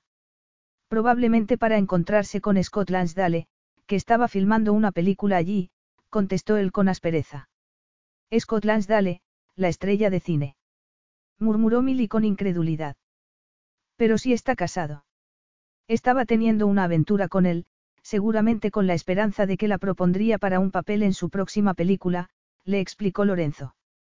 Brooke no se acostaba con ningún hombre por deseo o por amor. Escogía a aquellos que creía que podrían ayudarla a avanzar en su carrera profesional. Y si no cumplían con lo que le prometían, les daba puerta. Lo dices como si durante el tiempo que estuvisteis casados ocurriera más de una vez, murmuró Milly frunciendo el ceño. Así era. El sexo no era más que otra arma en su arsenal. Desde que la pillé la primera vez y me mintió al respecto no volví a dormir con ella. Llevábamos vidas completamente separadas cuando inicié los trámites del divorcio, le explicó Lorenzo. Entonces, esos rumores de que había otros hombres no eran solo habladurías, como me dijiste inquirió ella espantada. No, le confirmó él. No estabas bien y no quería alterarte contándote la verdad acerca de nuestro matrimonio, bueno, de mi matrimonio con Brooke. Milly agachó la cabeza. De pronto entendía tantas cosas de Lorenzo, le había pedido el divorcio a Brooke tan pronto como había visto que su matrimonio era insalvable. No era difícil comprender por qué al principio había rehuido tener relaciones íntimas con ella. Pero, ¿y por qué se casó contigo? Le preguntó contrariada. ¿Por qué su fondo fiduciario no le llegaba para la ropa de diseño que adoraba, y por qué gracias a mi fortuna podía gastar sin límites? Además, el casarse conmigo también la ayudó a subir un peldaño en la escala social, lo que le proporcionó más oportunidades de conocer a gente influyente en la industria del cine y la televisión. Milly tragó saliva. ¿Crees que no te amó nunca, que solo te utilizó por lo que podía conseguir gracias a ti? Lorenzo se encogió de hombros y se echó hacia atrás en su asiento. Aquel movimiento hizo que se le abriera un poco más la chaqueta y, al entrever el contorno de los músculos que se adivinaban bajo la camisa, a Milly se le secó la boca. Me fue infiel tan pronto después de casarnos que es imposible que hubiese sentido algo por mí. Jamás vi nada en ella que pudiera inducirme a pensar lo contrario. Siendo sincero, no la odiaba, y desde luego no deseaba su muerte, pero después de que las cosas se fueran a pique entre nosotros ya albergaba pocas esperanzas de que pudiera cambiar. Cuando el camarero les trajo el segundo plato, Milly inspiró profundamente y pensó, con lo que sabía ahora, en cómo se había preocupado Lorenzo por ella después del accidente, negándose a permitir que sus sentimientos influyeran en su actitud hacia ella. Tenía que haber puesto de su parte una inmensa disciplina y mucha fuerza de voluntad. Sin embargo, no podía olvidar que lo había hecho porque creía que era su esposa. Me alegro de que por fin me hayas contado la verdad, le confesó. No sabía cómo podía haber dejado que el tema de conversación se alejara tanto de lo que tenía que anunciarle, aunque no le parecía que un sitio público fuese el lugar más apropiado para revelarle algo así, y decidió que lo mejor sería esperar a que la llevase de vuelta al apartamento. Espero que haya ayudado a aclarar un poco las cosas. Quizá ahora puedas contarme qué es eso tan personal que no podías hablar con mis abogados, murmuró Lorenzo. A Milly el corazón empezó a latirle tan deprisa que casi no podía respirar, pero sacudió la cabeza con vehemencia y respondió. Te lo diré cuando volvamos a mi apartamento. Lorenzo frunció el ceño. ¿A qué viene tanto secretismo? No creo que aquí, rodeados de gente, sea el mejor sitio para contártelo, le dijo ella. Cuando salieron del restaurante una nube de flashes los deslumbraron y sobresaltaron. Además de fotógrafos también había reporteros que empezaron a acribillarlos a preguntas, pero Lorenzo le puso una mano en la espalda y la condujo hasta el coche sin prisa. Por Dios.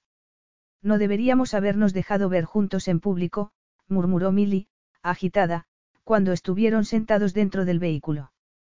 Esto no ha sido buena idea, seguro que pronto se darán cuenta de quién soy. ¿Y qué? Le espetó Lorenzo entre dientes con impaciencia. No hemos hecho nada malo, y nadie sabe lo que ha habido entre nosotros. Ni es asunto de nadie. Pero sí creo que ya va siendo hora de que dejemos de escondernos. Su respuesta no pudo sorprender más a Milly. Significaba eso que no quería que lo suyo terminase. Al llegar a su destino, se bajó del vehículo con el corazón en un puño y entraron en el edificio. Las puertas del ascensor se cerraron. Lorenzo apoyó la espalda contra la pared y cuando Milly sintió sus ojos fijos en ella, notó en el vientre una punzada de deseo que hizo que se le cayera el alma a los pies. Creía que tenía más capacidad de autocontrol. No estoy acostumbrado a que me oculte secretos, le confesó Lorenzo. Siempre te has mostrado muy abierta. Milly recordó entonces cómo le había dicho que lo amaba, y no pudo evitar contraer el rostro, por lo ingenua y confiada que había sido. No he cambiado, pero quizás sí he aprendido a ser un poco más discreta. Al entrar en el apartamento Lorenzo encendió las luces y Milly pasó al salón, dejando que la siguiera.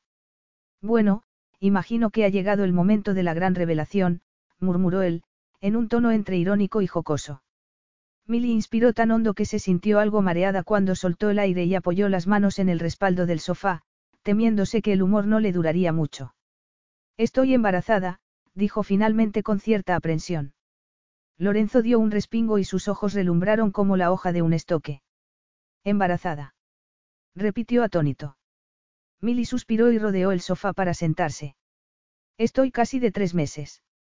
Era Brooke quien tenía un DIU, no yo, y las veces que tuvimos relaciones tú tampoco usaste preservativo, le recordó. Lorenzo se acercó, aún con esa expresión de absoluta incredulidad y los ojos brillantes. Embarazada. Repitió por segunda vez, como si fuera incapaz de asimilarlo. De mí. A Milly le ardían las mejillas. Ah, es que eres estéril. No me lo habías dicho, le respondió con sorna, en castigo por esa segunda pregunta imperdonable. De pronto Lorenzo se dejó caer en el sofá que había enfrente, con sus ojos aún fijos en ella. Milly apartó la vista, deseando que no fuera tan increíblemente guapo, porque cada vez que lo miraba la distraía. Sus facciones esculpidas la fascinaban, pero necesitaba mantenerse tranquila, serena, y no sensiblera y hecha un manojo de nervios por los recuerdos de esos meses con él. Podría serlo, no lo sé, murmuró él distraídamente. Brooke llevaba DIU y siempre he tomado precauciones con las mujeres con las que estuve antes de ella, tú eres la única con la que no, al admitir aquello se sintió palidecer, como si por fin estuviera digiriendo las palabras de Milly. Se quedó mirándola, aún aturdido. Estaba embarazada, parecía imposible, pero naturalmente era perfectamente posible, por inesperado que fuese. Sí, yo no era Brooke y no llevaba un DIU, así que no tomaste ninguna precaución. No lo hice, admitió él, di por hecho que no había necesidad. Y yo, que creía que era Brooke, no tenía motivo alguno para dudar de lo que me habías dicho del DIU, concluyó ella con un suspiro. Madre Didio, gimió Lorenzo. Siempre había querido un hijo, pero no de esta manera. Yo siento lo mismo, admitió Milly con pesadumbre. Siempre quise ser madre, pero esto dista mucho de ser una situación ideal. Aún así, quiero tenerlo, así que no pienso interrumpir el embarazo, ni darlo en adopción, ni aceptar ninguna otra salida. Quiero este bebé. Yo jamás habría sugerido nada de eso, protestó Lorenzo molesto. Pero hace solo unos minutos has llegado a sugerir que podría no ser tuyo. Le recordó Milly con aspereza. Ha sido muy ofensivo. ¿Cómo voy a saber con quién has estado en las últimas semanas? replicó él. Todo este mes, el solo pensar que pudieras estar viendo a otros hombres me volvía loco. Milly se quedó mirándolo. Pero si nunca he estado con nadie más que contigo. Le dijo ella con amargura. Era virgen y ni siquiera te diste cuenta, y yo, aunque me dolió un horror la primera vez, pensé que sería porque hacía mucho de la última vez que había tenido relaciones. Por eso no te dije nada. Lorenzo se levantó como un resorte. ¿Que eras virgen? Dijo con voz ronca. Sí, y pensaba seguir siéndolo hasta que tuviera una relación seria, le confesó ella irritada. Lorenzo se pasó una mano por el oscuro cabello. Dios mío, lo siento, deberías haberme avisado de que te estaba haciendo daño. No quería estropear el momento. Estaba empeñada, estúpidamente, en salvar, nuestro, matrimonio, un matrimonio que ni siquiera era de verdad. Añadió con un nudo en la garganta. Todo esto es, es un auténtico desastre. Gruñó Lorenzo con frustración. Pues ahora ya lo sabes. Quizás habrías preferido que tratara con tus abogados este, problemilla, dijo ella con retintín. Por supuesto que no. Y nuestro bebé no es, ni será jamás, un problema, le espetó Lorenzo, paseándose por el salón. Era evidente que estaba demasiado agitado por la noticia que le había dado como para sentarse de nuevo. Lo de, nuestro bebé, a Milly le había llegado al corazón, y tuvo que obligarse a apartar la vista de él, diciéndose que solo se sentía aliviada de que Lorenzo no se hubiera enfadado ni se hubiera mostrado resentido. Él también quería aquel hijo. Era una respuesta mucho más positiva de lo que habría esperado. Haré un poco de té, dijo, me temo que no tengo nada de alcohol. Lorenzo esbozó una sonrisa inesperada llena de encanto. No podría ser café. Pues claro, respondió ella alegremente, poniéndose en pie. Era tal el alivio que sentía por cómo se lo había tomado Lorenzo, que se notó temblorosa mientras se dirigía a la cocina. Cuando estaba preparando la cafetera, Lorenzo, que se había acercado hasta allí, le dijo de sopetón desde el umbral. Quiero que vuelvas a casa conmigo esta noche. Milly se volvió y se quedó mirando con unos ojos como platos a Lorenzo, que estaba apoyado en el marco de la puerta. ¿Y por qué iba a hacer algo así? ¿Por qué estás esperando un hijo mío? Le contestó él como si fuera evidente, como si la pregunta lo sorprendiera. Además, has perdido mucho peso, no quiero que sigas viviendo aquí sola. Milly le dio la espalda y encendió la cafetera. Me echaste de tu casa. No pienso volver. Yo no te eché, replicó él con vehemencia. No merece la pena discutir sobre esto, le dijo Milly, girándose. Tenías razón antes cuando has dicho que esto es un completo desastre. No cabemos un agujero aún más profundo, dejemos las cosas como están. Pero es que a mí no me gusta cómo están, le espetó él. Ese niño también es hijo mío, y quiero poder dedicarme a él por entero cuando nazca. Y no podré hacerlo si vivimos separados. Cansada, Milly dejó caer los hombros. De haber sabido que ibas a tomártelo tan a la tremenda, no sé si te lo habría dicho, masculló sirviendo el café en una taza. Mira, estoy embarazada y ya está. Y en cuanto a lo nuestro, en el fondo no fue más que algo accidental que jamás debería haber ocurrido, pero eso no significa que no podamos seguir respetándonos y mantener una relación cordial por el bien de nuestro hijo. Las facciones de Lorenzo se endurecieron. No podría estar más en desacuerdo con lo que acabas de decir, le espetó, yo no creo que lo nuestro fuera algo accidental, y tampoco lo es nuestro hijo. Y quiero algo más que una relación cordial con la madre de mi hijo. Soy un hombre tradicional, quiero que la madre de mi hijo sea mi esposa. A Milly, que se había quedado de piedra, se le resbaló la taza de los dedos y se hizo añicos contra el suelo. Dio un paso atrás para evitar que el líquido le salpicara, y gimió cuando una esquirla saltó y fue a clavársele en la pantorrilla. En un acto reflejo se agachó para recoger los pedazos, pero Lorenzo se lo impidió y la hizo levantarse de nuevo. ¿Te has quemado? No, musitó ella en un hilo de voz. Pero te sangra la pierna, apuntó Lorenzo. La alzó en volandas y la sentó sobre la encimera. Es un corte de nada, protestó ella. Pero Lorenzo descolgó el botiquín de primeros auxilios de la pared y lo abrió. Mientras buscaba lo que necesitaba para curar la herida, Milly inspiró profundamente para tratar de calmar sus agitados pensamientos, pero su mente no paraba de repetir como un eco las palabras de Lorenzo, quiero que la madre de mi hijo sea mi esposa. Acababa de proponerle matrimonio. No, era imposible, eso sería una locura. Parpadeó, y contrajo el rostro cuando Lorenzo extrajo la esquirla de porcelana con unas pinzas, limpió el corte y le puso una tirita, como si fuera una niña. Gracias, murmuró. Lo observó en silencio mientras recogía los pedazos de la taza rota y limpiaba el suelo. Cuando Lorenzo hubo terminado, Milly bajó al suelo con cuidado, le sirvió otra taza de café y se la tendió. Él la tomó, y antes de que pudiera volver a hablar, le dijo. Lo que he dicho iba en serio, quiero que nos casemos lo antes posible.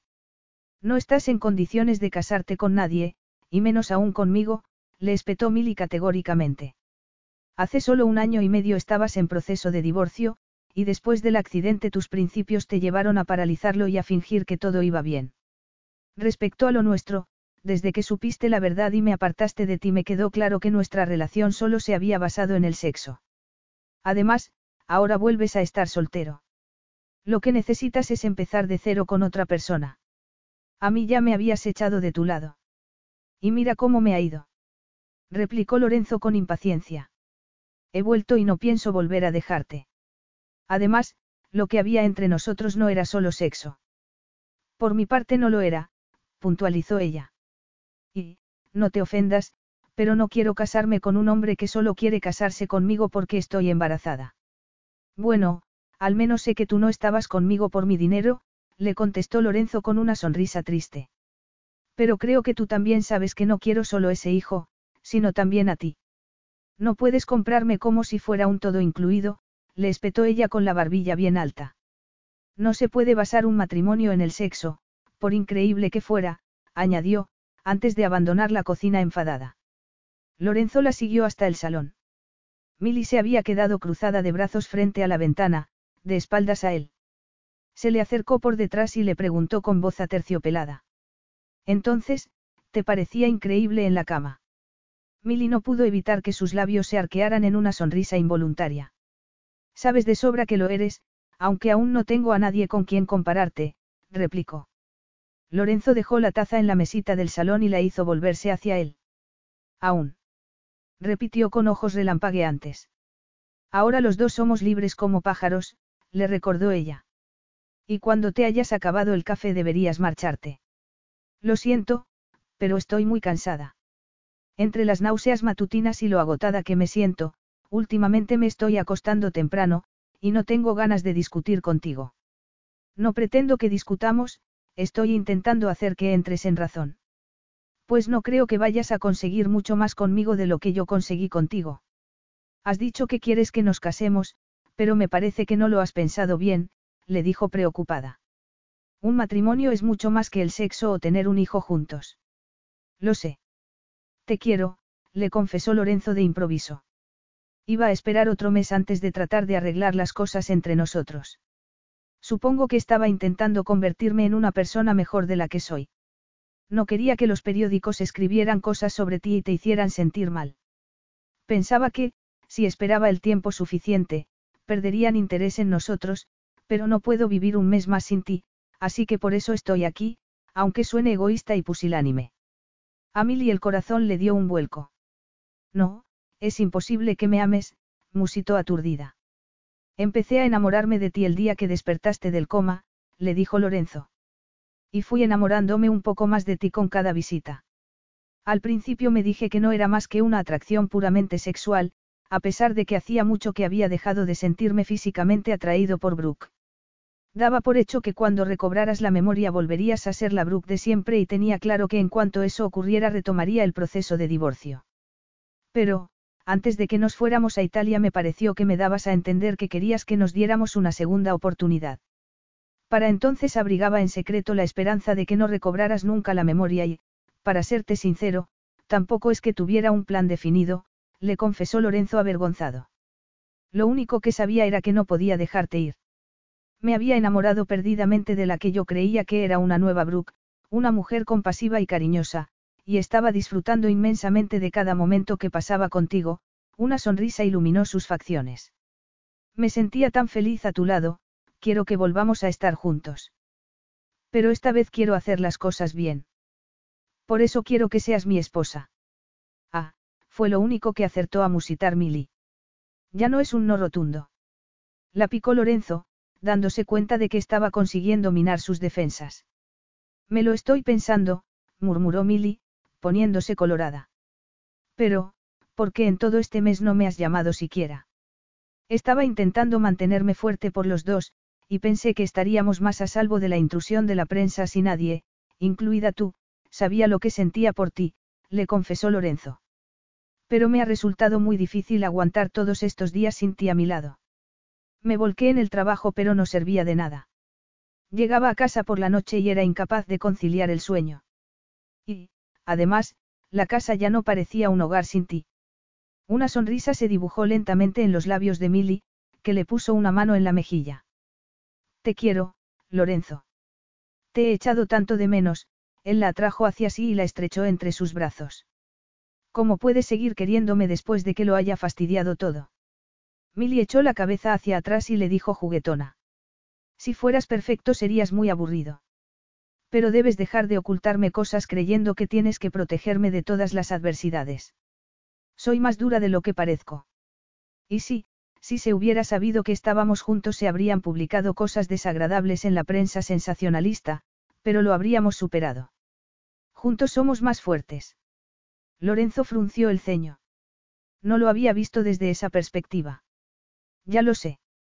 Tú siempre ves el vaso medio vacío, y yo siempre lo veo medio lleno, lo retó ella, mirándolo con ojos brillantes. A partir de ahora no nos preocuparemos de lo que nadie diga o piense de nosotros. Te quiero tanto, cara mía, le susurró Lorenzo, antes de besarla con el ansia que había estado reprimiendo durante semanas. Se quedaron allí de pie, besándose, abrazados el uno al otro. Habían pasado demasiado tiempo lejos el uno del otro como para soportar la idea de separarse ni por un instante, y los dos ignoraron a Topsy, que estaba ladrando a sus pies. Milly arrinconó a Lorenzo contra la pared mientras le arrancaba la corbata. Supongo que esto significa que me quedo, murmuró él con una sonrisa traviesa. No me seas presuntuoso, que aún no te he invitado a quedarte, lo picó ella. Y después de un segundo añadió, quédate, estás invitado. Lorenzo la llevó en brazos al dormitorio y la dejó en el suelo, junto a la cama. Luego se sentó en el borde del colchón y la atrajo hacia sí, colocándola entre sus piernas abiertas. Se tomó su tiempo, bajándole un tirante del vestido y luego el otro hasta dejar al descubierto el sujetador sin tirantes que abrazaba sus voluptuosos senos. Lo desabrochó, lo arrojó a un lado y estudió sus pechos con una mirada intensa y reverencial. Eres perfecta, murmuró. Bueno, tampoco es que estés en disposición de ser muy objetivo en este momento, observó Milly riéndose, pues una erección incipiente se adivinaba en la entrepierna de sus pantalones. Perfecta, insistió Lorenzo, acariciando su abdomen con una mano. Y llevas dentro de ti a nuestro bebé, que lo es todo para mí. Y para mí, asintió ella, antes de empujar el vestido para que cayera al suelo y subirse a la cama con él. La pasión se apoderó de ellos, esa pasión que habían temido no volver a experimentar jamás, y se dejaron llevar. Luego, envueltos en la calma que sucedió al clímax, Lorenzo le apartó un mechón del rostro y, mirándola con adoración, murmuró. A partir de este instante empezamos de cero, sin fantasmas del pasado interponiéndose entre nosotros. He quitado de la casa todas las cosas de Brooke. He guardado para ti algunos recuerdos de ella, como fotos, sus álbumes de recortes y algunos objetos personales, pero he donado toda la ropa del vestidor y las joyas que le compré a una subasta benéfica. Milia sintió, sorprendida, aliviada y triste, todo a la vez. No nos habríamos conocido de no haber sido por Brooke, le recordó con suavidad. No puedo ni imaginarme un mundo sin ti, en el que no te hubiera conocido, le confesó él, así que, sí, eso es algo por lo que le estoy agradecido, por haberte traído a mi vida. Si finalmente heredo su fondo fiduciario, querría donarlo también para una buena causa, le dijo Milly. No me sentiría cómoda quedándome ese dinero. Quiero decir que, bueno, nuestro padre jamás me reconoció como hija suya, y para Brooke yo tampoco era su hermana. Nunca llegó a aceptarme. No estaría bien que me lo quedara. Haz lo que consideres que debes hacer, le respondió Lorenzo. Lo importante es que no dejemos que el pasado envenene nuestra relación. Milly le acarició la mejilla con ternura. Jamás dejaría que ocurriera eso, te amo demasiado, le susurró. Casémonos pronto, murmuró él, antes de depositar un beso en sus labios. ¿Cómo de pronto? Dentro de un par de semanas. Eso es muy pronto, protestó ella. No nos dará tiempo a organizarlo todo. Si por mí fuera, nos casaríamos mañana mismo, le aseguró Lorenzo. ¿Podríamos casarnos en Italia? Le preguntó ella soñadora. Me encantaría que lo celebráramos allí. Lorenzo sonrió. Creo que podré arreglarlo. Y aún te quedará tiempo para encontrar un bonito vestido blanco. Pero no puedo ir de blanco, estoy embarazada, le recordó Milly frunciendo el ceño. Va, esa es una idea anticuada, replicó Lorenzo. Tú mereces ir de blanco, y si yo tengo parte en esa decisión, lo harás. Milly, sabiendo lo mandón que era, lo miró divertida. Ya veremos, contestó. Dos meses después. Milly se ajustó el velo y se miró en el espejo de pie con una sonrisa satisfecha. Su vestido de novia era como salido de un sueño, las mangas eran de encaje transparente, el escote, de estilo bardot, dejaba al descubierto sus hombros, el cuerpo era ceñido y también de encaje, y la vaporosa falda estaba compuesta por varias capas de organdí y tul. No había querido que el diseño ocultase su barriga, se sentía orgullosa de llevar en su vientre a su pequeñina. Sí, hacía solo unas semanas que se habían enterado de que iban a tener una niña y Lorenzo y ella habían decidido que la llamarían Leona. Minutos después, con el hermoso ramo de flores silvestres en la mano, se subía al coche que la llevaría a la iglesia del pueblo donde pronunciarían sus votos matrimoniales. La acompañaba uno de los abogados de Lorenzo, un hombre entrado en años, que desde el primer día había sido muy amable con ella y que se había ofrecido a llevarla hasta el altar. Cuando entraron en la iglesia, en la que no cabía un alfiler, solo tenía ojos para Lorenzo. Un buen número de amigos de este habían aceptado la invitación que les habían enviado, y muchos de ellos ya la conocían porque, al volver con Lorenzo a Madrigal Court, él había empezado a invitarlos a cenar en varias ocasiones por primera vez en mucho tiempo. Al principio su parecido con Brooke inquietaba a la gente, pero cuando empezaban a hablar con ella y se daban cuenta de que era una persona cercana y sencilla la tensión inicial se desvanecía. De hecho, estaba empezando a forjar amistades por primera vez en su vida gracias a la confianza en sí misma que le había dado la felicidad que había encontrado junto a Lorenzo. La luz del sol se filtraba por las vidrieras de la capilla, iluminando a Lorenzo, que estaba al pie del altar y parecía aún más alto junto al rechoncho sacerdote. Al verla le sonrió, y ella sonrió también. Cuando se detuvo a su lado, la tomó de la mano y le dijo con orgullo. Estás radiante. La ceremonia dio comienzo. Fue breve, emotiva y sin ostentaciones, porque ninguno de los dos necesitaba nada más que el amor que sentían el uno por el otro y por la pequeña que estaba en camino y que los convertiría en una familia. Se pusieron los anillos el uno al otro, una sencilla alianza de platino. Lorenzo la besó sin vacilar cuando el sacerdote los declaró marido y mujer, y salieron a la campiña bañada por el sol sonrientes y unidos ya ante Dios y ante los hombres. El banquete tuvo lugar en el ayuntamiento del pueblo, donde habían celebrado la ceremonia civil. Fue un evento informal y alegre, muy al estilo de la novia. Lorenzo había comprado un yate y en un día o dos planeaban iniciar un viaje hacia el Caribe para disfrutar de su luna de miel. Para su noche de bodas, sin embargo, regresaron a la tranquila villa en las colinas, y cenaron a la luz de las velas en la terraza, con las estrellas parpadeando sobre sus cabezas. ¿Estás contento? Preguntó Milly a Lorenzo mientras éste la ayudaba a desabrocharse el vestido, ya en el dormitorio. Lorenzo, tras sacar el último botón de su ojal, abrió el vestido por la espalda e imprimió un reguero de besos entre sus blancos hombros. Sí, ya eres oficialmente mía. Y nadie podrá quitarnos la felicidad que sentimos ahora mismo, murmuró ella, volviéndose hacia él. El vestido se deslizó peligrosamente, y luego cayó hasta la cintura después de que Milly sacara los brazos de las mangas de encaje. No te merezco, murmuró Lorenzo con voz ronca, intentando, sin éxito, apartar la vista de sus magníficos pechos. Milly dejó caer el vestido al suelo y sacó los pies de él. Pues claro que sí. Te mereces un final feliz, como cualquiera. Y yo voy a ser tu final feliz. No podría imaginar un final mejor, dijo él riéndose. La alzó en volandas para depositarla en la cama y se tumbó a su lado. ¿Estás cansada? Le preguntó, acariciando su vientre hinchado de un modo posesivo. No, más bien feliz de que al fin podamos estar a solas, le confesó Milly. Ha sido un día maravilloso, justo como había soñado que sería. Quería que fuera muy especial para ti, belleza mía, le dijo Lorenzo. Y lo ha sido, le aseguró ella, deslizando los dedos por entre los mechones de su cabello negro. Un escalofrío de deseo la recorrió cuando Lorenzo se inclinó para besarla en el cuello. Oh. Hazlo otra vez, lo instó excitada. Su descarado entusiasmo hizo reír a Lorenzo. Te adoro, Milly. Y yo a ti. Y estoy seguro de que esa niñita que vas a traer al mundo será tan especial como tú. Y así fue, porque Liona nació y era una niña tan alegre como su madre. Dos años después nació Pietro, moreno, al contrario que su hermana mayor, que era rubia, y bastante más serio de carácter. Y cuatro años después, cuando sus padres creían, ingenuamente, que su familia ya estaba completa, el destino los sorprendió con cara, rubia y con los ojos negros, otra niñita preciosa con una sonrisa traviesa. Y juntos formaron esa familia que Lorenzo y Milly siempre habían soñado con tener. Fin.